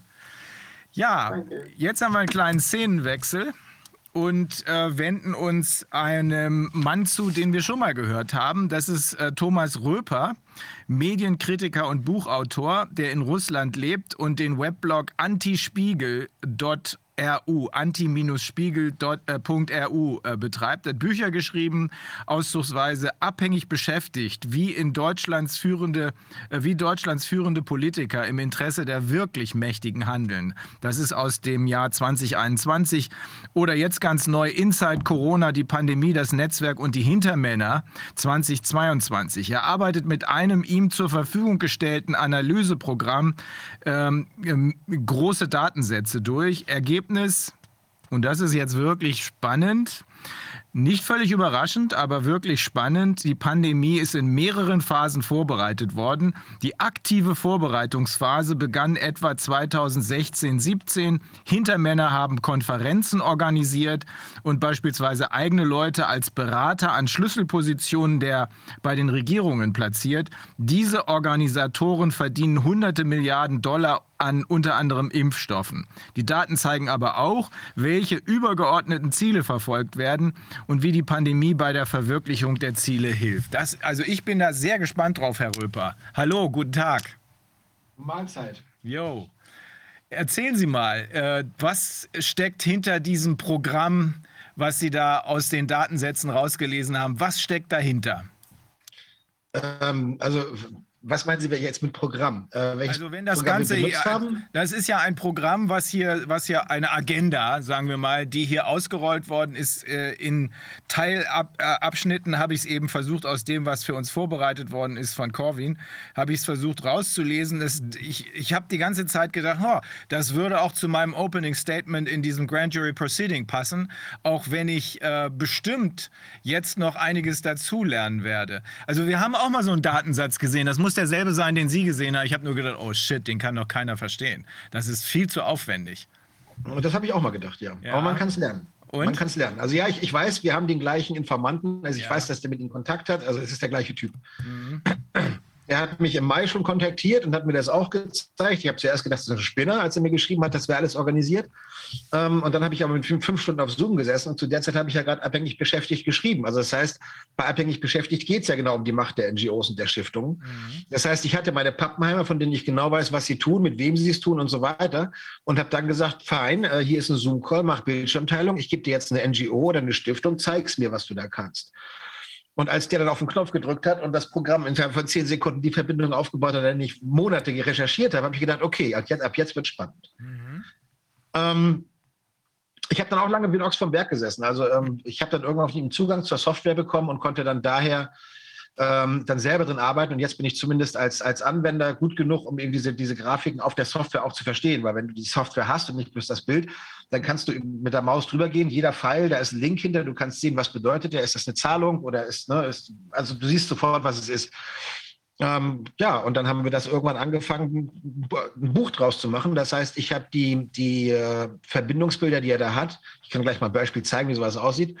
Ähm, ich habe die einfach wirklich Link für Link, Verbindung, Verbindung, Organisation für Organisation durchgeforscht mit der Hand und geguckt, was steckt dahinter. Weil das eine ist, die Daten zu sammeln. Ähm, aber die Software sammelt ja nur, also die zieht die Daten von der Webseite, was ich, wir nehmen die Bill Gates Foundation, da zieht die Software die Daten runter. Wer arbeitet da? Mit wem die, sind die Leute verbunden? Mit wem ist die, die Foundation verbunden? Wem haben sie Geld bezahlt und so weiter? Und da musst du ja alles aussortieren, was nicht zur, zur Pandemie passt. Also was ich, ähm, Grundschulprogramm in Oklahoma mag spannend sein, aber hat nichts mit, mit, mit Covid zu tun. Also man muss ganz viel wieder rausziehen, muss mit Hand überprüfen, was ist jetzt tatsächlich Teil der Geschichte und was nicht. Und das war eine ganz schöne Arbeit und dabei ist eben dieses Buch dann entstanden. Mhm. Ja, ich, ich finde es immer, äh, also wir, wir werden ja geradezu bombardiert mit äh, E-Mails und Textmessages und so weiter. Ich finde es immer frustrierend, äh, eine E-Mail zu bekommen, wo so ein Einzeiler drin steht, äh, hier folgendes ist sicherlich sehr interessant und dann sind da ungefähr 20 Anlagen mit ungefähr 30 Millionen Seiten. Sowas kann man sich ja nicht durchlesen. Ne? Also äh, hoffe ich immer, dass äh, das erkannt wird und dass man mir dann wenigstens sagt, es geht in, dem, in den Anhängen um folgenden Zusammenhang. Und die wichtigsten Sachen finden Sie auf Seite so und so oder ab, wenn es ein Video ist, ab Minute so und so. Ähm, das war bei diesem äh, riesigen Wust, den ich da noch in Erinnerung habe, nicht der Fall. Es gab keinen Wegweiser dadurch. Und den haben Sie mit einem Programm äh, sich geschaffen, ne? Nein, den hat er ja selbst. Also er hat mir ja auch erstmal eine ganz schüchterne E-Mail geschrieben nach dem Motto, ich habe da was. Ja. Und ähm, ich habe dann auch gedacht, alles Spinnkram. Und dann habe ich aber, wie gesagt, mit ihm gesprochen, fünf Stunden auf Zoom und er hat mir gezeigt, jawohl, das Programm ist echt, jawohl, mhm. das funktioniert so. Ähm, ich konnte es, wie gesagt, überprüfen, weil ich eben Thema drin war, auch wenn es mhm. also im Thema Stiftung und deren Macht, auch wenn es ein anderes Thema war, wo ich war, ich war bei den Transatlantikern. Ähm, aber äh, als wir dann so weit waren, dass wir sagen, wir machen ein Buch, wir haben ja dann im Mai kennengelernt. Wir haben bis September gebraucht, um aus der Idee, wir machen ein Buch, auch wirklich eine Arbeit zu machen, weil diesen Wust so aufzuarbeiten, dass er als Buch verständlich ist, das war das, woran wir lange gescheitert sind. Also die, die Idee, wie kriege ich das in ein Konzept? Und das, die Idee hatten wir erst Ende September. Und wie gesagt, ich habe dann Zugang zur Software gehabt. Er hat mir erklärt, ähm, wie ich diese, diese Grafiken, die da sind, nutzen kann, wie ich sie überprüfen kann. Und wenn man das dann zur Hand hat, ja, dann kann man natürlich, ist es, wie gesagt, ich habe von Ende September bis Ende November nichts anderes gemacht im Grunde. Ich habe dann nur gesessen und, und recherchiert und geschrieben und recherchiert und geschrieben. Mhm. Ähm, und wir haben auch aussortiert. Es gab also Sachen, die in den Metadaten aussehen, als hätten sie was mit der Pandemievorbereitung zu tun, ähm, wie wir aussortieren konnten, weil es nicht so war. Die kriegten zwar von den gleichen Leuten Geld, aber für andere Themen. Mhm. Also es war schon, gab es viele Diskussionen, also es war eine spannende Arbeit. Mhm. Und was ist denn also ich, wie gesagt, zentral ja? dabei rausgekommen? Oder vielleicht können wir mal ein, ein Beispiel sehen für in irgendeiner Verstrickung, dass es so etwas plastisch wird? Oder ich, oder ich mache es nochmal anders. Ich äh, setze nochmal einen davor. Ähm, wir haben ja hier mit etlichen Leuten gesprochen, die uns ebenfalls, ähm, das waren teilweise Investigativjournalisten äh, wie Whitney Webb oder äh, äh, äh Matthew Arrett ähm, oder äh, auch James Corbett, aber äh, teilweise auch Leute, die bei bestimmten, die ich als Plan für das, was hier abgeht, äh, werten würde, bei bestimmten Ereignissen dabei waren. Zum Beispiel James Bush, der äh, diese Operation Dark Winter vor 20 Jahren mitbegleitet hat. Das sieht schon ganz danach aus, als würde das recht konkret das betreffen, was wir hier jetzt sehen. Ähm, nicht konkret genug, aber zehn Jahre später gab es dann diese Lockstep-Nummer von der Rockefeller Foundation und natürlich ganz und gar deutlich äh, 2019, ich glaube im Oktober, äh, dieses Event 201. Ähm, aber Na, Sie, da, da, muss ich jetzt mal reingerätschen. Ja, nur zu. Weil, da, da kriege ich jetzt rein und zwar aus einem einfachen Grund. Ähm, der Punkt ist, und das ist das, es gibt, also ich, ich, mag zum Beispiel, was der Paul Schreier gemacht hat, sehr gerne, der hat ja einige Themen sehr gut beleuchtet. Der Punkt ist, dass all diese Leute, die gute Arbeit machen, ähm, Teile beleuchten konnten.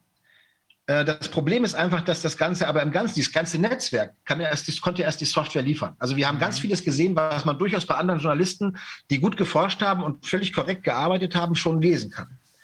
Aber eben dieses, dieses Netzwerk, das Große, also das waren alles nur kleine Teilbereiche. Mhm. Und das Große hat die Software geliefert. Also nur jetzt, ich komme mal auf die ganz konkret auf die, auf genau. die Sachen, die Sie genannt haben, Dark Winter.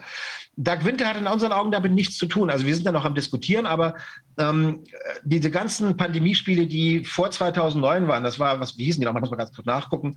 Äh, die hießen Dark Winter und ähm, Atlantic Storm gab es noch. Also, aber die hatten alle noch, da ging es um Biowaffenangriffe. Mhm. Und wir müssen uns überlegen, das war noch die Zeit nach 9-11, da ging es darum, den Islamismus als großen Feind aufzubauen, der Rüstungsindustrie die Aufträge zu geben, die Kriege anzuzetteln. Da brauchten sie Terroristen als Feinde. Und der Witz ist, äh, dass es danach von diesen Leuten wurde, wurden keine Planspiele mehr veranstaltet. Weil jetzt kommt der spannende Teil.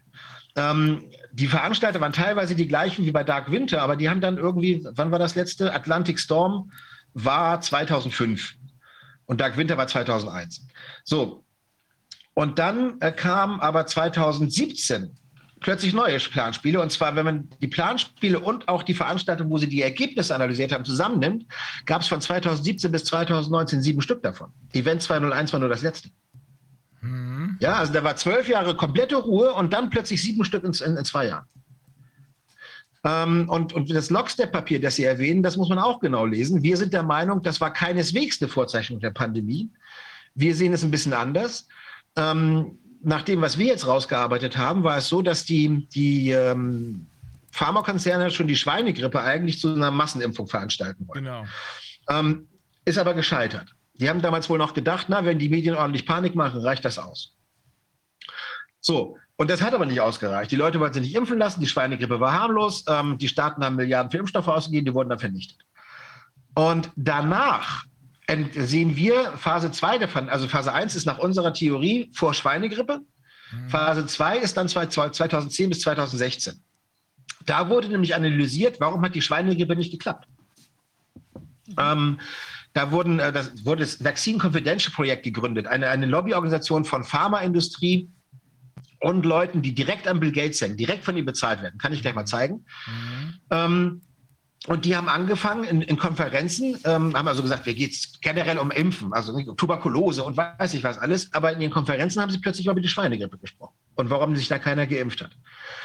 So, und da haben sie überlegt, und da wurde auch schon gesagt, ja, ähm, also Überzeugungsarbeit allein reicht nicht, also sprich Medienberichte. Wir müssen, die Leute müssen spüren. Das heißt, da kamen sie schon auf die Idee mit Lockdowns und so. Und in diese Phase sortiere ich auch das Lockstep-Papier ein. Das ist ja auch von 2010, wenn ich mich richtig erinnere. Ja. Ähm, weil Lockstep spielt ja nicht ein Szenario durch und sagt, so wird es. Lockstep spielt vier Szenarien durch. Man muss es genau lesen. Also das heißt, Lockstep war der Beginn des Brainstormings. Äh, vier Szenarien, wie kann man mit so einer Pandemie umgehen?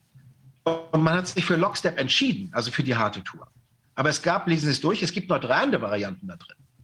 Also wir sehen dieses Lockstep-Papier eher als Beginn der Brainstorm-Phase. Ähm, Stelle ich zur Diskussion.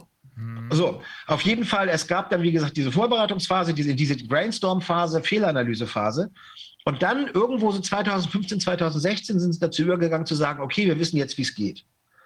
Und dann fing plötzlich an, viel Geld zu fließen. Dann fing 2017 die Planspieler an. Wie gesagt, mit allen Analysekonferenzen sieben Stück in zwei Jahren. Äh, die CEPI wurde gegründet, die jetzt eine Rolle spielt.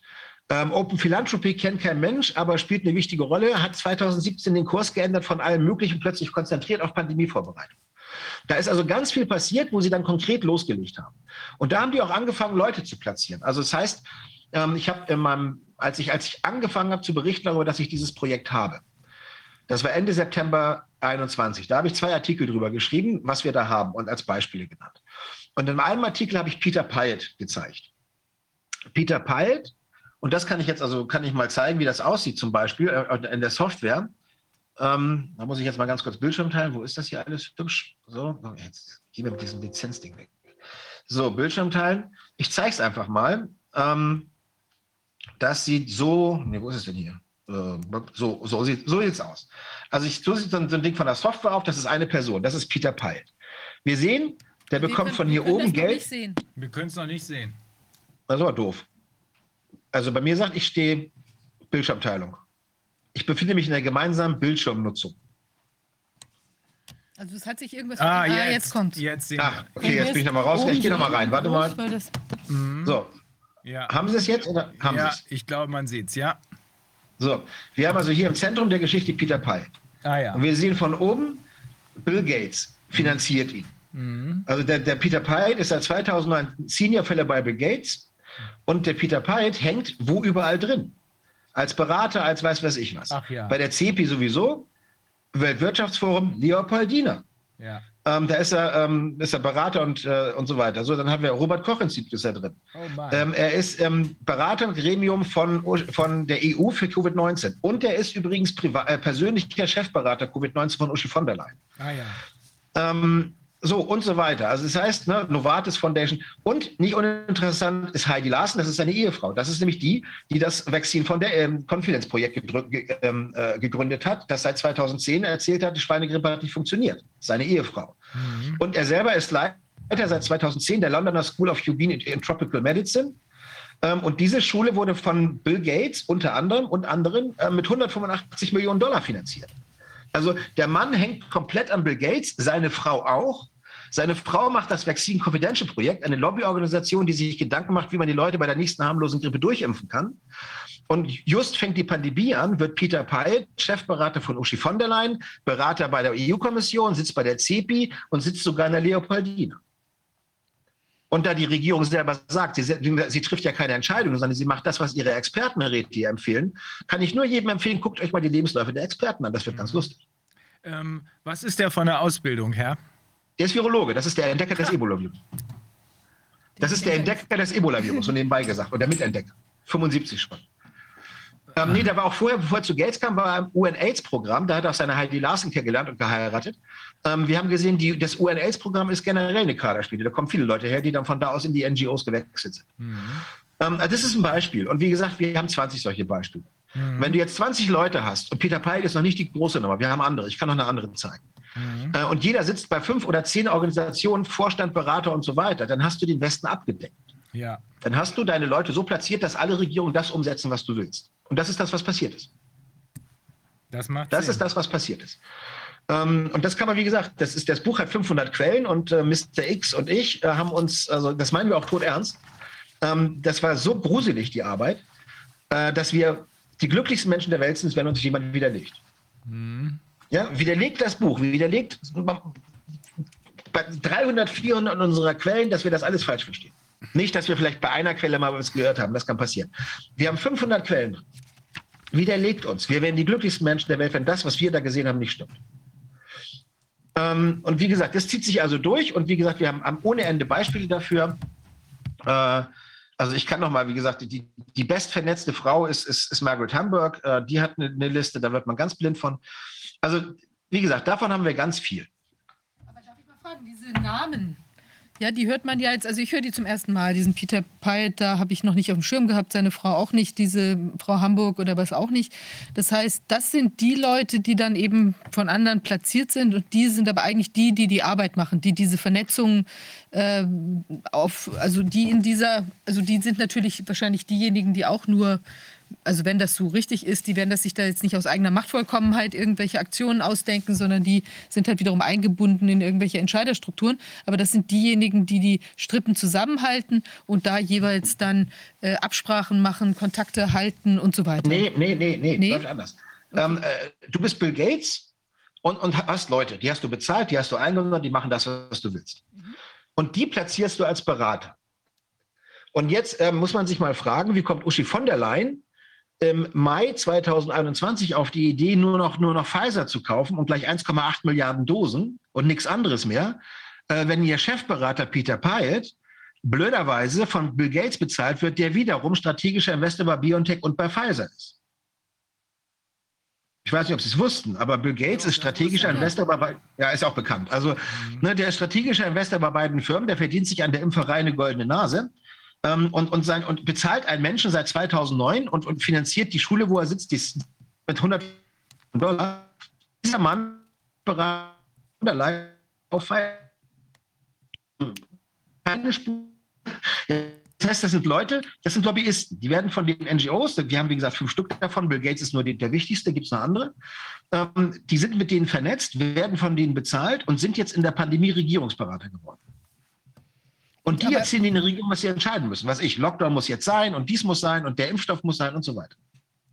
Und der Bill Gates hängt ja auch bei AstraZeneca, Moderna und so weiter auch überall noch drin, über irgendwelche Konstrukte? Ähm, bei AstraZeneca nicht, die sind ja auch rausgeflogen. Ähm, bei Moderna unseres Wissens auch nicht. Also Bill Gates veröffentlicht anscheinend nicht alle seine Beteiligung.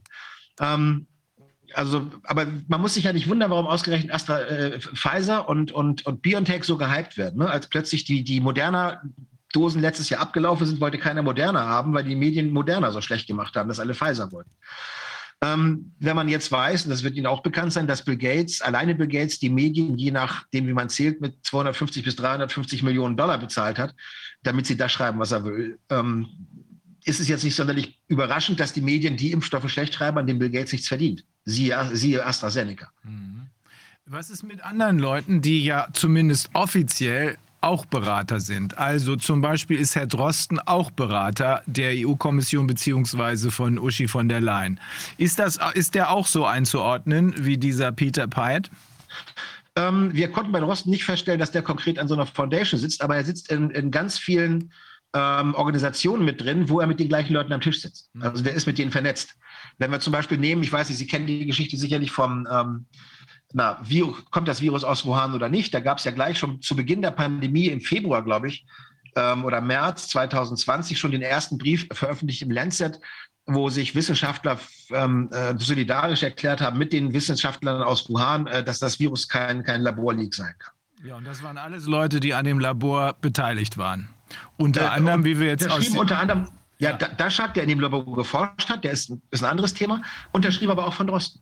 Mhm. Und von, von Jeremy Farrar, ja. Chef des Welcome Trust, einer der sehr wichtigen ähm, Sponsoren der Pandemie, also in der mhm. Vorbereitungsphase.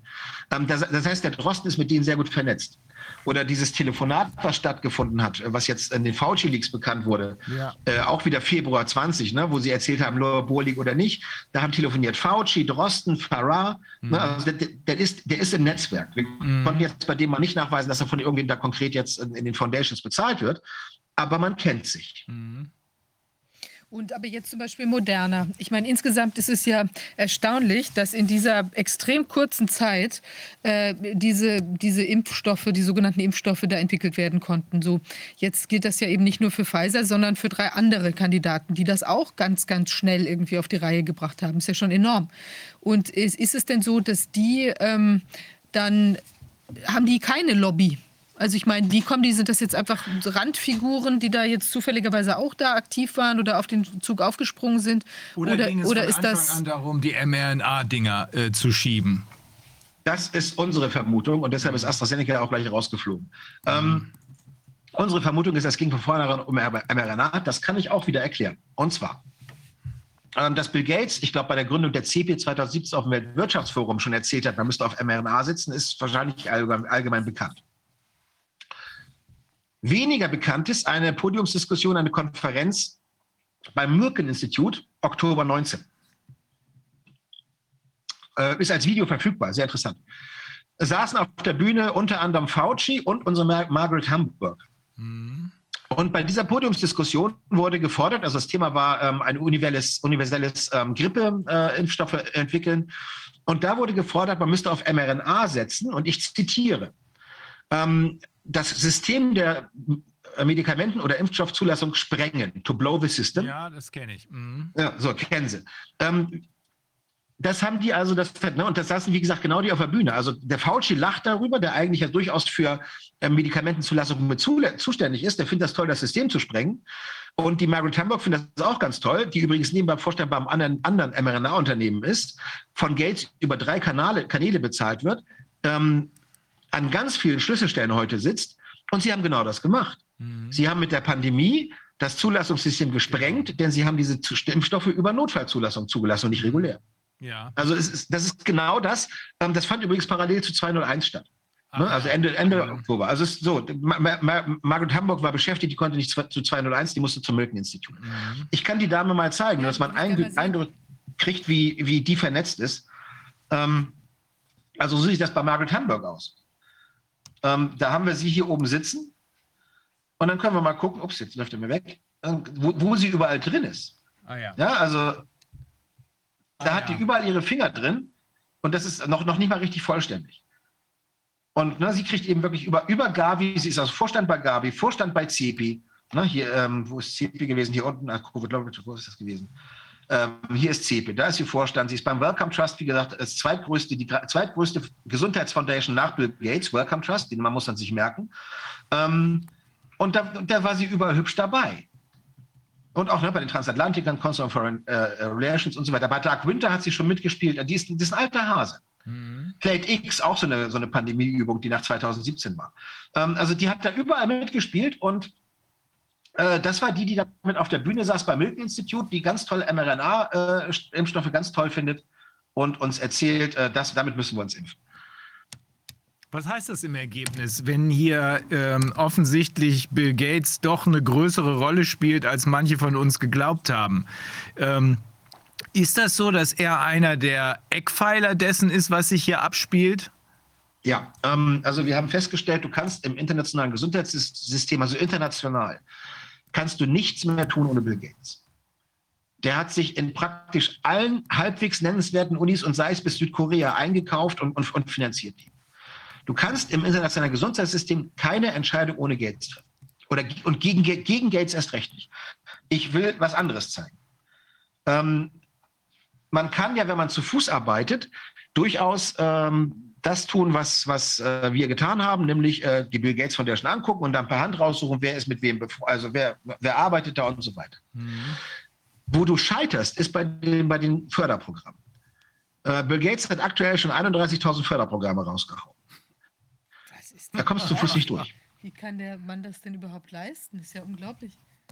Oder, Ein, ja, oder also das, Sie können draufgehen. Jeder kann es jetzt tun. Ähm, ähm, Bill Gates Foundation, ich, ich, ich kann es auch nochmal, ich suche mal selber Ich habe mal angeguckt, aber mir war die Dimension gar nicht klar. 31.000 ja. 31 ist ja ungeheuer. Speisen ja, man muss andere, nur auf die. Speisen, auf, speisen ja. andere über ihn Geld da rein? Ich kann mir nicht vorstellen, dass er da ganz alleine unterwegs ist. Doch, doch, doch, das macht er alleine. Es lohnt sich ja für ihn. Es lohnt sich ja blendend. Aber, es, also aber es, wir haben es doch tatsächlich mit dem Lockstep zu tun. Ja, gut, das, das ja. Aber ähm, so, ich will es nur ganz kurz, wo haben wir es gehabt? Äh, ich will es nur ganz kurz zeigen. Ähm, nur, dass, das dass Sie, ich, ich, ich, will nur, dass Sie sehen, dass ich kein Mist erzähle. Ähm, ich bin jetzt, habe jetzt kurz die Seite aufgemacht, die Bill Gates Foundation, das ist sie hier, ne? Bill Gates Foundation, die Grant Database, was er bezahlt hat. Und hier sehen wir aktuell, ganz aktuell, 30.902 Programme hat er bezahlt. Das ist das, was er den, seit seine Foundation existiert getan hat. Ähm, und das lohnt sich für ihn. Weil wenn er, also das, das Prinzip ist relativ einfach. Ich will es mal erklären am Beispiel Covid. Ich kann auch ein anderes Beispiel nehmen, wir haben genug. Aber Covid ist ja das, was wir hier besprechen. Äh, die EU hat im Mai 20 die große Geberkonferenz gehabt. Da haben sie gesagt, wir sammeln jetzt äh, Milliarden ein für den Kampf gegen Covid. Da hat es gerade angefangen. Die Medien haben sich vor Freude überschlagen, weil Bill Gates 100 Millionen zugegeben hat. Die EU hat am Ende, äh, hat dann gemeldet, sie hat 7,4 Milliarden eingesammelt. In Wirklichkeit, da gab es noch Folgeveranstaltungen, waren es 20 Milliarden. Ist egal. Ähm, und was passiert dann? Äh, dann passiert Folgendes. Die EU hat, ich habe das im Buch verlinkt, alles, also im Buch mit Quellen, äh, das, gibt es eine Pressemeldung der EU, die habe ich dann zitiert. Da hat die EU berichtet über die Verwendung von 4 Milliarden dieser Gelder. Äh, und dann ist das Geld gegangen. Ähm, zum allergrößten Teil, Sie haben, ich glaube, fünf Programme genannt und vier werde ich jetzt aufführen, weil das fünfte war unwichtig.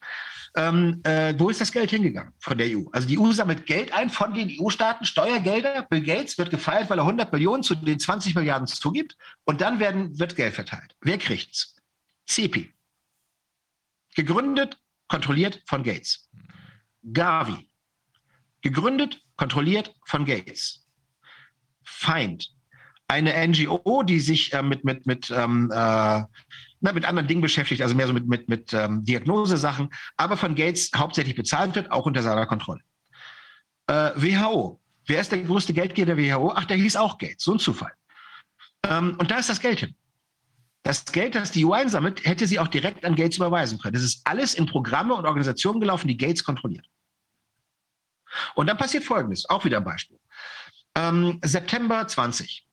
Die Bill Gates Foundation gibt bekannt, Anfang September. Bill Gates Foundation wird strategischer Investor bei zwei ganz tollen Firmen, die äh, Testsysteme herstellen. Abbott und Bioscience Dingstar, Namen vergessen, Bioscience irgendwas. Also Abbott und Bioscience Dingstar, Bill Gates beteiligt sich als strategischer Investor Anfang September 20. Ende September, drei Wochen später, gibt die EU strunzglücklich bekannt, sie hätte ein Programm aufgelegt, um der dritten Welt 200 Millionen Testsysteme zu, zur Verfügung zu stellen, ganz umsonst zahlt die, zahlt die WHO aus dem COVAX-Programm der EU. Partner im Programm Abbott und Bioscience Dingstar. Ja, also die EU, die EU sammelt Geld, es geht über COVAX an die WHO, Bill Gates beteiligt an der Firma, die WHO gibt es der Firma, wo Bill Gates beteiligt ist. Und so läuft es immer. Das heißt, diese Kohle greift Bill Gates ab. Er hat 100 Millionen ausgegeben, gespendet, großzügig, die Medien haben ihn gefeiert und jetzt lenkt er 20 Milliarden. So funktioniert es. Also der greift einmal in seine, seine Kaffeekasse gibt da ein bisschen was dazu, um sich als Philanthrop da irgendwie und dann, dann kommt die Knete zurück. Ja, okay. Jetzt ist gerade schlechter Verbindung. Also ein mega Return on Investment. Ja, natürlich. Sie können sich alle Programme angucken, die die, die, die Foundations, äh, Beispiel im Buch, Green Revolution for Africa. War eine fantastische Story. Grüne Revolution für Afrika, vor zehn Jahren aufgelegt. Bill Gates und Rockefeller hatten die Idee, man müsste den, den Bauern in Afrika ähm, äh, und die unterstützen, damit die mehr Ernteerträge haben und, und wohlhabender werden und der Hunger bekämpft wird und supergeil. Kann, kann keiner was dagegen haben. Hieß Grüne Revolution für Afrika. Was haben die gemacht? GMO. Die Bauern in Afrika äh, tauschen ganz traditionell Saatgut aus. Das sollte verboten werden. Die Bauern kriegten Monsanto-Saatgut und daran waren Rockefeller und Gates darum beteiligt. Sie haben wieder ein bisschen Geld in die Hand genommen und anschließend haben Sie bei den Staaten des Westens das Geld eingesammelt für das Programm, mit dem das Monsanto-Saatgut gekauft wurde, mit dem die Bauern in Afrika von Monsanto abhängig gemacht wurden. Es ist immer das gleiche Spiel. Jedes dieser Programme der sogenannten Philanthropen funkt nach gleichen, funktioniert nach dem gleichen Spiel. Wir machen medienwirksam ein Programm auf, geben medienwirksam ein paar Millionen und holen uns das Zehnfache von den Staaten zurück und lecken das in unsere Taschen. 100 Millionen raus, 20 Milliarden zurück. War das das eben? Ja, das war jetzt die, die, die, die EU-Hilfe. Mhm. Dass ich jetzt hatte, Grüne Revolution für Afrika, habe ich die Zahlen nicht im Kopf, aber das gleiche Prinzip. Es mhm. funktioniert immer so. Mhm. Und darum, die 30.000 Programme von Gates muss man genauso sehen. Mhm. Das ist die Öffentlichkeitsarbeit, mit der er Geld eintreibt. Aber das geht ja dann noch weiter, weil im Prinzip, wenn er jetzt diese, sagen wir mal, diese 20 Milliarden da werden verteilt auf Gavi und äh, äh, CEPI und was weiß ich wen. Aber dann. Ja, ich habe vergessen, ja, den, ich habe es einfach vergessen. Äh, das, das, das ist auch ein Programm. Äh, ACT Accelerator. Haben Sie den, den schon mal gehört? Nee. Ja, mal, mal, mal googeln. ACT Accelerator, tolles Programm, hat die EU-Kommission extra für Covid auch aufgelegt. Und zwei Wochen vorher hat Bill Gates äh, äh, dafür das ICT-Programm gegründet, mit ähm, wieder mit, mit, mit Welcome und so weiter. Äh, das geht, da geht auch noch Geld. Habe ich vergessen, eben zu erwähnen. Okay, also aber zwei Wochen vorher so, gegründet. Der kriegt ja quasi diese Spendengelder dann da. Und dann ist er ja aber auch noch an den Firmen beteiligt, also BioNTech, wenn also dann im Prinzip über die, äh, jetzt sagen wir mal, die Regierungen irgendwelche Test, äh, Testzwang auferlegt wird, ja, wo er vielleicht dann also Einfluss nimmt, dann verdient er an den Firmen ja auch nochmal. Also wir gucken ja nicht ja, nur auf die. Ja, ich muss es wohl nochmal erklären. Ähm, das, das Geld bei der CEPI landet, damit ist es nicht in Bill Gates Tasche. Es ist unter seiner Kontrolle. Ja. Das ist ein wichtiger Unterschied. Ja, also das heißt, die Regierung sammelt das Geld ein und geben es an Organisationen, die Bill Gates kontrolliert. Und dann entscheidet entsprechend Bill Gates, wo es hingeht. Und dann geht es an die Firmen, an denen er beteiligt ist. Genau, das ist mir schon klar. Nur, ja, ich äh, wollte so für die Zuschauer nochmal ja. klar formulieren. Nee, es geht genau. darum, er, er, bekommt die Kontrolle über das Geld und legt es dann in seine Tasche. Dass genau. es bei CEPI und Gabi ankommt, heißt nicht, dass es Gates gehört, sondern es das heißt nur, dass er entscheidet, wo es hingeht. Gut, aber was würde damit jetzt rauskommen? Entweder würde bei diesen Firmen dann irgendwelche Investments, Aufbau von Produktionskapazitäten oder was weiß ich wie finanziert, weil diese Gelder von der EU, die kommen ja im Prinzip als Unterstützung, als Investment oder als, als äh, Einkauf vielleicht für Bürgertests oder sowas. Einkauf für Bürgertests, genau. Aber dann gibt es ja zusätzlich zum Beispiel Labore, die jetzt für ihre eigene wirtschaftliche Geschäftstätigkeit auch nochmal bestellen. Die bestellen dann ja zum Beispiel bei BioNTech und zahlen das ja selber. Ja, ähm, ähm, ist übrigens praktisch, dass Bill Gates sich sogar an Firmen beteiligt hat, die an der ähm, Aufbau, am Aufbau von Impfproduktionslinien äh, ähm, äh, verdienen. Bill Gates verdient an allen Aspekten der Pandemie. Es gibt die Seite auf der Foundation, wo man seine Investments nachlesen kann, auf acht Seiten. Ist nicht vollständig nach unserem Wissen, aber äh, man kann es nachlesen. Ähm, ja, also es, natürlich, aber das, Bill Gates setzt das Kommando. Also wenn er sagt, es ist Pfizer, dann, dann ist es Pfizer. Und zwar zufälligerweise, weil er daran verdient. Wahnsinn. Und ist denn, ähm, aber ist er denn da, macht er das allein? Also ist das wirklich jetzt Nein. die Person, da, da, müssen doch noch andere mitwirken. Also was ist dann ja. sein, also die Leute, die dann vielleicht auch bei BlackRock oder Vanguard wiederum auch dann an, an BioNTech oder was weiß ich wem beteiligt sind, die würden, oder wie auch immer die Struktur ist, die würden dann da auch noch mitverdienen. Aber entscheidet er das allein oder gibt es konkrete andere Personen, die mit ihm auf diesem höchsten, auf dieser höchsten Entscheidungslinie mitwirken? Gibt es da Erkenntnisse?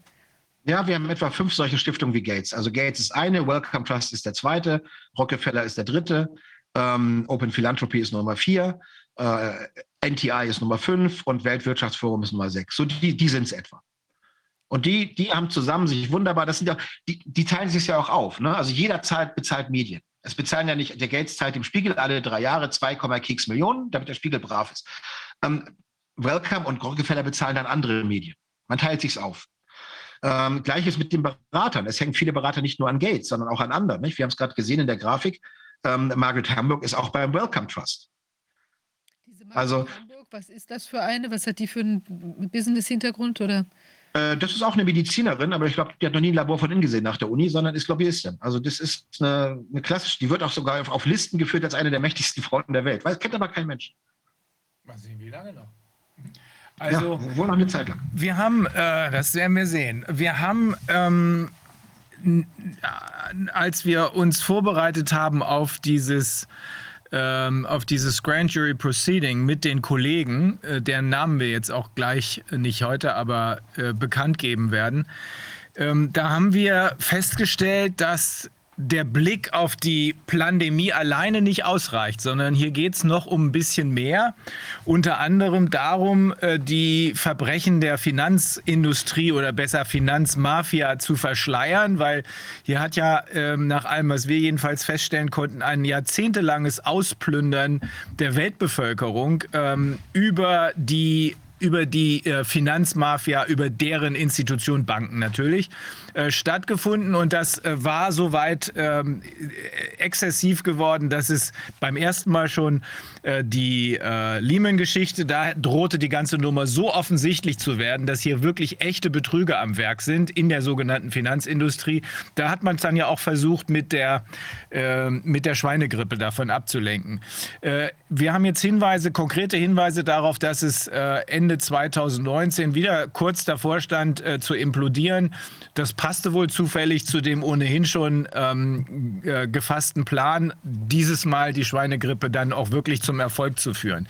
Aber da sind ja dann ähm, hinten dran oder, oder sind die Leute, um die es hier geht und die, ähm, die äh, Trusts, um die es hier geht, Gates, Welcome, Rockefeller, ähm, WEF, Open Philanthropy, ähm, bedienen die sich der Finanzindustrie oder welche Rolle spielt nach Ihrer Sicht äh, die Finanzindustrie in diesem ganzen Spiel?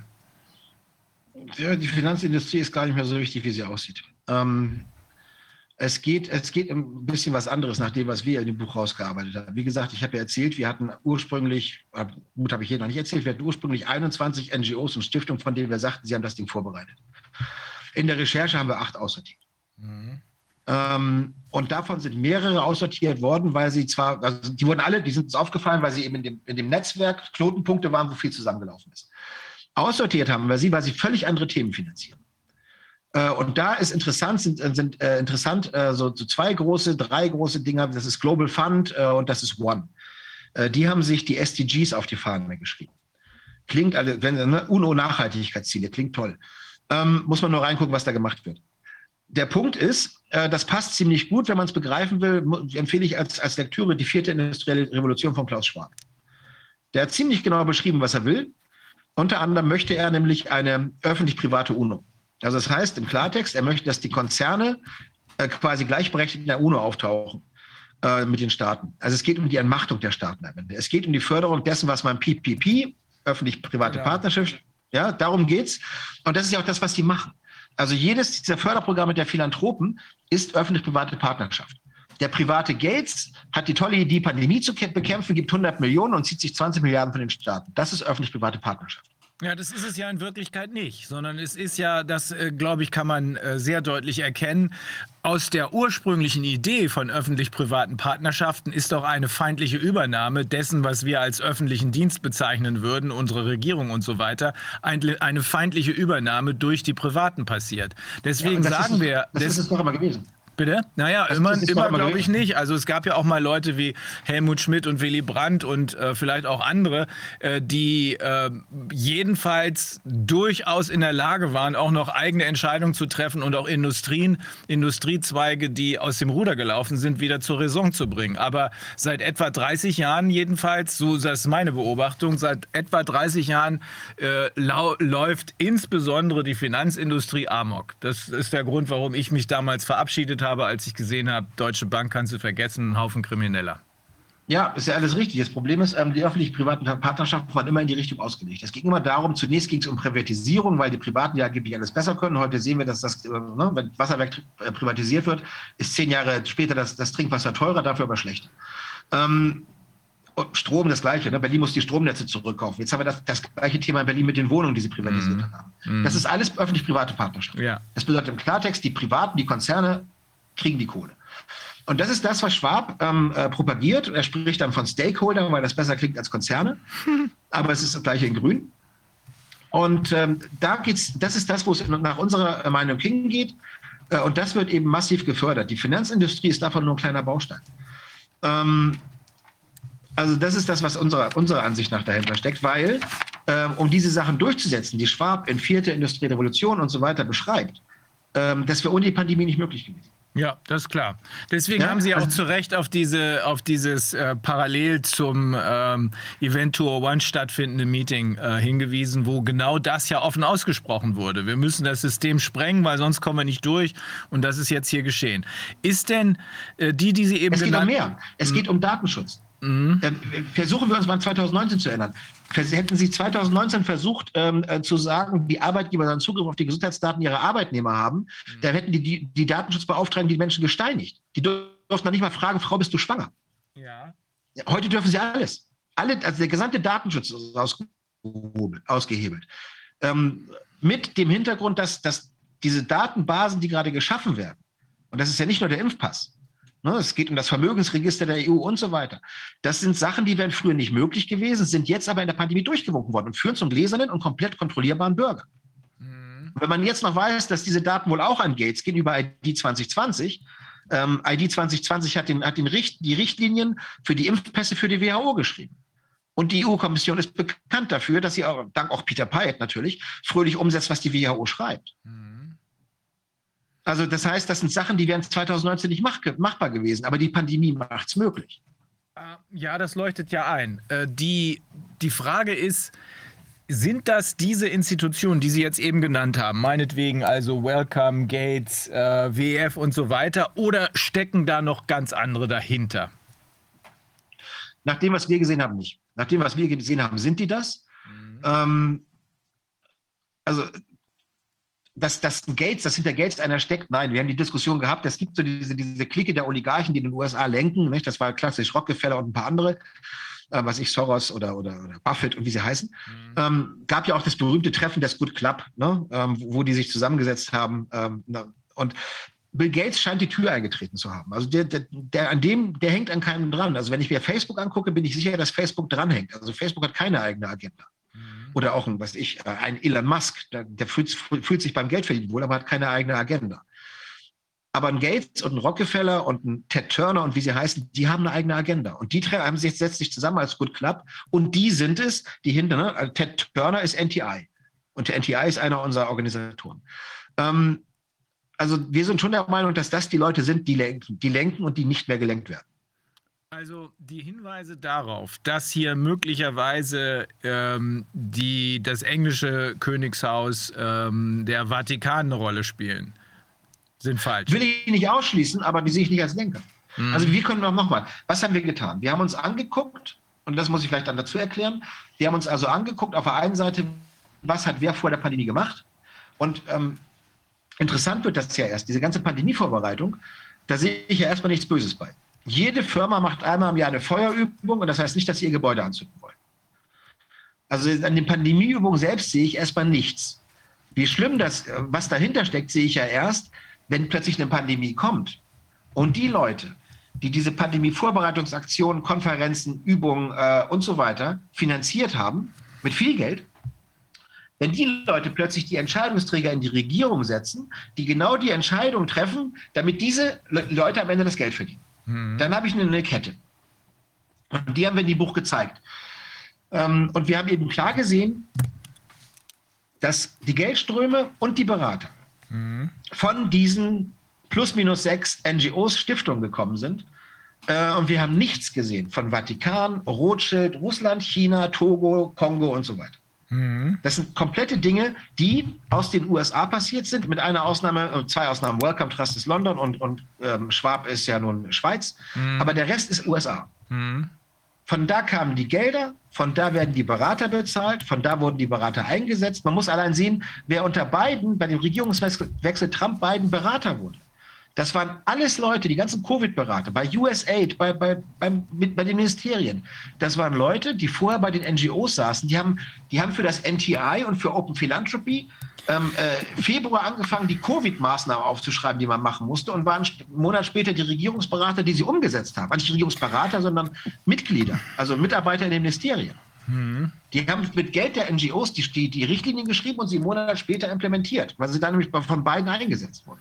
Worum geht es dabei? Was ist das übergeordnete Ziel? Ähm, also eins ist offensichtlich, äh, Verschiebung von enormen Mengen an Wohlstand, an Assets äh, von ganz unten nach ganz oben. Das kann man, glaube ich, sehen. Daten sammeln, äh, völlige Kontrolle. Geht es auch um Bevölkerungsreduktion oder sind das nur einzelne Leute, die sich dieses, äh, die sich die Pandemie sozusagen zunutze machen? Also wie gesagt, in dem Buch machen wir Fakten. In dem Buch spekulieren wir nicht, wir zeigen die Fakten auf mit 500 Links. Ähm, also ich sage mal wir, weil ich das ja mit dem Informanten zusammengeschrieben habe. Ähm, so, über die Spekulation, man kann viel sehen, was die, was die für Programme fördern. Man kann sehen, dass jeder dieser Beteiligten sich schon mal ein- oder mehrfach sehr positiv ähm, über eine Bevölkerungsreduzierung geäußert hat. ne? also Überbevölkerung angeprangert und so weiter. Man kann davon ausgehen, dass sie es vorhaben. Wir können jetzt aber alle fröhlich spekulieren, was sie genau wann vorhaben. Also wir glauben nicht, dass die, der Impfstoff jetzt morgen alle Leute tötet. Wird viel zu viel Unruhe machen. Das ist ja klar. Ähm, ne? Also sind sie ja vielleicht dann doch nicht. Aber wenn, ja, das, aber wenn das zutrifft, was Mike Yeen und seine Truppe rausgefunden hat, die haben ja die Chargennummern verfolgt, also die Lot Numbers, dann sieht es schon danach aus, als würde hier ganz gezielt nach einer passenden tödlichen Dosierung gesucht, die eben gerade so gut ist, dass sie funktioniert, aber die Bevölkerung nicht beunruhigt. Das muss nicht tödlich sein. Wir dürfen eins nicht vergessen. Ähm, mRNA-Impfstoffe, Technologie 1990 entdeckt, ähm, gut von unseren Truppen vom Pentagon. Das Pentagon aber es ist in 30 Jahren nicht gelungen, auch nur ein einziges Medikament auf mRNA-Basis zuzulassen. Jetzt war gerade das unterbrochen, als, okay. als Sie was gesagt hatten zu dem Pentagon und irgendwie diese, diese Herkunft quasi, diese mRNA-Entwicklung. Können Sie das gerade um, nochmal sagen? Ja, das, das, Pentagon hat über die ähm, DARPA, das ist eine Pentagon-Behörde, schon 2012 die mRNA-Forschung äh, unterstützt. Mhm. Und 2013 konkret auch mit Zahlungen an Moderna und Pfizer. Genau. Aber ist wahrscheinlich bekannt. Also auf jeden Fall, der Punkt ist, worauf ich raus will, es, es gab noch nie ein für die Menschen zugelassenes mRNA-Produkt. Genau. Das heißt, ähm, ich will jetzt auch gar nicht unterstellen, dass die mit den verschiedenen Chargen rauskriegen wollen, wie bringe ich die Leute um. Ich habe eher das Gefühl, dass sie Grundlagenforschung machen. Sie, haben, sie schaffen sich Vergleichsgruppen ähm, und gucken, was macht das Zeug überhaupt? Weil sie haben es ja nie eingesetzt. Sie wissen nicht, was es langfristig macht. Mhm. Und wenn wir uns jetzt angucken, ähm, in der wieder von Bill Gates, von der, äh, ne, also von der von Bill Gates von ID 2020 entwickelten Richtlinie der, der WHO über die Inhalte, über die Impfpässe, was da an Informationen drin sein soll, ist ganz wichtig die Chargennummer. Man will rückverfolgen, welche Charge wo gelandet ist, damit man später sehen kann, was das Zeug macht. Ich glaube nicht, dass die deshalb gleich anfangen zu sagen, wie, wie, wie, bringe ich die Leute um. Ich denke, die wollen erst mal rauskriegen, was haben wir da überhaupt. Das ist mein Gefühl. Weil es gibt die Information nicht. Es wurde nie eingesetzt. Ja, ganz so blind sieht das nicht aus. Das, was wir bei Mike Jeden gesehen haben, waren genaue Dosierungsversuche. Ähm, das 3000-fache, das 2500-fache, das glaube ich nicht, dass das reine Grundlagenforschung ist. Ähm, und wie wir festgestellt haben, ist das auch nicht nur in den USA so gelaufen, sondern andere Länder, die dann diese äh, Chargennummern ebenfalls mitge mitgeteilt bekommen haben, Dänemark und Schweden zum Beispiel, die konnten dann feststellen, dass das in ihren Ländern auch so gelaufen ist. Also, äh, wenn man das, das. Wenn man das aber kombiniert mit den äh, ja auch von äh, Schwab offen ähm, geäußerten Wünschen nach einer Bevölkerungsreduktion, ähm, nach auch, auch Bill Gates hat das ja nun des Öfteren schon zu erkennen gegeben, äh, dass das eins seiner Ziele ist. Ähm, dann glaube ich schon, dass wir, dass wir zumindest befürchten müssen, dass es weit über das reine Kontroll äh, kontrollieren äh, mithilfe des Passes und mithilfe der digitalen Währung hinausgeht und auch weit über das Verschieben äh, der, der Assets auf äh, die paar Superreichen, die sich hier jetzt versammelt haben. Also irgendwie kann ich nicht ganz daran vorbeikommen, dass hier zumindest offen propagiert wird, dass es auch um Bevölkerungsreduktion geht. Richtig. Die Frage ist ja nur das, das Tempo. Ähm, ich sag's mal so, also wie gesagt, ich sage jetzt, ich wiederhole es nochmal. Ähm, mhm. Das Buch ne, ist Fakten. Äh, und was wir jetzt, jetzt sind wir im Bereich der Spekulation. Mhm. Und wir, mein Informant und ich, sind nicht der Meinung, dass es hier um das schnelle Killen der Bevölkerung geht, weil das würde Unruhe. Ne, wenn die Leute plötzlich merken, äh, sie werden totgespritzt, dann haben die auch keine Angst mehr. Dann, dann, dann haben sie die Wahl, ich sterbe morgen an der Spritze oder ich mache jetzt Aufstand. Das will kein Mensch. Die Unruhe brauchen die nicht. Ähm, wir vermuten, ist nur eine Vermutung, und ich leite sie jetzt her. Ähm, wussten Sie, ähm, was die Malaria-Bekämpfung mit Covid-19 zu tun hat? Nö. Ja, das ist, der, das ist der Witz, das haben wir rausgekriegt bei der Arbeit. Ähm, alle unsere äh, Spezialisten, alle unsere NGOs ähm, finanzieren mit viel Begeisterung die Bekämpfung der Malaria. Und ähm, wie gesagt, das Programm hat das gefunden und ich habe mir dann die Programme durchgelesen. Und dann stößt man ganz schnell auf immer den gleichen Begriff, äh, das ist der Gene Drive. Mhm. Gene Drive ist eine Technologie, die folgendermaßen ist Gentechnik die genetische Veränderung. Und dabei geht es um Folgendes. Wenn sich zwei Lebewesen paaren, ist die Chance, dass ein bestimmtes Gen weitergegeben wird an die nächste Generation 50-50. Beim Gene Drive kann ich einstellen, dass ein von mir gewolltes Gen zu 100 Prozent weitergegeben wird. Die Forschung kannst du an keiner Uni machen, weil wenn ne, sagen, ich will blonde, blauäugige Menschen produzieren, dann wirst du, wirst du gesteinigt. Wenn du das aber machst unter dem, unter dem Motto Bekämpfung der Malaria, dann geht das. Hm. Weil du möchtest ja ganz gerne die weibliche Malaria-Mücke durch den Gene Drive unfruchtbar machen und sie so ausrotten. Mhm. Und das ist äh, keine Verschwörungstheorie. Das wurde ebenfalls ab 2015 massiv finanziert von unseren Freunden ähm, und danach äh, in Afrika in freier Wildbahn gemacht. Aus 2021, September ist der Erfolgsbericht, hat geklappt. Wir haben es geschafft, eine Population innerhalb von einer Generation zum Zusammenbruch zu bringen. Und wenn man jetzt noch weiß, dass die gleichen Leute, die diese Gene-Drive-Forschung am Malaria finanzieren, die gleichen Leute sind, die heute in einer WHO-Kommission sitzen, ich weiß nicht, ob Sie von der gehört haben, ähm, die gerade darüber tagt, äh, wie man die Regeln, also die Regeln das für die Veränderung des menschlichen Genoms festlegt. Das ist kein Scheiß. Die Kommission gibt es mit Namensliste. Mhm. Übrigens ist die Chefin der Ethikkommission Kommission ein Mitglied davon. Oha. Ale oh Gott, Alena Büchs. Was ist das denn alles? Aber das gibt's. Mein, was, das, das, das, können Sie auf der Seite der WHO nachlesen. Und in all dem ne, ist wieder unsere Margaret Hamburg drin, die sitzt auch in der Kommission. Und das sind die gleichen Leute, die den Gene Drive bei der Malaria-Mücke finanzieren, die jetzt bei der WHO erzählen, wie könnte man das menschliche Gen verändern. Genom. Das ist keine Fantasie. Lesen Sie es auf deren Seite nach. Ja, aber dann sind wir doch mitten auch schon bei Eugenik. Und jetzt, genau, jetzt komme ich nämlich zu dem Punkt. Äh, Schwab, Gates und so weiter sind Transhumanisten, das ist außen vor. Was könnte man sich jetzt vorstellen, was die vorhaben? Ja, was wollen die denn? Was soll Man das könnte jetzt sagen, sein? Nur, wie gesagt, ich spekuliere. Ne? Achtung nochmal, das ist jetzt reine Spekulation. Äh, das Buch hat die Fakten. Ich spekuliere jetzt aus den Fakten heraus. Ich kann falsch liegen.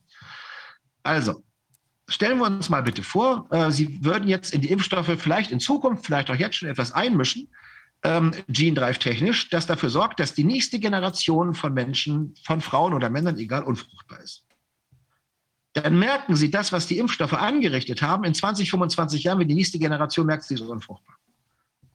Und die Kollateralschäden, die wir jetzt haben mit Herzbeutelentzündung, ja gut, dumm gelaufen. Aber wir glauben nicht, dass es darum geht, jetzt die Welt tot zu spritzen. Und darum sind wir der Meinung, dass eben die, diese Sachen, äh, die mit den Chargen laufen, wahrscheinlich eher wirklich äh, Tests sind, was kann das Zeug, äh, und nicht so sehr schon der Versuch, wie mache ich es tödlich.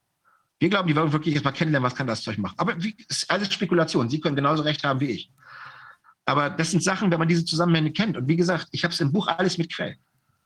Mhm. Es sind immer die gleichen Leute und die Quellen sind alle da. Das steht auf der Seite der WHO. Das steht nicht bei Ken Jebsen. Kann man alles nachlesen. Und die Programme sind auch da. Geht es wirklich nur um Unfruchtbarkeit oder würde es eventuell auch darum gehen, dass man einfach irgendwie ganz neue, also ich weiß nicht, irgendwelche ganz anderen Eigenschaften da reinzüchtet?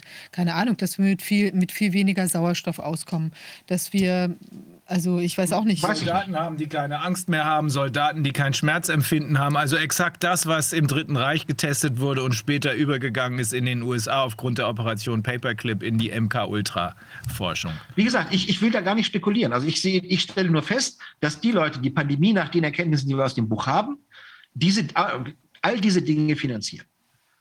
Ähm, sie haben nicht offen gesagt, welche Ziele sie wann umsetzen. Mhm. Ich lasse, ne? Also ich habe jetzt mal ein, ein Szenario durchgespielt, das wir für realistisch halten, weil ähm, die große Unruhe, weil die Leute alle glauben, sie sterben sowieso und dann ähm, vielleicht aus, ausrasten, weil sie nichts zu verlieren haben, das will ja keiner. Und die Jungs denken langfristig. Die ganzen Pläne der NGOs sind langfristig. Das heißt, ein, zwei Generationen, wenn Sie sagen, wir haben langfristig das Ziel der Bevölkerungsreduzierung, zu sagen, das können wir ganz wunderbar erreichen durch Unfruchtbarkeit der nächsten Generation, dann haben wir das Thema in 60 Jahren durch. Mhm. Das passt zu den langfristigen Planungen, die Sie bei ganz vielen an Tag legen. Aber es ist Spekulation. Und ich will auch jetzt gar nicht weiter rein in das, was es sein könnte. Ähm, das Buch ist zwar vergriffen, das war nach anderthalb Tagen ausverkauft, das gab es auch noch nicht. Aber seht zu, dass ihr das Buch bekommt, liest rein, da sind die Fakten drin und dann kann ja auf der unter Fakten jeder noch selber gucken, was hält er jetzt für wahrscheinlich. Mhm. Also ich möchte also hier lieber über die Fakten reden, als über die Spekulation, weil es, wir wissen es nicht. Mhm. Nein, es geht ja auch jetzt weniger um Spekulation, aber einfach, da müsste man vielleicht noch mal gucken, was diese Technologie überhaupt kann, theoretisch oder in dem, was, was schon bekannt ist, ja?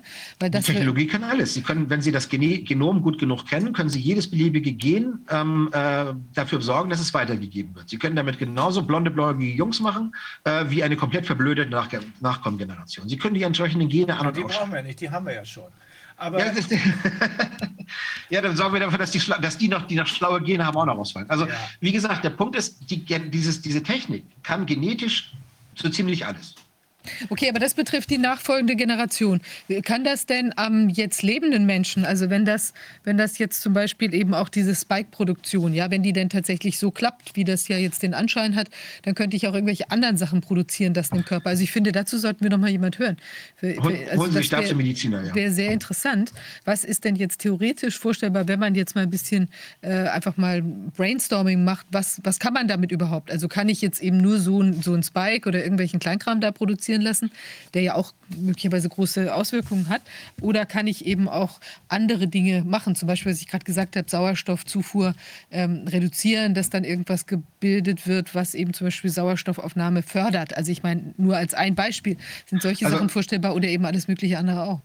Holen Sie sich dafür einen Experten. Ich bin kein ja, Biologe. Ich, ich komme aus der Finanzbranche. Ich so möchte noch was zeigen, wenn ich darf. Ich, ja, möchte noch ein bisschen was zeigen. Ja, Sekunde. Ich glaube, ähm, wir hatten ja da mit äh, Professor Alexandra Orion-Cote drüber gesprochen. Die hält das ja auch alles für möglich. Sie sagt auch, Spekulation, wir wissen es nicht so richtig, aber es ist möglich.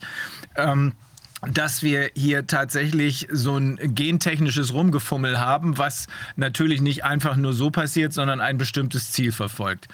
Ähm, es liegt auch nahe, wenn das so ist, dass äh, Gates und Co. Äh, die mRNA-Impfstoffe äh, insbesondere gepusht haben und die anderen durften so lange mitlaufen, dass es halbwegs ähm, realistisch aussieht, dass man da vielleicht sogar so einen Wettbewerb hat. Es liegt auch nahe, dass sie ausgerechnet das pushen, weil er, er selber ist ja äh, Softwareentwickler oder zumindest behauptet er es. Ähm, vielleicht war es ja auch sein Kumpel, der das damals gemacht hat. Aber das ist ja die große Fantasie immer schon gewesen, dass man Menschen programmieren kann. Und der Typ von Moderna hat, glaube ich, sogar, der Chef von Moderna hat sogar gesagt, ja, da können wir den Menschen programmieren wie eine Festplatte. Äh, insofern wundert mich das nicht. Ne? Ähm, was das ultimative Ziel ist, also vielleicht kann man das nur mit einem Begriff fassen, nämlich Kontrolle. Totale Kontrolle über Menschen, die, soweit sie das Ganze überleben. Ja, es geht, es geht, wenn man es, also wie gesagt, jetzt, ich will gar nicht in die Details. Also wenn wir alleine angucken, was äh, Schwab und Gates propagieren, vierte industrielle Revolution und ihre ja. Programme, die sie finanzieren mit der öffentlich-privaten Union und so weiter. Äh, es geht um die Macht der Konzerne. Also es geht, im ja. Grunde geht es darum, die Konzerne sollen die Macht, das ist im Klartext die, die Macht der Staaten, damit die Abschaffung der Demokratie. Das geht, darum geht's. Ja. Äh, jetzt kommen wir uns über die Mittel und Wege, ne? Also ich meine, der, der wenn wir jetzt mal zusammennehmen, was Transhumanisten noch schreiben, ähm, äh, also wenn der Schwab sagt, 47 Prozent der Menschen sind demnächst über wegen der KI, weil wir keine Autofahrer, Booten und weiß ich was, Lagerarbeiten, Putzfrauen, was brauchen wir alles nicht mehr. Ähm? So, und dann sagen die Transhumanisten, naja, man kann den Leuten ja ähm, ne, schick jeden Tag eine Glückstablette geben, dann sitzen sie vollgedröhnt, vollgedröhnt mit Glückshormonen vom Fernseher und fressen Pizza und stören nicht. Die demonstrieren mhm. wenigstens nicht. Ähm, die Gespräche, das ist ja, läuft ja beim Transhumanismus richtig. Ja. Wie gesagt, wir können lange spekulieren, wie das jetzt umgesetzt wird. Also die grobe Richtung meinen wir erkannt zu haben. Die kann man aus dem Buch sehen. Dann kann jeder sich selber überlegen, wie er es glaubt, wie es im Detail läuft. Ich möchte nochmal ähm, noch wieder zurück zu Fakten kommen, weil ähm, ich will zum Beispiel mal zeigen, was das Programm nebenbei kann. Wie gesagt, ich habe vorhin gezeigt, 30.902 Förderprogramme der Bill Gates Foundation bisher. Mhm. Das Programm kann das runterziehen und zum Beispiel auf Excel teilen. Mhm. Jetzt müsste Ihr Bildschirm gleich wieder kommen. Ja, sehen wir. Okay. Ähm, ja, hier können wir also sehen zum Beispiel, welche, wer von Gates über, im Laufe der Zeit wie viel Geld bekommen hat. Mhm. Können wir das durchsortieren, ja? Also wir sehen sofort, er hat am besten seine Gavi bezahlt mit 5 Milliarden. Ähm, dann die WHO ist als zweitgrößter Empfänger. Und hier, darum komme ich drauf, ähm, auf die ganzen SDGs, was diese öffentlich-privaten Partnerschaften sind, Global Fund lassen sich von dem Kampf gegen AIDS nicht, nicht in die Irre führen. Es geht um, um was anderes. Mhm. Ähm, ne, drei Milliarden. PAF, eine ganz spannende Organisation. Ähm, wirklich spannend. Ähm, so, und dann geht's, ne, und dann haben wir hier unten irgendwo, äh, nur so aus Spaß, ne? Hier. Ist ja nicht so, dass, dass man ja, nicht ja. vorbereitet. Mhm. Ja? Ähm, das sind so Sachen, äh, ich, ich zeige gleich noch was. Das sind so Sachen, die, die kann das Programm machen und Sie können noch mehr machen. Sie können sogar gucken, ähm, wann ist denn was bezahlt worden an wen. Ja, ich kann also nach Jahren sortieren, wann Gates, wem was oder welche, äh, äh haben wir jetzt anders sortiert hier, welche NGO von welchen Gebern, wir haben hier uns einige rausgesucht, wann wie viel Geld bekommen hat. Da können wir also auch sehen, wann sind Geldflüsse gelaufen. Mhm. Wann haben die sich angefangen zu massieren. Und darum sagen wir eben, 2016, 2017 hat es angefangen, weil da ging das Geld in die Richtung. Also das, das Programm kann all das sortieren, was sie zu Fuß im Leben nicht rauskriegen. Was haben die denn dann, wenn sie da so plötzlich umgeschwenkt sind? Äh, 2016, 2017, was haben sie denn bis dahin verfolgt? War das Terrorismus oder was? Nein, Äh, sag ich doch. Ähm, Sie, haben nach, Sie haben versucht, die Schweine, Schweinegrippe als, als Massenimpfung durchzupeitschen. Das ist gescheitert. Mhm. Und dann war fünf Jahre Brainstorming. Mhm. Warum hat es nicht geklappt? Was müssen wir tun, damit es klappt? Da gibt's, diese Präsentationen sind online im Netz zu sehen. Die haben generalstabsmäßig nach Ländern sortiert, welche Medien wie berichtet haben und was man machen kann. Aber das, das war aber, aber, aber, aber das heißt, da wollten die auch schon an den Körper genau, ran. Genau. Ich, ich, weiß nicht, was Sie 2009 wollten, spekuliere ich nicht mit. Sie wollten die, die Massenimpfung 2009. Ja, aber das heißt das ja. Da wollten Sie auch schon irgendwas in den Körper rein, reinspritzen, im Prinzip. Oder vielleicht nur Geld verdienen. Ich weiß es nicht. Fakt ist, Sie haben sich ab 2010 furchtbar geärgert, dass es nicht geklappt hat. Und das sieht man in allen Konferenzen und in allen Präsentationen, die öffentlich sichtbar sind. Sie, Sie bezeichnen sich als, als Impfprojekte gegen TBC und was weiß ich. Ähm, auch wenn Sie sich zusammensetzen, quatschen Sie kurz, TBC gibt es übrigens und dann kommen ne, ähm, auf, den, auf den nächsten, also ein, zwei Slides TBC und dann kommen 15 Slides Schweinegrippe. Warum hat es nicht geklappt? Warum, ähm, warum spielt seit, äh, ich weiß jetzt nicht mehr genau, seit welchem Zeitpunkt, ich glaube 2005, plötzlich das Militär so eine große äh, Rolle? Also Johns Hopkins Health Security, Global Health Security. Wie kommt das? Spekulativ. Ich kann ein bisschen was erzählen, was, was, wir, was wir gesehen haben. Also zunächst mal, wie gesagt, ich weiß nicht genau, ob die Geschichten, die Sie ähm, mit Dark Winter und, und so weiter damals gemacht haben in den 2000er Jahren, wo es ja eher um, um, um äh, Biowaffenangriffe ging, mhm. ob die etwas mit der heutigen Pandemie zu tun haben. Äh, nichtsdestotrotz ist das Militär immer drin. Also ne, wir müssen jetzt uns auf die DARPA konzentrieren. Kennen Sie die mhm. DARPA? Ja. Wahrscheinlich, äh, wahrscheinlich nicht alle Zuschauer. Äh, das Pentagon hat eine eigene Behörde, die DARPA äh, deren Aufgabe es ist, Science-Fiction-Technologie zu entwickeln. Also es gibt irgendeine Technologie, die könnte vielleicht eventuell als Waffe genutzt werden, ist aber völlig Science-Fiction. Dann gibt die DARPA Risikogelder und lässt daran forschen. Und die DARPA hat, ähm, ist wie gesagt schon 2012, glaube ich, und ihre Chefin Regina Dürgen eingestiegen in die, in die mRNA-Forschung. Mhm. Und 2013 kam, war das Major, weiß ich nicht, also kam ein Herr Hepburn, das ist ein Militärarzt, der vorher in, in, in Biolaboren an Biowaffen gearbeitet hat, zur DARPA. Und eine seiner ersten Amtshandlungen war es, jeweils Pfizer und Moderna Geld zur mRNA-Forschung zu überweisen. Mhm. Übrigens ist Regina Dugin, die damals Chefin der DARPA war, heute in einem Unterfangen von Welcome, bei Welcome Leap. Da macht die das gleiche in Grün, nur für die Privaten. Mhm. Ja? Okay, ähm, also, also, diese Private-Public Partnerships, die werden ja schon seit längerer Zeit, also ich würde mal sagen seit 30 Jahren bestimmt gepusht. Aber jetzt sind die ganzen Früchte offenbar zu ernten, weil durch diese, ich nenne das immer feindliche Übernahme äh, der Regierungen, also des öffentlichen Teils dieses PPA, PPP, ähm, dass durch die Übernahme der Regierungen hat man offenbar gemeint, genug Kontrolle zu haben, um jetzt diesen Lockstep-Approach wirklich weltweit durchziehen zu können. Ne? Klappt doch. Läuft. Ja, okay. Läuft. Ja, ja, ja. Also das ist der Punkt. Und, und sehe ich also ganz ähnlich. Und wie gesagt, ähm, ne, sie holen sich die Gelder vom Staat. Die mRNA-Forschung haben sie sich vom Staat bezahlen lassen. Mhm. Ganz konkret DARPA an, an Pfizer und, und Moderna. Mhm. Und wer hat denn BioNTech? Die Firma gibt es seit wie vielen Jahren? Die hat nie irgendwas rausgebracht, ja. hat nur Geld gekostet. Wer hat die am Leben gehalten? Ja, das so. ist ja das Auffällige an beiden mRNA-Produzenten. Die hatten keine Bedeutung, haben nie irgendwas geschafft, sondern erst im letzten Jahr oder seit 2019 kommen sie plötzlich wie Kai aus der Kiste. Ich weiß nicht, ob Sie es gesehen haben. Ich habe darüber geschrieben. Ich weiß nicht, ob Sie bei mir auf der Seite sind. Äh, vor kurzem. Folgendes. Ähm, BioNTech ist wann in den USA an die Börse gegangen? Weiß nicht. Oktober, Oktober 19. Genau, nach, kurz nachdem Bill Gates 56 oder sowas Millionen da reingepackt hat. Bill Gates hat sogar bis zu 100 Millionen reingepackt und mhm. zwar im September 19, mhm. einen Monat vorher. Mhm. Dann ging BioNTech an die Börse in den USA mit einem Börsenkurs von 13 Dollar, der zwischenzeitlich fast 400 war. Also da hat Bill, Bill Gates, es lohnt sich. Ja. So, weil der hat also alleine da aus seinen 100 Millionen hat er irgendwie 4 Milliarden gemacht oder so. Mhm. Ähm, und nun kommt folgender Trick. Lesen Sie mal äh, die den Bericht, den BioNTech an die Nasdaq geschrieben hat, unterschrieben 31. März 20. Die müssen ja, wenn sie an die Börse gehen, müssen sie einen detaillierten Investoren-Risikobericht schreiben, wo sie mhm. reinschreiben müssen, welche Risiken mit ihrer Firma zusammenhängen, weil wenn sie es den Investoren verschweigen, können sie schadenersatzpflichtig werden. Mhm. BioNTech hat einen, ich glaube, 400 Seiten dicken Bericht über seine Risiken geschrieben. Mhm. Und da können Sie drin lesen, dass die mRNA-Forschung noch nie zugelassen wurde mhm. und wahrscheinlich auch nie zugelassen wird. Genau wegen der Risiken. Mhm. Das war unterschrieben im März 20. Im Dezember 20 waren, die, waren das zugelassene Impfstoffe. Mhm. Ja, schon ein Hammer. Äh, kann ja nur geklappt haben, weil es eben gut vorbereitet war und weil man eben das System gecrashed hat, sozusagen, äh, wie das auf diesem äh, Milken, auf dieser Milken-Tagung da war. Ne? Ja, also, und, und, wie gesagt, ne, September Bill Gates investiert, Anfang Oktober gerne in die Börse, Mitte Oktober entweder 201, Ende Oktober Milken, Ende Dezember die ersten Covid-Fälle. Äh, klar, alles Zufall. Okay. Ja, reiner Zufall. Ja. Alles Zufall. Also ich hab, wir sind dazu übergegangen, nicht mehr von, von ähm, Verschwörungstheoretikern zu reden, wir reden nur noch von Zufallstheoretikern. Ja. Weil wer bei all dem, was wir in dem Buch gefunden haben, von Zufall redet, das ist ein Zufallstheoretiker. Ja. Das passt alles nahtlos. Also wirklich wie ein Puzzle, wie Mosaik, bis ins kleinste Detail ineinander. Ja, und Bill Gates ist der Zufallsgenerator. ja, der generiert die Zufälle, genau. Ja. Okay, gut. Also ähm, das muss ich mir jetzt erstmal wirklich noch genau angucken. Ähm, es würde ehrlich gesagt manches für uns einfacher machen, wenn es so einfach ist. Weil, also einfach ist es ja nicht, weil sie mussten ja erst die Recherche mit Hilfe des Programms durchziehen.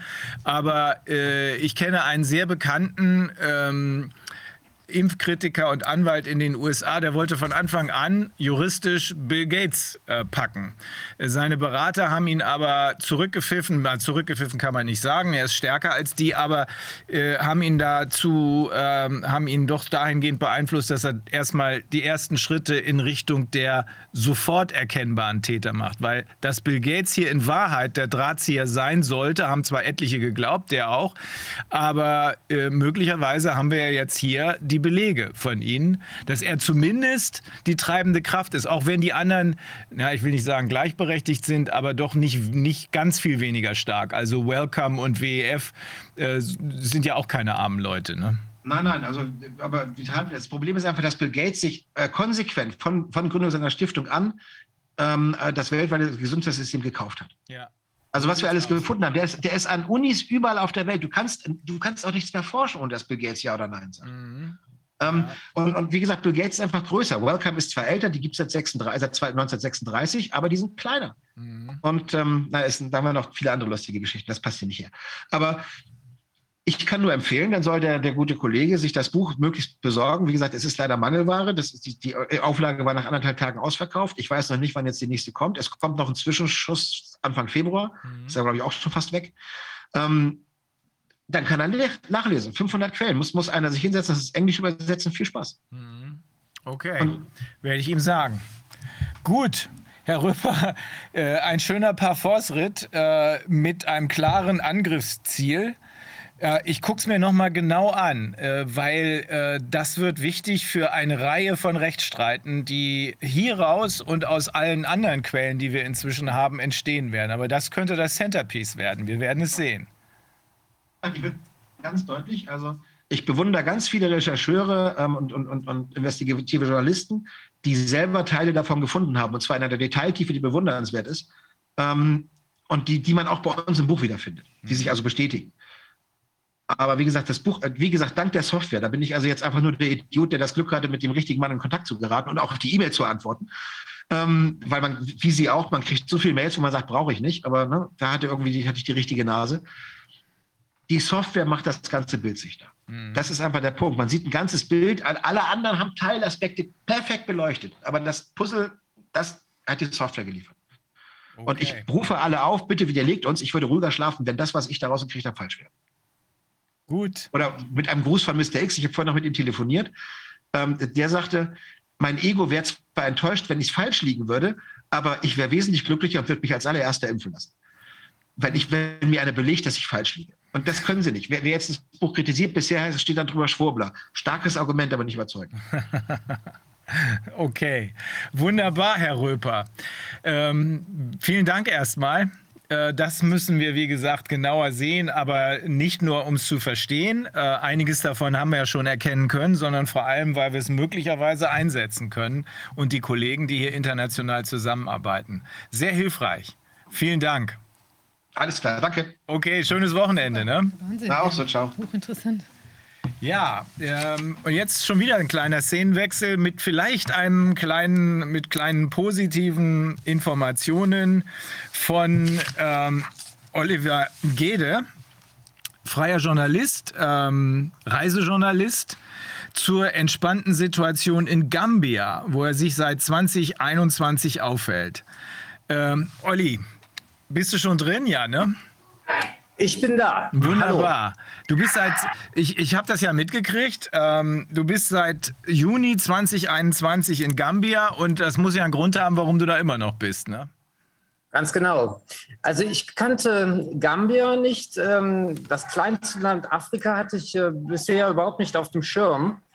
Aber ähm, es gibt äh, durchaus handfeste Gründe, warum ich äh, immer noch in Gambia bin und das jetzt seit äh, fast äh, acht Monaten. Äh, ich habe da noch einen kleinen Exkurs gemacht äh, nach Senegal. Ich wollte einen direkten Vergleich haben, weil den Senegal kannte ich. da war ich einige Male gewesen und ähm, beispielsweise ist mir da bei Auchan in Dakar ähm, mal das Hausrecht ähm, von Auchan ähm, in, in, den Weg gelegt worden. Ich durfte nämlich nicht äh, bei Auchan einkaufen, äh, denn ich hatte keinen Maulkorb mit. Und ähm, dann haben die mich rausgeworfen. Also der krasse Gegensatz äh, Dakar, ähm, also Senegal, äh, zu äh, Gambia, wo überhaupt keinerlei entsprechende Maßnahmen ergriffen werden. Ähm, das hat mich dann also bestärkt, ähm, doch den Fokus eher auf Gambia zu legen. Ähm, dann gibt es natürlich noch einige Gründe, die sprechen einfach rein klimatisch für das Land. Ja. ich habe jetzt seit Juni 2021 äh, vielleicht 25 Tage gehabt, äh, vor allem in den ersten drei Monaten äh, mit immer wieder starken Regenfällen. Aber seit Mitte Oktober ähm, hat es gar nicht mehr geregnet. Ähm, und ähm, ich habe ja ständig Köln als meine eigentliche Heimatstadt ähm, auf dem Screen und sehe immer die Temperaturunterschiede. Äh, das sind mindestens 20 Grad, äh, manchmal sind es auch 30 Grad Temperaturunterschied. Ähm, das heißt, äh, man bekommt auch ordentlich Vitamin D hier in Gambia, mhm. äh, was vielleicht auch nicht so negativ ist. Ähm, und dann sind die Menschen wirklich sehr froh, dass man hier als äh, Ausländer ähm, in das Land kommt. Äh, denn man muss jetzt einfach mal den gesamtwirtschaftlichen Kontext hier sich angucken in Afrika. Die meisten Länder haben viele Rohstoffe, die natürlich äh, von äh, den Chinesen ausgeplündert werden ähm, oder auch von Amerikanern oder von Europäern. Aber äh, Gambia hat äh, kaum noch natürliche Ressourcen. Ähm, die Wälder sind weitgehend abgeholzt, bis auf den Osten von Gambia. Ähm, das kleinste Land Afrikas hat ungefähr 600 Kilometer ostwärts ähm, eine, eine relativ breite Tiefe. Ähm, und für mich persönlich ist Gambia aktuell wirklich das interessanteste Land, äh, weil es weitgehend maßnahmenfrei ist. Das Einzige, was das Ganze vielleicht ein bisschen äh, einschränkt, das ist der Einreiseprozess, der wahrscheinlich von den internationalen ähm, Gremien der JATA und ähnlicher äh, Organisationen oder auch der WHO äh, diktiert werden. Ähm, also ich musste aus Georgien kommend einen negativen PCR-Test nachweisen. Ähm, also ich war ähm, am 31. Mai äh, oder bis zum 31. Mai 2021 war ich in Georgien. Ähm, und äh, das ist also auch durchaus ein interessantes Land, muss man mal irgendwann näher betrachten, ob das äh, vielleicht auch für den einen oder anderen interessant werden könnte aus steuerlichen Gründen und weil die, Gesamt, äh, die gesamten Rahmenbedingungen in Georgien auch für das Land sprechen. Ähm, aber hier ist man wirklich ähm, maskenfrei unterwegs. Es hängen in diversen Geschäften die üblichen äh, Schilder, äh, Eintritt nur mit Maske. Also das haben die wahrscheinlich äh, vor anderthalb Jahren oder sowas mal hier überall hingeklebt bekommen. Aber es wird nirgendwo verlangt und nirgendwo umgesetzt. Also von da aus würde ich mal sagen, äh, wenn man sich hier von den Maßnahmen befreit bewegen möchte, dann ist Gambia eine interessante Alternative zu vielleicht Tansania. Klimatisch und, äh, und landschaftlich sowieso, ne? Also landschaftlich ist der Osten wunderschön. Ähm, es gibt ähm, River tatsächlich ähm, eine, eine beachtliche Artenvielfalt. Äh, da kommt man allerdings nicht so gut hin. Also die schlechte Erreichbarkeit äh, schützt wahrscheinlich die Landschaft noch. Äh, also ich bin, selbst ähm, mit einem der Sponsoren auf dem Hausboot unterwegs gewesen im, in einer Region, die heißt Jungenburg.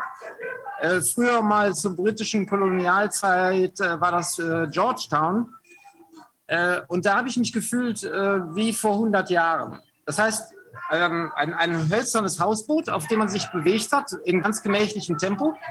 Äh, und äh, keine anderen Boote unterwegs. Man war also wirklich allein äh, in der Natur äh, und hat unglaublich viele Tiere sehen können, also von Schimpansen über Krokodile bis hin äh, zu Hippos äh, und wahnsinnig viele Vögel. Also das war extrem beeindruckend und ähm, da habe ich gedacht, wow, das Land hat Potenzial.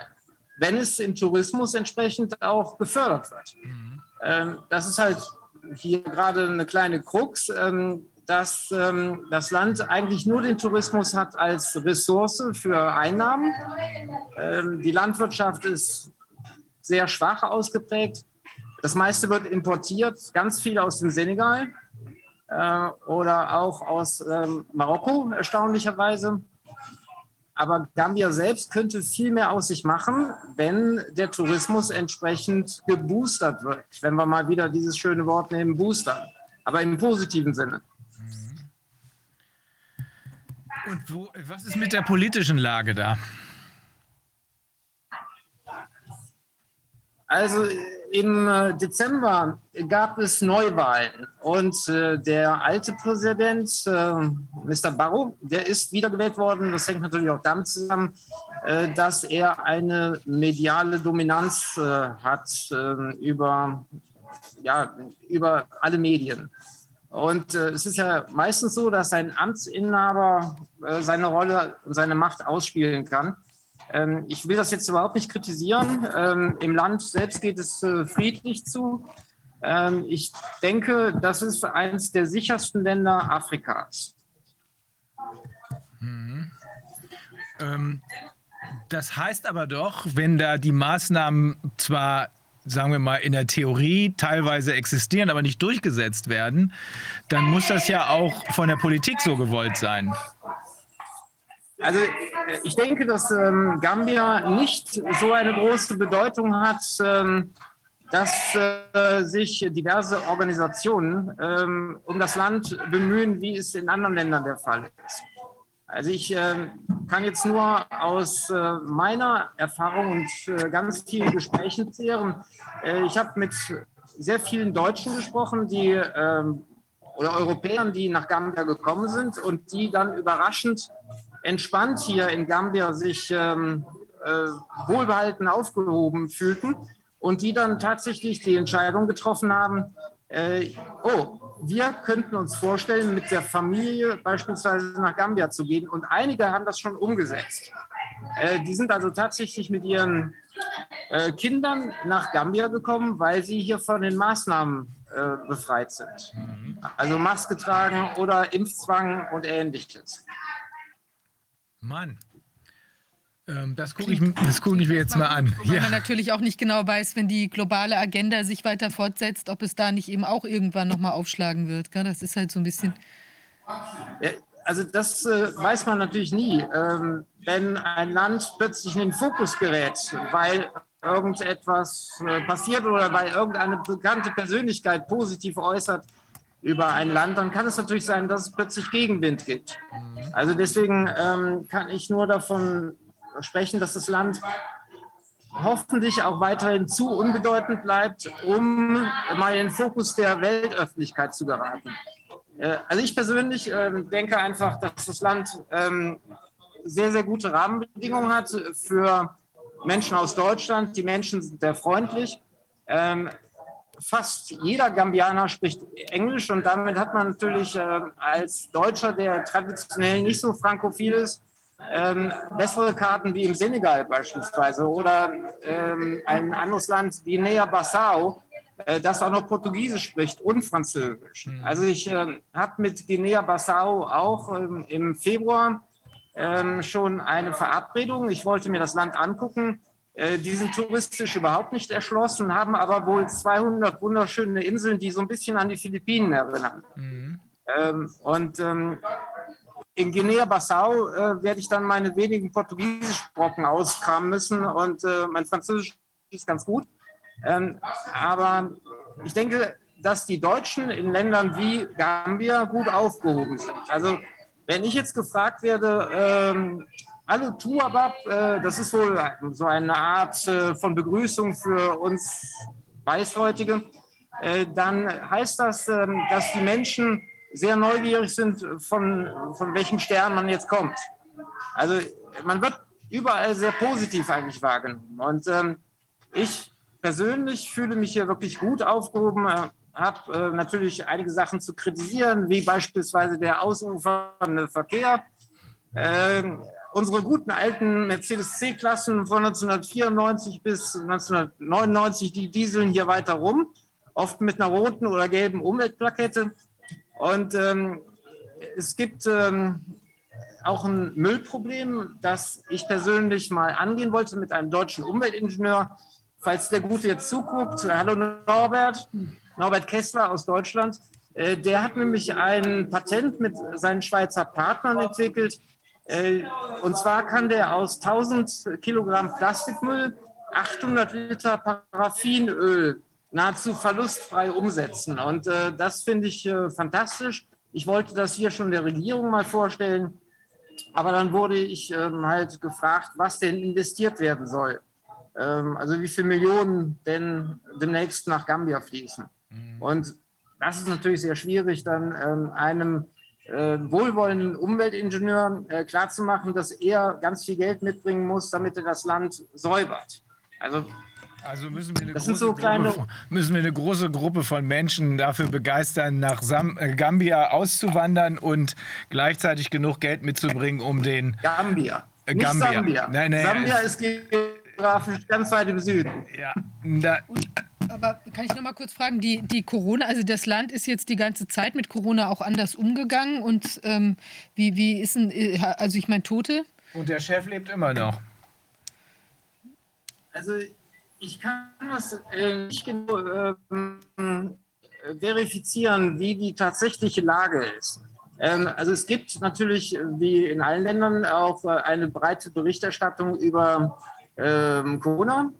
Und in den Medien, also in den offiziellen Medien, äh, wird äh, auch immer ein Interviewpartner brav gezeigt mit seiner Maske. Ähm, und ähm, denke, das Narrativ wird hier natürlich auch nach außen gekehrt. Nach Möglichkeit auch intensiv, dass sich mehr Leute inspiriert fühlen, doch vielleicht demnächst mal äh, mit einer Gesichtsmaske herumzulaufen. Aber bei der Bevölkerung kommt das nicht so an. Also ich äh, kann jetzt mal äh, einen Schwenk machen hier zum Personal des Restaurants, wo ich jetzt sitze. Ja. Also ich versuche es jetzt einfach mal zu machen. Ähm, Leider sind keine Gäste da, also irgendwie bin ich hier der Einzige. Mhm. Ähm, ich versuche einfach mal jetzt ähm, einen Blick hier auf die Öffentlichkeit hier zu lenken. Hello, ladies. This is Germany. It's a live interview to Germany. They want to know more about this nice country, you know? So, ja, also Gambia ist von der Bevölkerung sehr, sehr freundlich. Ähm, es gibt ganz, ganz wenige Menschen, vielleicht das sind die neu eingereisten, die jetzt aus, ähm, aus Europa kommen, die haben am ersten Tag vielleicht noch eine Maske an. Äh, das sieht man immer, wenn man, wenn man am Flughafen jemanden abholen will. Dann haben die ganz artig noch aus dem Flieger kommend ihre Maske an.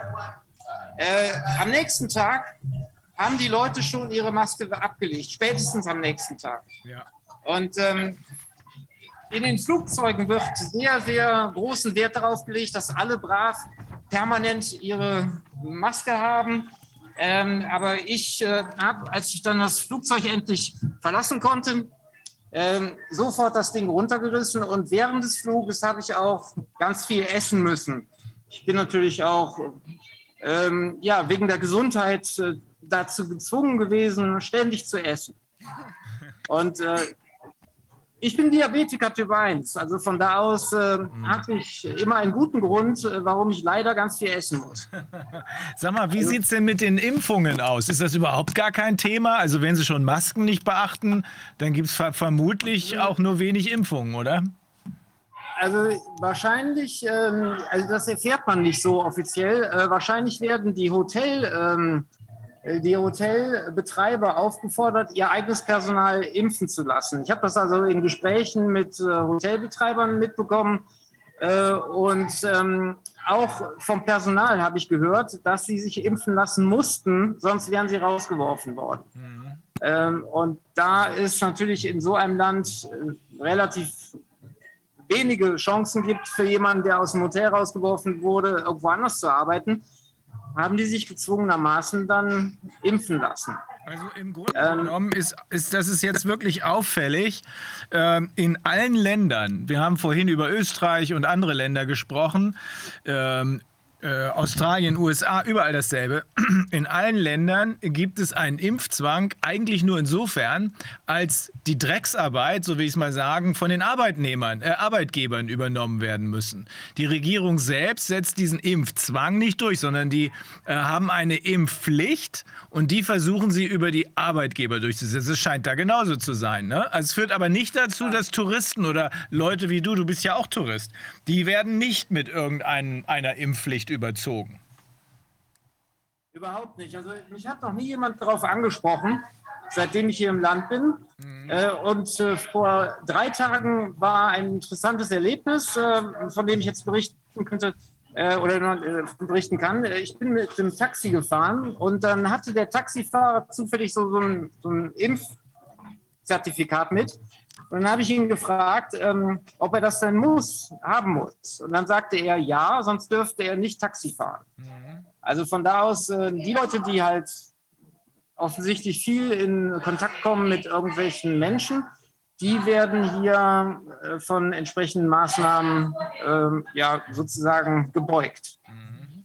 Okay, interessant, ja. Okay. Ja, eigentlich doch gute Nachrichten. Wahrscheinlich wirst du noch eine Weile da bleiben, oder? Ja, also ich äh, habe nicht vor, das Land jetzt äh, baldig zu verlassen. Äh, Im Gegenteil, ich äh, möchte dem Land natürlich auch helfen, mehr Touristen hier ins Land zu holen. Also ich schreibe wohlwollende Artikel. Ich habe einige Fernsehbeiträge gemacht über Gambia und äh, versuche ähm, dem Land zu helfen, indem mehr Menschen motiviert werden, hier nach Gambia zu kommen mal Urlaub zu machen. Äh, viele Hotels haben wirklich extrem unter der Pandemie gelitten. Äh, wenn ich mal das Jahr äh, 2019 Revue passieren lasse, da kamen wohl laut irgendwelchen Statistiken 630.000 äh, Menschen nach Gambia, also angeblich alles Urlauber. Wobei man nicht ganz äh, klar ähm, differenzieren kann zwischen den Gambianern, die irgendwie Urlaub machen in ihrer Heimat, äh, und ähm, den tatsächlichen Urlaubern aus Europa, die vielleicht in Spanien geboren äh, wurden oder in anderen Ländern. Ähm, und dann 2020 ist das ähm, wohl um 80 oder 85 Prozent eingebrochen. Da kann man davon ausgehen, dass die meisten natürlich vielleicht eher in Europa oder in den USA arbeitende und lebende Gambianer sind.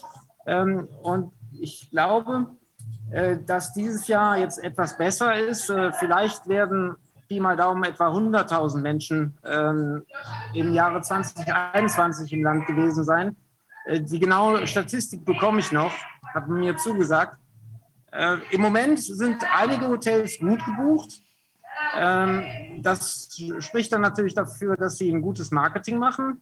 Ähm, aber die meisten Hotels haben extrem darunter zu leiden, dass viel weniger Touristen ins Land kommen wie früher. Mhm. Ähm, Restaurants genauso und auch der kleine Taxifahrer von nebenan, der möchte natürlich auch sein Taxi öfters gebucht haben.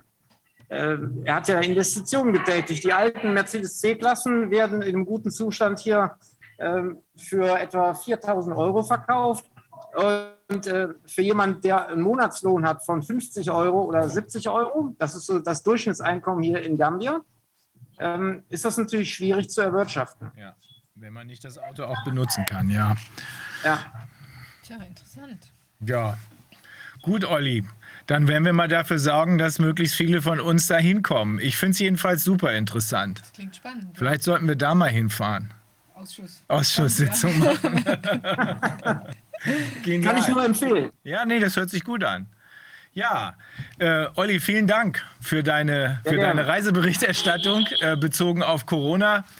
Ähm, ist jedenfalls offenbar eine gute Wahl. Und wenn du auch noch sagst, das ist ein sicheres Land, du sagst sogar das sicherste in ganz Afrika, das macht es ja gleich noch mal attraktiver.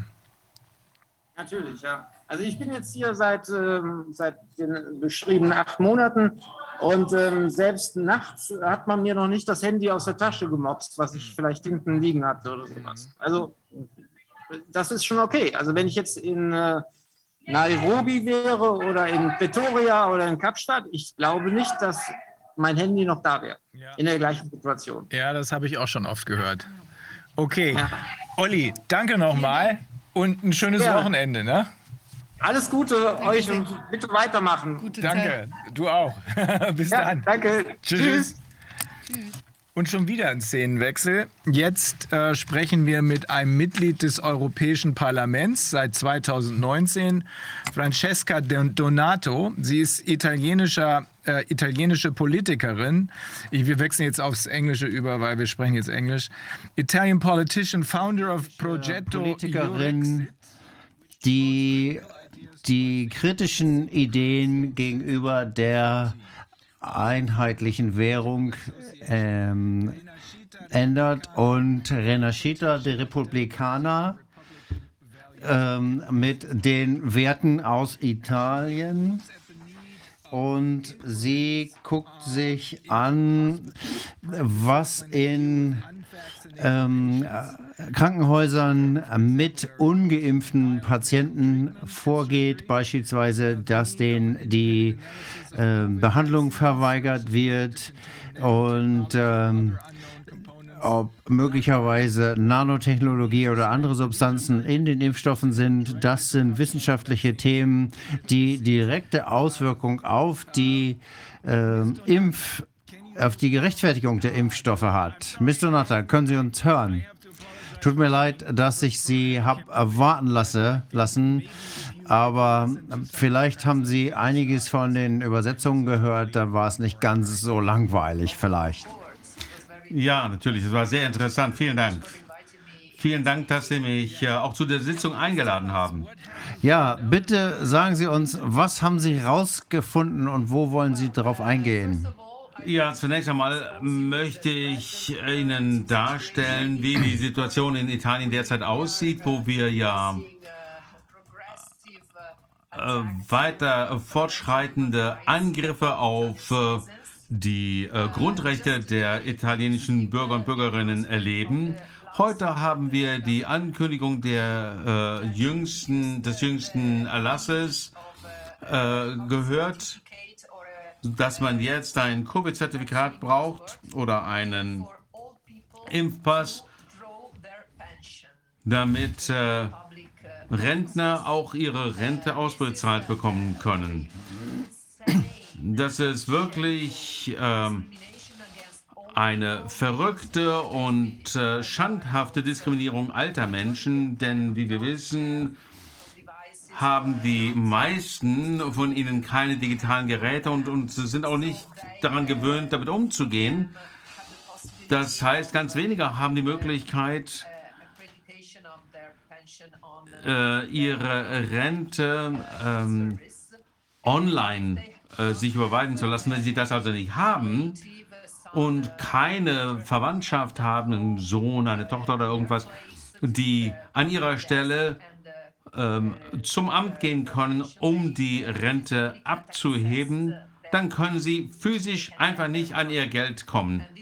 Und das ist so, wie soll ich sagen, äh, furchtbar. Das ist eine richtige Verfolgung äh, ungeimpfter Menschen. Unsere Regierung behandelt sie, als wären sie Kriminelle. Sie werden als Kriminelle äh, betrachtet äh, betrachtet, äh, die sich eines äh, schweren Verbrechens schuldig gemacht haben. sie bestrafen sie mit physisch harten Maßnahmen, mit ähm, Abtrennung ähm, mit ähm, Maßnahmen, die keine wissenschaftliche Basis mehr haben. Denn die Situation in unseren äh, Krankenhäusern ist ja so, dass die meisten Menschen, die ins Krankenhaus kommen, geimpft sind, zweifach geimpft sind, einige sogar schon geboostert. Aber die Medien sagen den Menschen, dass die meisten Leute ungeimpft sind, die meisten ähm, Krankenhauspatienten. Ähm, nach Regierungsstatistiken ist es so, dass die Menschen, äh, die nicht rechtzeitig sich boostern lassen, die werden, gelten ja dann auch schon gleich äh, als ungeimpft, obwohl sie schon zweimal geimpft wurden. Also gibt es natürlich hier auch eine Missinformation, eine Hasskampagne gegen die sogenannten äh, Ungeimpften, also die Leuten, die nicht mitspielen hier mit den äh, jüngsten Regeln hinsichtlich der, äh, der Boosterimpfung.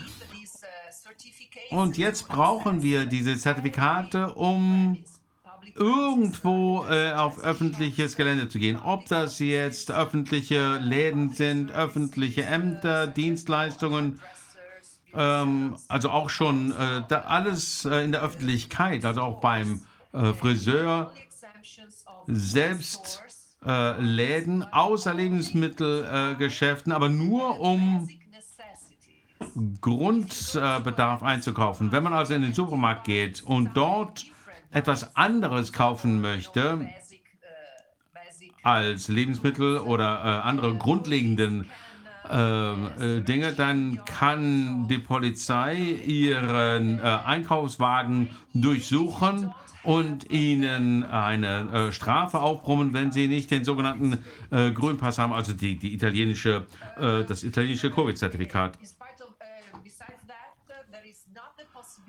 Außerdem gibt es nicht die Möglichkeit, äh, öffentliche Verkehrsmittel zu nutzen. Keine öffentlichen Verkehrsmittel ähm, können genutzt werden wenn man nicht geimpft ist äh, oder äh,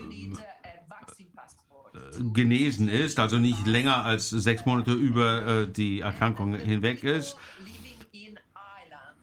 Und die Menschen, die auf äh, Inseln wohnen, wie ich, ich lebe auf äh, Sizilien, wir haben ja zwei große Inseln, Sizilien und äh, Sardinien, viele kleinere Inseln auch. Und diese Menschen werden abgetrennt. Sie sind auf ihren äh, Inseln eingesperrt. Denn wenn man nicht geimpft ist, können wir äh, nicht äh, ins Flugzeug steigen oder eine öffentliche äh, Fähre nutzen, um aufs Festland zu kommen. Das heißt, diejenigen von uns, äh, derzeit gibt es sehr äh, viele ähm, Gerichtsverfahren und einige Gerichte haben da auch schon positiv entschieden, äh, dass also Menschen auch reisen können und arbeiten können. Wir haben auch die Zwangsimpfung für alle über 50.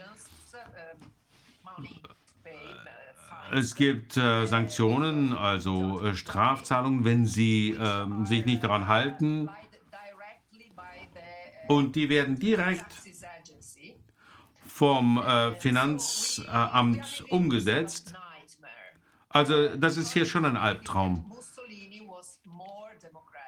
Äh, inzwischen hat man das Gefühl, dass Mussolini äh, demokratischer war als Draghi. Und da habe ich wirklich keine Zweifel dran.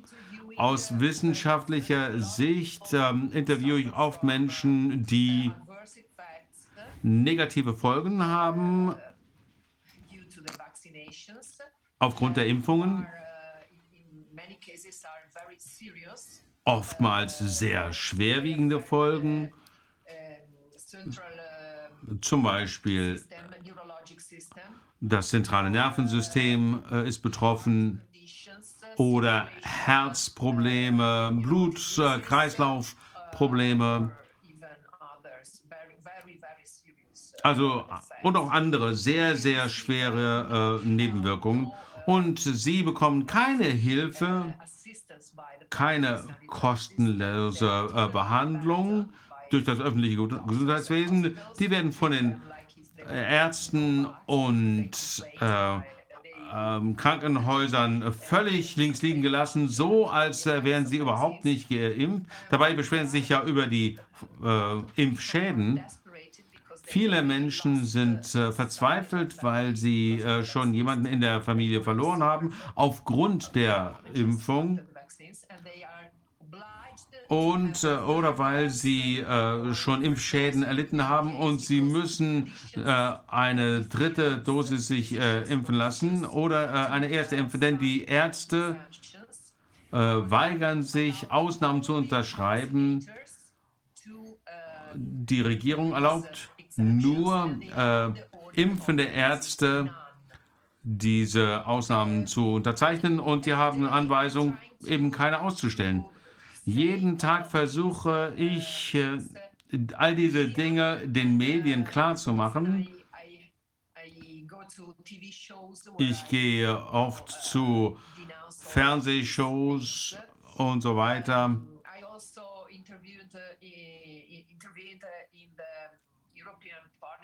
Ich bin auch schon im Europäischen Parlament äh, gewesen, äh, häufig, um äh, Menschen zu interviewen, äh, mit Kollegen und Kolleginnen, die die Situation auch hier äh, klar zu machen. Aber die EU äh, ähm, schweigt komplett, unterstützt äh, Mario Draghis Regierung vollkommen und wollen nichts von diesen Menschenrechtsverletzungen in Italien wissen. Wir fühlen uns wirklich im Stich gelassen. Wir haben schon öffentlich äh, um Hilfe gerufen ähm, und äh, Regierungen und Nichtregierungsorganisationen im Ausland angesprochen, die Aufmerksamkeit auf die Menschenrechtssituation in Italien zu lenken. Ähm, aber ich denke, Italien und andere Länder, die, denen es ähnlich geht, ähm, sehen, dass Menschen äh, das Land verlassen, dass sie in, nach Nordeuropa, Schweden, Norwegen oder sonst wohin auswandern. Wir können ja schon in Frieden gehen und werden nicht verfolgt. Ähm, da können wir dann auch in, in, Frieden leben, werden nicht als Kriminelle betrachtet. Ähm, ich weiß nicht, ob Sie mir Fragen stellen wollen, äh, die ich dann auch gerne beantworten kann. Ja, ich würde gerne wissen, ob es Proteste gibt in Italien. Natürlich gibt es die. Ähm, aber die Regierung ignoriert das einfach. Die haben überhaupt keine Auswirkungen. Die Medien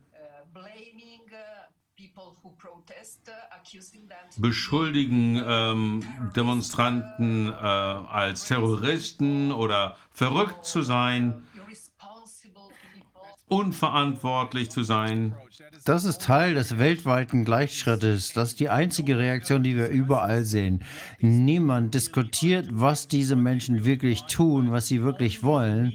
Die einzige Reaktion ist rechts, rechts, Nazi, Nazi, das ist alles. Was ja überhaupt nicht stimmt, denn wir haben viele linke Bewegungen und auch äh, Politiker und Politikerinnen, die deutlich die Regierung angreifen und auffordern, das zu beenden. Denn die Verletzung unserer Verfassung ist so offensichtlich, dass selbst das höchste Gericht die Frage auf den Tisch gelegt hat,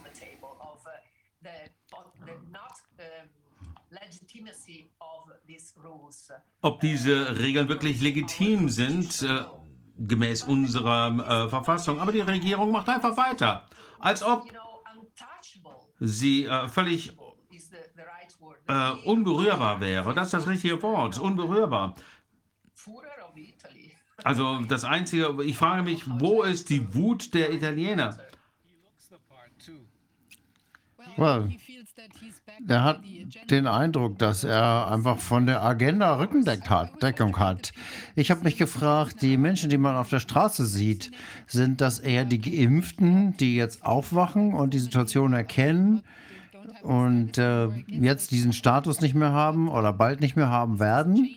Ändert das das Bild insgesamt, wer da demonstriert? Ja, wir haben immer mehr Geimpfte, die sich den Demonstrationen anschließen, weil, wie ich ja gesagt habe, einige davon haben schon äh, Impfschäden erfahren. Andere wollen einfach äh, nicht mehr äh, mit diesem faschistischen Ansatz äh, gegen die äh, ungeimpften äh, mitmachen. Sie wollen nicht gezwungen werden, sich ein drittes Mal impfen zu lassen oder andere äh, Einschränkungen hinzunehmen.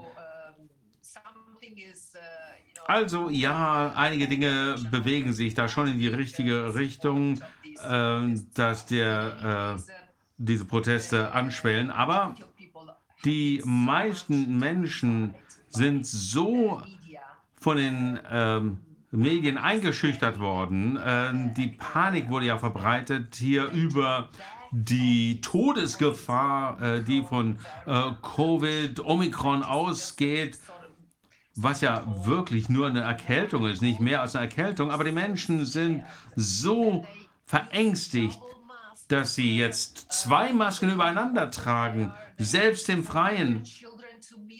Sie verbieten ihren Kindern mit anderen zu spielen weil sie ja sich anstecken könnten. Wir haben wirklich hier ein äh, psychopathologisches Verhalten bei so vielen Menschen, dass äh, die, die einfach diese ähm, Muster nicht erkennen können. Die sind so in einer Schleife der Angst gefangen, dass sie da nicht mehr ausbrechen können. Also es ist wirklich schon ein psychologisches Problem, ein sehr großes Problem. Und auch ähm, Kinderimpfungen äh, werden ähm, fortgesetzt und das bin wirklich sehr ähm, besorgt darüber, denn viele äh, Eltern äh, bringen ihre Kinder in die Impfzentren, weil sie denken, das ist äh, gut für die Gesellschaft, für die Kinder oder was auch immer. Und Sie sind ja auch Gründer sogar des Progetto Eurex. Eurexit, ja. ja, das ist ein, äh, ein Verein, den ich 2013 äh, gegründet habe, mit dem Ziel, die Möglichkeit zu besprechen, die Eurozone zu verlassen, nicht nur für Italien, sondern für alle europäischen Länder, die davon nicht profitieren, weil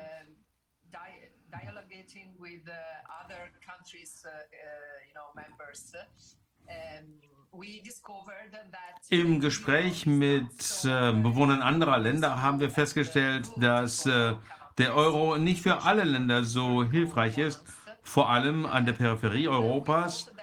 Und wir haben uns gedacht, dass eine Diskussion in Europa über einen Ausstieg aus diesem ähm, Rahmenwerk der, der Eurozone sollte äh, in Gang gesetzt werden.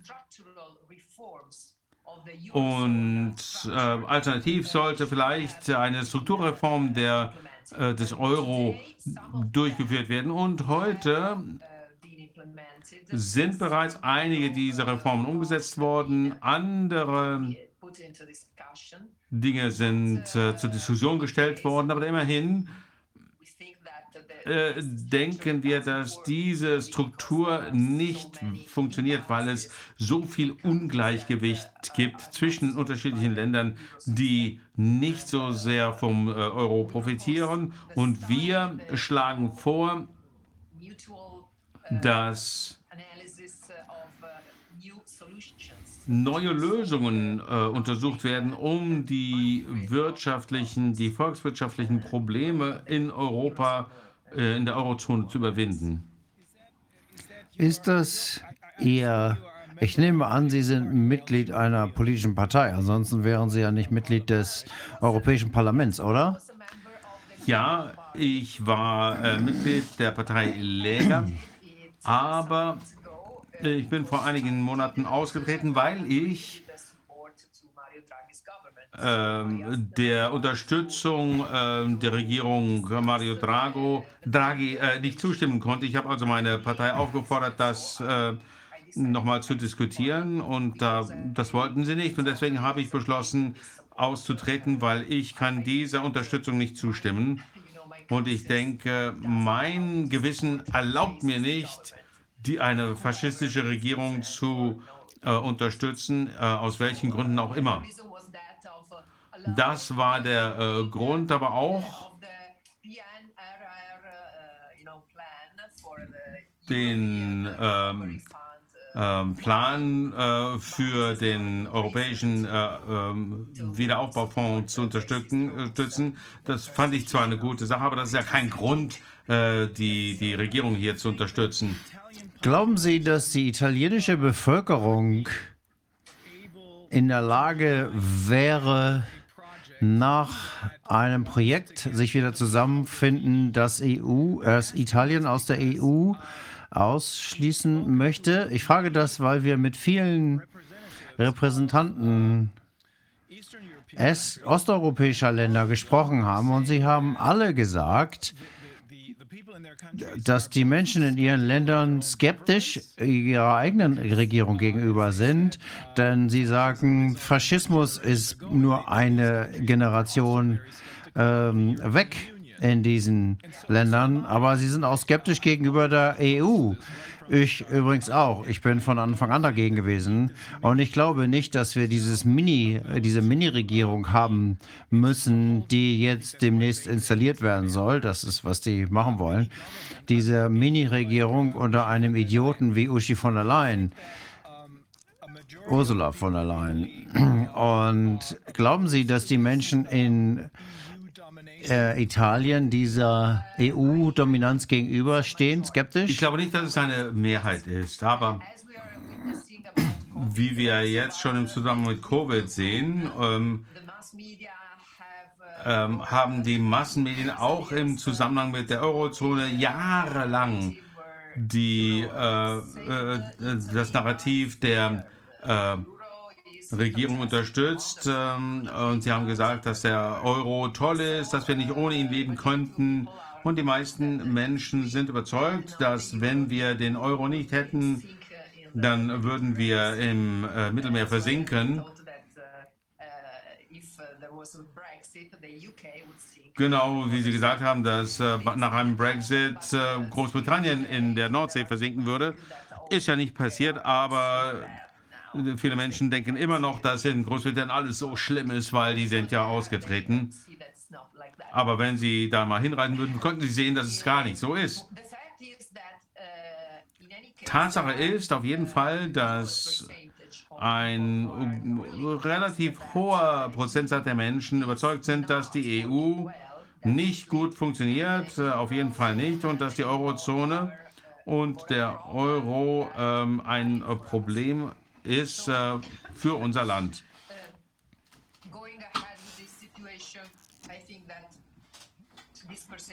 Also ich denke, dass der Prozentsatz durchaus steigen könnte im Laufe der Zeit. Sie sind ja Mitglied des Europäischen Parlaments. Wie ist die Stimmung dort? Gibt es da Menschen, die dem kritisch gegenüberstehen als Opposition dessen, was hier passiert, oder spielen da alle mit? Ja, die meisten ähm, Gruppen unterstützen die Impfkampagne und die Entscheidungen der Kommission, äh, der von der Leyen-Kommission. Innerhalb der äh, unterschiedlichen Gruppen gibt es aber auch einige, äh, innerhalb der einzelnen Fraktionen gibt es durchaus einige ähm, Abgeordnete, die äh, dem nicht zustimmen, aber die meisten sagen es nicht öffentlich, denn Sie werden von den Fraktionen äh, damit bedroht, dass sie ausgeschlossen werden aus dem Parlament und deswegen schweigen sie und äußern sich nur hinter den Kulissen äh, und unterstützen unsere Arbeit. Ich denke, in dem Maße, wie es immer schlimmer wird, könnten sich mehr und mehr dafür, äh, dazu entschließen, sich äh, im Sinne der Menschenrechte zu äußern und sich zu uns auf unsere Seite zu schlagen. Bislang haben wir vielleicht sechs, sieben ähm, äh, Parlamentsmitglieder, die äh, fünf davon sind äh, relativ aktiv. Und äh, es kommen halt noch ein paar dazu, denke ich. Aber im Moment sind wir nur eine ganz kleine Minderheit. Ich hoffe, dass wir die neue Parlamentspräsidentschaft ein wenig äh, sensibler und vernünftiger mit diesem Thema umgeht. Was die Kommission angeht, die äh, spielt äh, komplett mit dem, italienischen äh, Regierung mit. Und der äh, Gesundheitskommissar der EU ähm, hat ja auch die Notfallzulassung äh, durchgesetzt.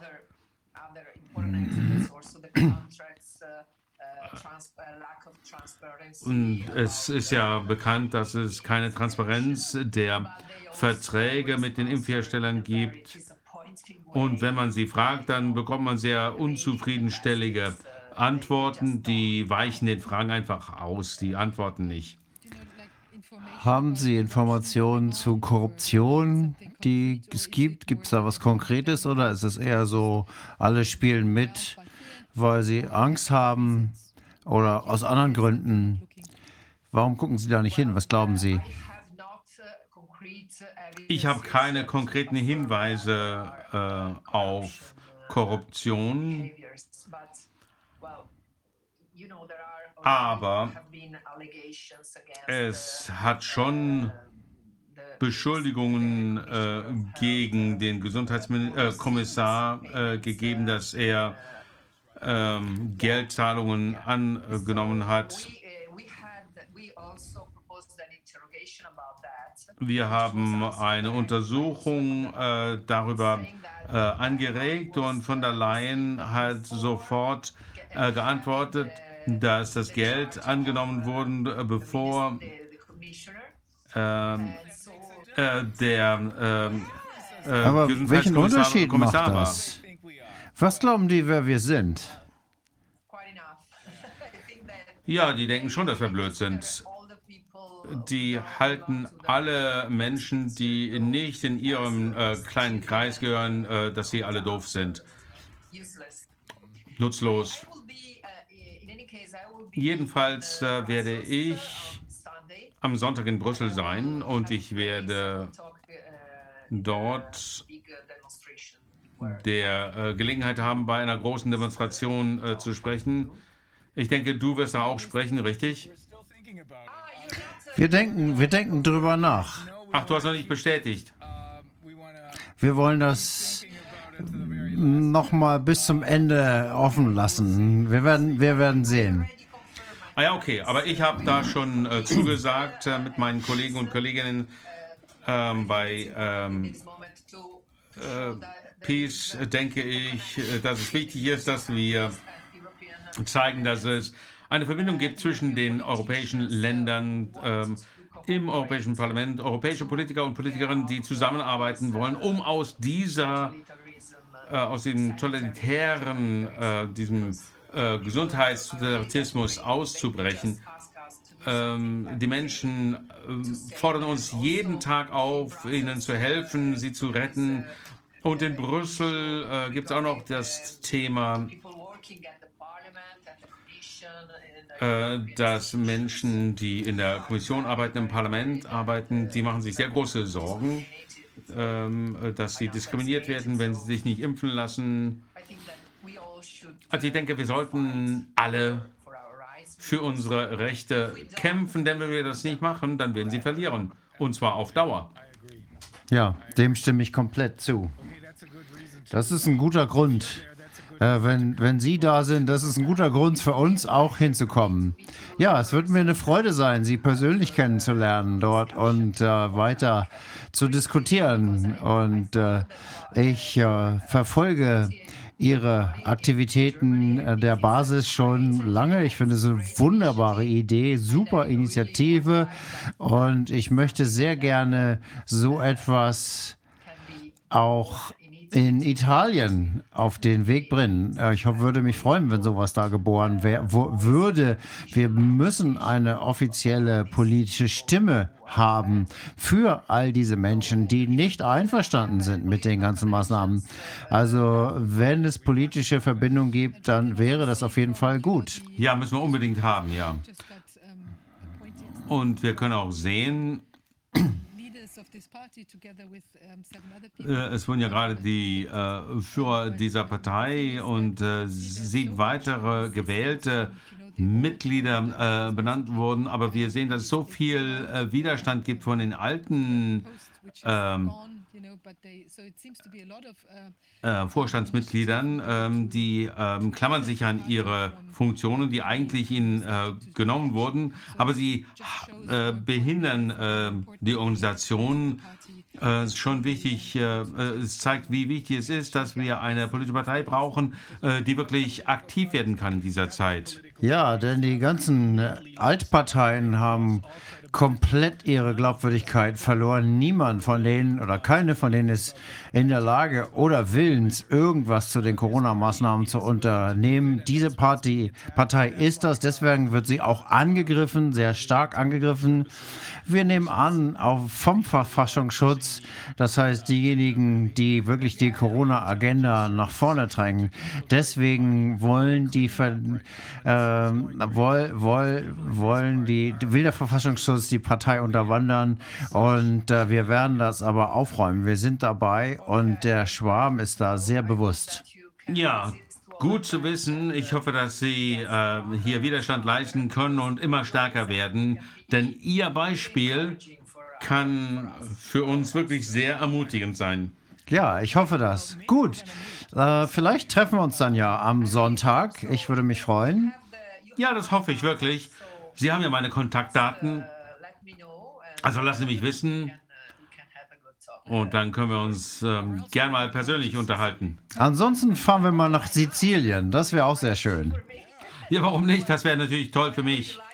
Wo immer äh, Sie kommen wollen, äh, gerne willkommen. Immer willkommen. Okay. Vielen, vielen Dank. Das war einerseits etwas beunruhigend, aber da Sie eine Kämpferin sind, ist es auch ermutigend. Ja, vielen Dank. Ja, ich bin durchaus eine Kämpferin, ja.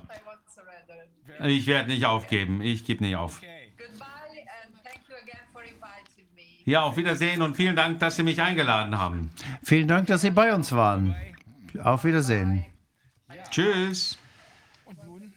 Okay, und da takes us to reichen Sitzung. Das muss man wirklich sagen, ja. Mein Gott, aber ich finde es ja gut, dass die Leute kämpfen. Also jeder, mit dem wir gesprochen haben, kämpft. Ja. Auch Professor Burkhardt. Äh, er bleibt nicht einfach auf seinem Sessel sitzen, sondern er kommt aus der Kurve und sagt, was er denkt. Und das ist doch, das hätte man früher so nicht gehabt. Leute, die aus der aus, der, aus den Universitäten kommen, die haben noch immer, immer den Mund gehalten, immer angepasst. Da scheint sich was zu ändern. Und sie ist auf jeden Fall ein Kämpfer, ne? Ja, toll. Tolle Nummer. Ja, also nee, es wird an allen Fronten gekämpft, aber es ist natürlich äh, der, der Gegner zappelt halt noch ein bisschen. Der Gegner ja. zappelt noch ein bisschen, aber wir kriegen ihn. Flattert, flattert.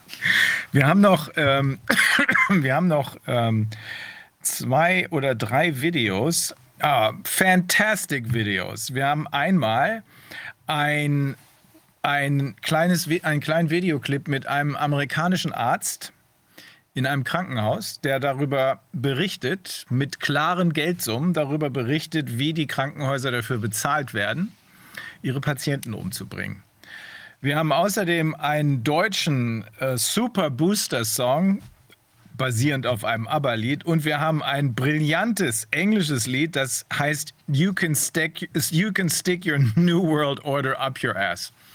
Pretty cool. Ich glaube, wir haben auch noch von ähm, hier einen, einen Clip Numbers, den haben Oval Media gemacht, ähm, wo eben nochmal, ich glaube, das war die Übersterblichkeit, wie die im Zusammenhang hängt mit diesen Impfvorgängen. Mhm. Ähm, das ist auch nochmal sehr interessant, glaube ich, ganz ähm, anschaulich zusammengestellt. Ja, also wie immer freuen wir uns, wenn unsere Arbeit unterstützt wird durch Spenden. Nur dadurch ist sie möglich. Ich glaube, wir haben heute wirklich nochmal unheimlich viele Erkenntnisse. Also ich habe den Eindruck, der Schlinge zieht sich Schlinge auch zieht immer zu. enger zu und die Beweislage Bei wird dem, immer besser. Ja. die so irre. Genau. Ähm, ja, also da freuen wir uns über Unterstützung und auch Oval Media, die ja hier die technische Übertragung machen, ähm, sind auf Spenden angewiesen. Ja. Wahnsinn. Ja, okay. Wahnsinn. Also es Wahnsinn. Bleibt, es bleibt spannend und ich denke, wichtige Schritte folgen.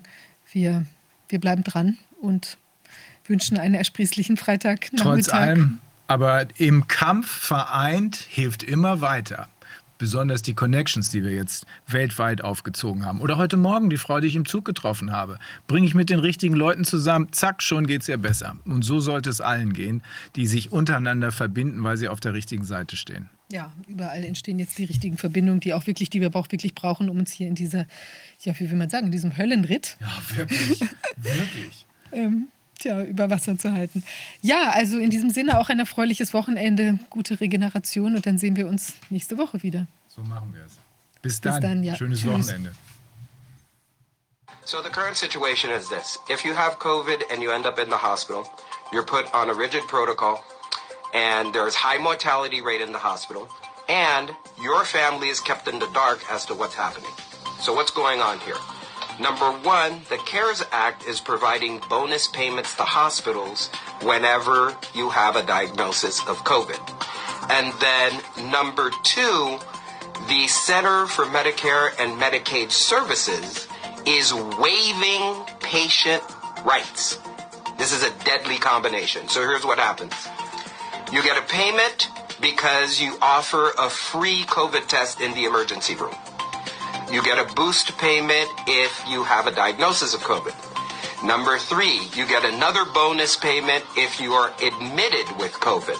Number four, you get another bonus payment if you're put on remdesivir.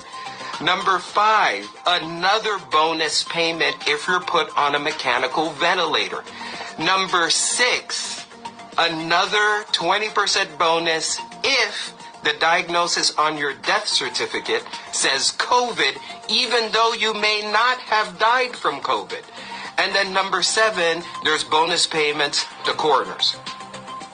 Do you understand the gravity of what's happening right now? The Biden administration is literally paying hospitals to kill you. That's what's happening. This is terrible. We need to stop that. These are real human lives we're talking about. They're priceless. It's estimated at about $100,000 per patient is what the hospital is getting. Think about that. Ladies and gentlemen, the real news of right now continues. Du glaubst, du bist frei, doch weit gefehlt. Gar nichts mehr selbst entscheiden. 3G, 2G, 1G und AD. Ohne Peaks kannst du nur noch heimgehen. Die Erpressung ist so klar, doch du merkst gar nichts. Brave Sklaven sind beliebt. Doch die Risse werden größer in der Matrix, doch für dich geht's hier zum Super Booster. Immer wieder rein hier bis zum letzten Zug. Gesund ist nicht genug. Sie kriegen dich mit Lug und Trug. Jetzt gibt's den Super Booster. Halt mal schön den Arm hin. Halbjährlich Juhu. Sie geben niemals du. Und an der Angel zappelst du. Du kannst nicht sehen, was hier passiert. Der Groschen fällt, wenn du den Mist realisierst, dann haut's dich um und du kapierst es nach und nach. Wir sagen nicht, wir haben's ja gesagt. Geh schön zum Superbooster, hau dir brav den Kram rein, hundertmal nur zu. Bis zur ewigen Zum Super-Zombie wirst auch du.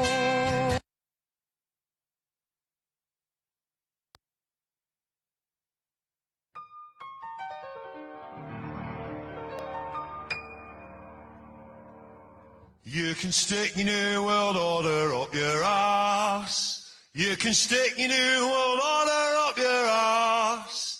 You can stick your new world order where the sun don't shine but oughta. Stick your new world order up your ass. Singing we are the 99%. Singing we are the 99%. Singing we are the 90.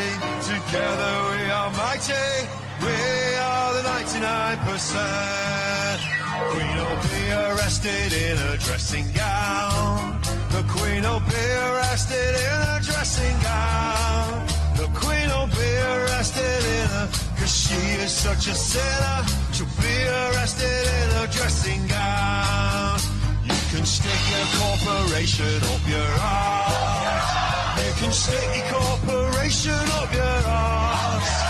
You can stick your corporation. We're a free and sovereign nation. Stick your corporation up your ass.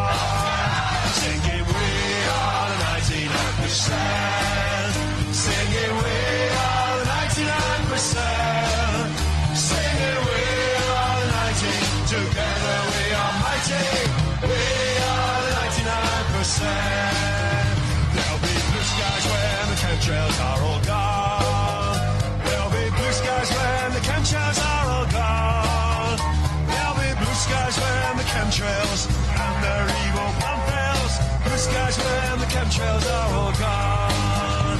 You can stick your mainstream media up your ass. You can stick your mainstream media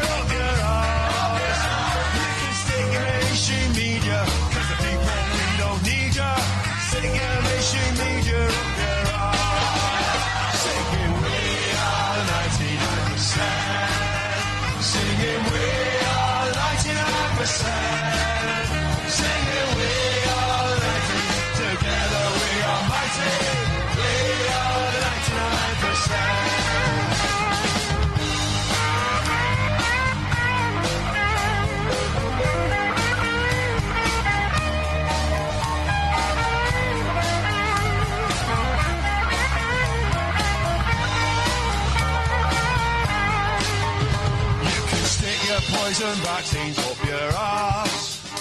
You can stick your poison vaccines up your ass. You can stick your poison vaccines, they cause so much disease. Stick your poison vaccines up your ass. You can stick your vaccine passports up your ass. You can stick the vaccine passports up your ass. You can stick the vaccine passport. We'll see you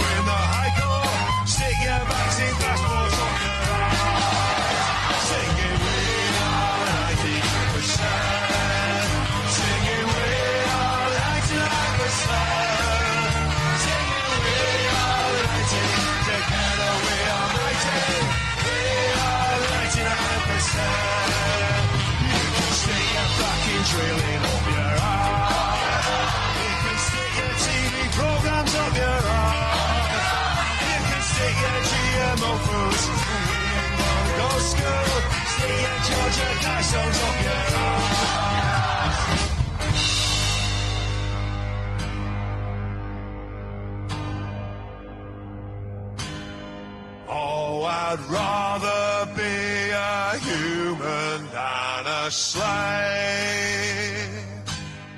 Oh, I'd rather be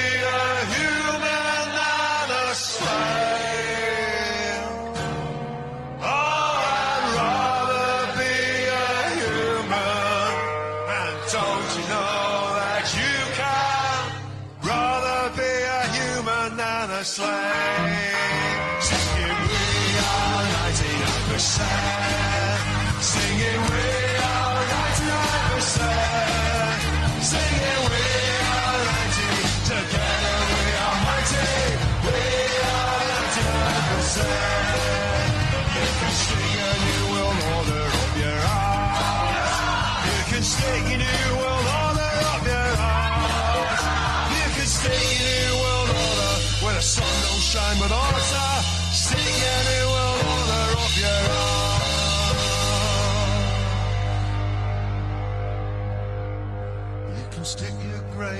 reset up your ass. You can stick your great reset up your ass. You can stick your great reset, cause the people they don't know yet. Stick your great reset up your ass. Sing it, we are 99%. Sing it, we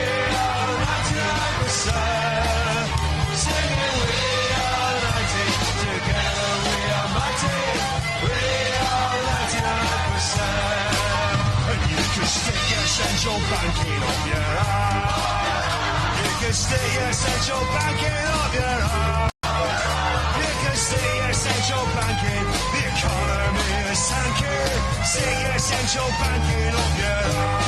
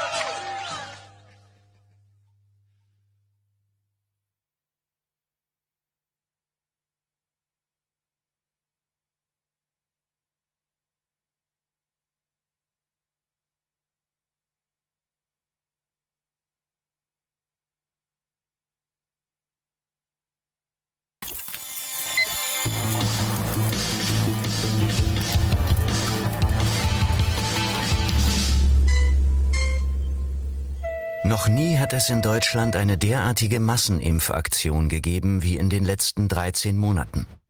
Bisher wurden mehr als 130 Millionen Covid-Impfungen verabreicht. Wobei allein schon der Begriff Impfung hier irreführend ist, weil es sich um ein vollständig neues Prinzip handelt, bei dem nur genetische Informationen injiziert und der eigentliche Wirkstoff, die Spike-Proteine der SARS-CoV-2-Viren, erst im Körper der Menschen erzeugt werden. Speziell bei der neuen Omikron-Variante zeigt sich nun eindeutig, dass ein weiteres Merkmal normaler Impfungen vollständig fehlt. Die Wirksamkeit. Die Geimpften sind nicht vor Infektionen geschützt und sie können die Viren auch weitergeben. Doch hier soll es im Weiteren um die Sicherheit dieser sogenannten Impfungen gehen. Das zu kontrollieren obliegt dem Paul-Ehrlich-Institut. Laut letztem verfügbaren Sicherheitsbericht wurden der Behörde bisher mehr als 113.000 Verdachtsfälle von Nebenwirkungen in Zusammenhang mit diesen Impfungen gemeldet. Darunter knapp 2000 Todesfälle. Der Präsident des Instituts, Paul Zichutek, erklärte, dass diese Todesfälle meist keinen Zusammenhang zu den Corona-Impfungen haben. Um zu prüfen, ob die Impfungen ein erhöhtes Sterberisiko nach sich ziehen, wendet das Institut eine sogenannte Observed versus Expected Analyse an. Dabei werden die gemeldeten Todesfälle mit der Anzahl der Todesfälle, die in der geimpften Gruppe statistisch zu erwarten gewesen wären, verglichen. Aus dieser Rechnung ergibt sich laut Behörde kein Signal für eine insgesamt erhöhte Sterblichkeit nach Covid-Impfungen. Wissenschaftlich ist diese Prüfmethode extrem fragwürdig, solange nur ein Bruchteil der Todesfälle nach Impfungen als Verdachtsfall für einen Impfschaden angesehen und an die Behörde gemeldet wird. Speziell wenn es sich um ältere Personen mit Vorerkrankungen gehandelt hat. Auch in anderen Ländern gab es ähnliche Entwarnungen. Einer Gruppe angesehener Statistiker der University of London fiel bei der Analyse der englischen Daten etwas sehr Eigenartiges auf. Die orange Kurve bezeichnet die sogenannte All-Cause Mortality, also die Gesamtsterberate in der Gruppe der geimpften Bevölkerung. Die blaue Kurve zeigt die Sterberate bei den ungeimpften in den verschiedenen Altersgruppen. Der Höhepunkt des Sterberisikos stimmt dabei ziemlich genau mit dem Zeitpunkt der Impfungen überein. Zu Jahresbeginn 2021 begannen in England die Impfaktionen. Zunächst wurden vorwiegend die über 80-Jährigen geimpft. In dieser Altersgruppe erreicht die Sterbekurve der ungeimpften Ende Januar ihren Höhepunkt. Die 70-Jährigen wurden im Schnitt einen Monat später geimpft und die Todesfälle zeigen Ende Februar das Maximum. Im März kommen schließlich die 60-Jährigen dran und auch hier klettert parallel dazu das Sterberisiko der ungeimpften Personen. Ein vollständig absurder Effekt. Denn warum sollten sich die Covid-Impfaktionen auf das Sterberisiko der ungeimpften auswirken? Die Wissenschaftler staunten nicht schlecht, als sie bemerkten, dass Personen nur dann als geimpft bezeichnet werden, wenn ihre Impfung mindestens 14 Tage zurückliegt. Todesfälle im Zeitraum von zwei Wochen nach der Impfung wurden deshalb den ungeimpften zugeschrieben. Als wahrscheinlichste Erklärung für den seltsamen Effekt bezeichnen sie die systematische Fehlzuschreibung der Todesfälle von der Kategorie der Geimpften in jene der Ungeimpften. Daraus, so der Schluss der englischen Wissenschaftler, ergibt sich, dass die Impfstoffe die Gesamtmortalität nicht verringern, sondern vielmehr kurz nach der Impfung zu einem echten Anstieg der Gesamtmortalität führen. Der bayerische Wissenschaftler Christoph Kuhbandner ist Professor für Psychologie an der Universität Regensburg und ausgewiesener Experte für statistische Methoden. Als er die englische Studie las, beschloss er zu prüfen, ob es auch in Deutschland einen ähnlichen Effekt gibt.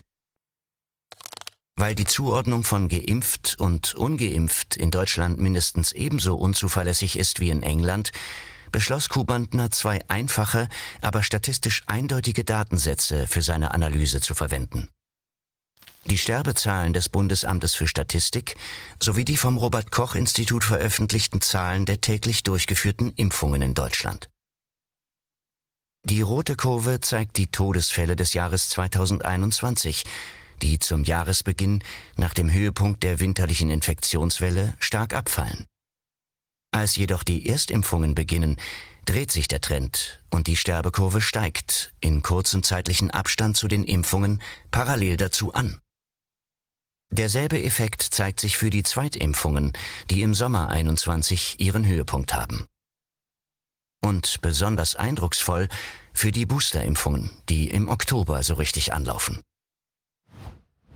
Die rote Sterbekurve des Jahres 2021 liegt deutlich über dem Schnitt der Vorjahre.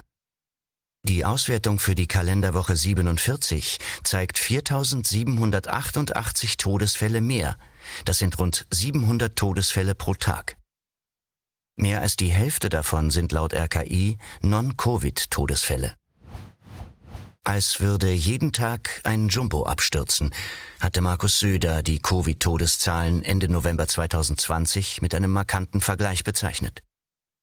Wenn sich Kubandners Verdacht bestätigt, so gilt das jetzt genauso für die Todesfälle nach Impfungen. Die rot markierten Flächen zeigen das Plus an Corona-assoziierten Todesfällen im Jahr 2021 gegenüber dem Vorjahr. Auch das spricht nicht eben für die Impfungen, wenn die Krankheit, gegen die geimpft wurde, häufiger auftritt anstatt seltener. Hier sehen wir nun die rot markierten Non-Covid-Todesfälle. Etwa ab der Jahresmitte sterben im Vergleich zum Vorjahr deutlich mehr Menschen an Ursachen, die nichts mit Covid zu tun haben. Nun ist bekannt, dass Korrelation allein keine Kausalität bedeutet. Kubantner wandte deshalb verschiedene statistische Methoden an, um den Zusammenhang auf Kausalität zu bewerten. Eine dieser Methoden ist die Einzelanalyse der deutschen Bundesländer am Beispiel der Erstimpfungen. Hier treten regionale Besonderheiten auf, etwa im unterschiedlichen Impftempo. Sogar einzelne Zacken, wenn etwa die Impfstoffversorgung schwankte, werden hier gespiegelt. Kubantner errechnete einen Korrelationswert von 0,98. Ein höherer Wert geht mathematisch kaum noch. Denn das Maximum liegt bei 1 und bezeichnet beispielsweise die Wahrscheinlichkeit, dass ein Kugelschreiber, den man loslässt, auf den Boden fällt. Neben der Erstimpfung hat auch die Zweit- und Drittimpfung, wie hier am Beispiel des Saarlandes gezeigt, sofortige Auswirkungen auf die Sterbezahlen in dem Bundesland. Besonders markant ist ein Ländervergleich zwischen Israel, Deutschland und Österreich. Die oberen Kurven zeigen die Übersterblichkeit, die unteren gestrichelten Linien die Anzahl der Boosterimpfungen. Man erkennt, dass in Israel, wo mit den Boostern bereits im August der Höhepunkt erreicht wird, parallel dazu auch die Sterbekurve ansteigt. Dasselbe sieht man für Österreich, das ein höheres Impftempo vorlegt als Deutschland, wo entsprechend auch hier die Sterbekurve abhebt. Christoph Kubantner schickte seine Analysen schon vor Wochen an die Gesundheitsbehörden. Das Paul-Ehrlich-Institut meldete sich gar nicht. Das Robert-Koch-Institut richtete aus, man habe keine Kapazität, das zu sichten und zu bewerten. Nun bereitet der bayerische Wissenschaftler zusammen mit einem internationalen Team eine Publikation in einem Fachjournal vor. Doch so etwas braucht Zeit, und wenn sich sein Verdacht bestätigt, sterben jeden Tag, wo in Europa weiter geimpft wird, tausende Menschen an den Folgen der Impfungen. Deshalb geht er nun an die Öffentlichkeit und stellt alle seine Daten und Analysen zur Verfügung, damit sie geprüft werden können. Die Situation ist alarmierend und eine offene Debatte über die möglichen negativen Folgen der Covid-Impfungen so dringend wie nie. Jetzt mit den Impfungen ohne sorgfältige Prüfung der Übersterblichkeit weiterzumachen und das obendrein mit einer Impfpflicht für Gesundheitsberufe oder wie in Österreich die gesamte Bevölkerung zu koppeln, wäre nicht nur fahrlässig, sondern kriminell.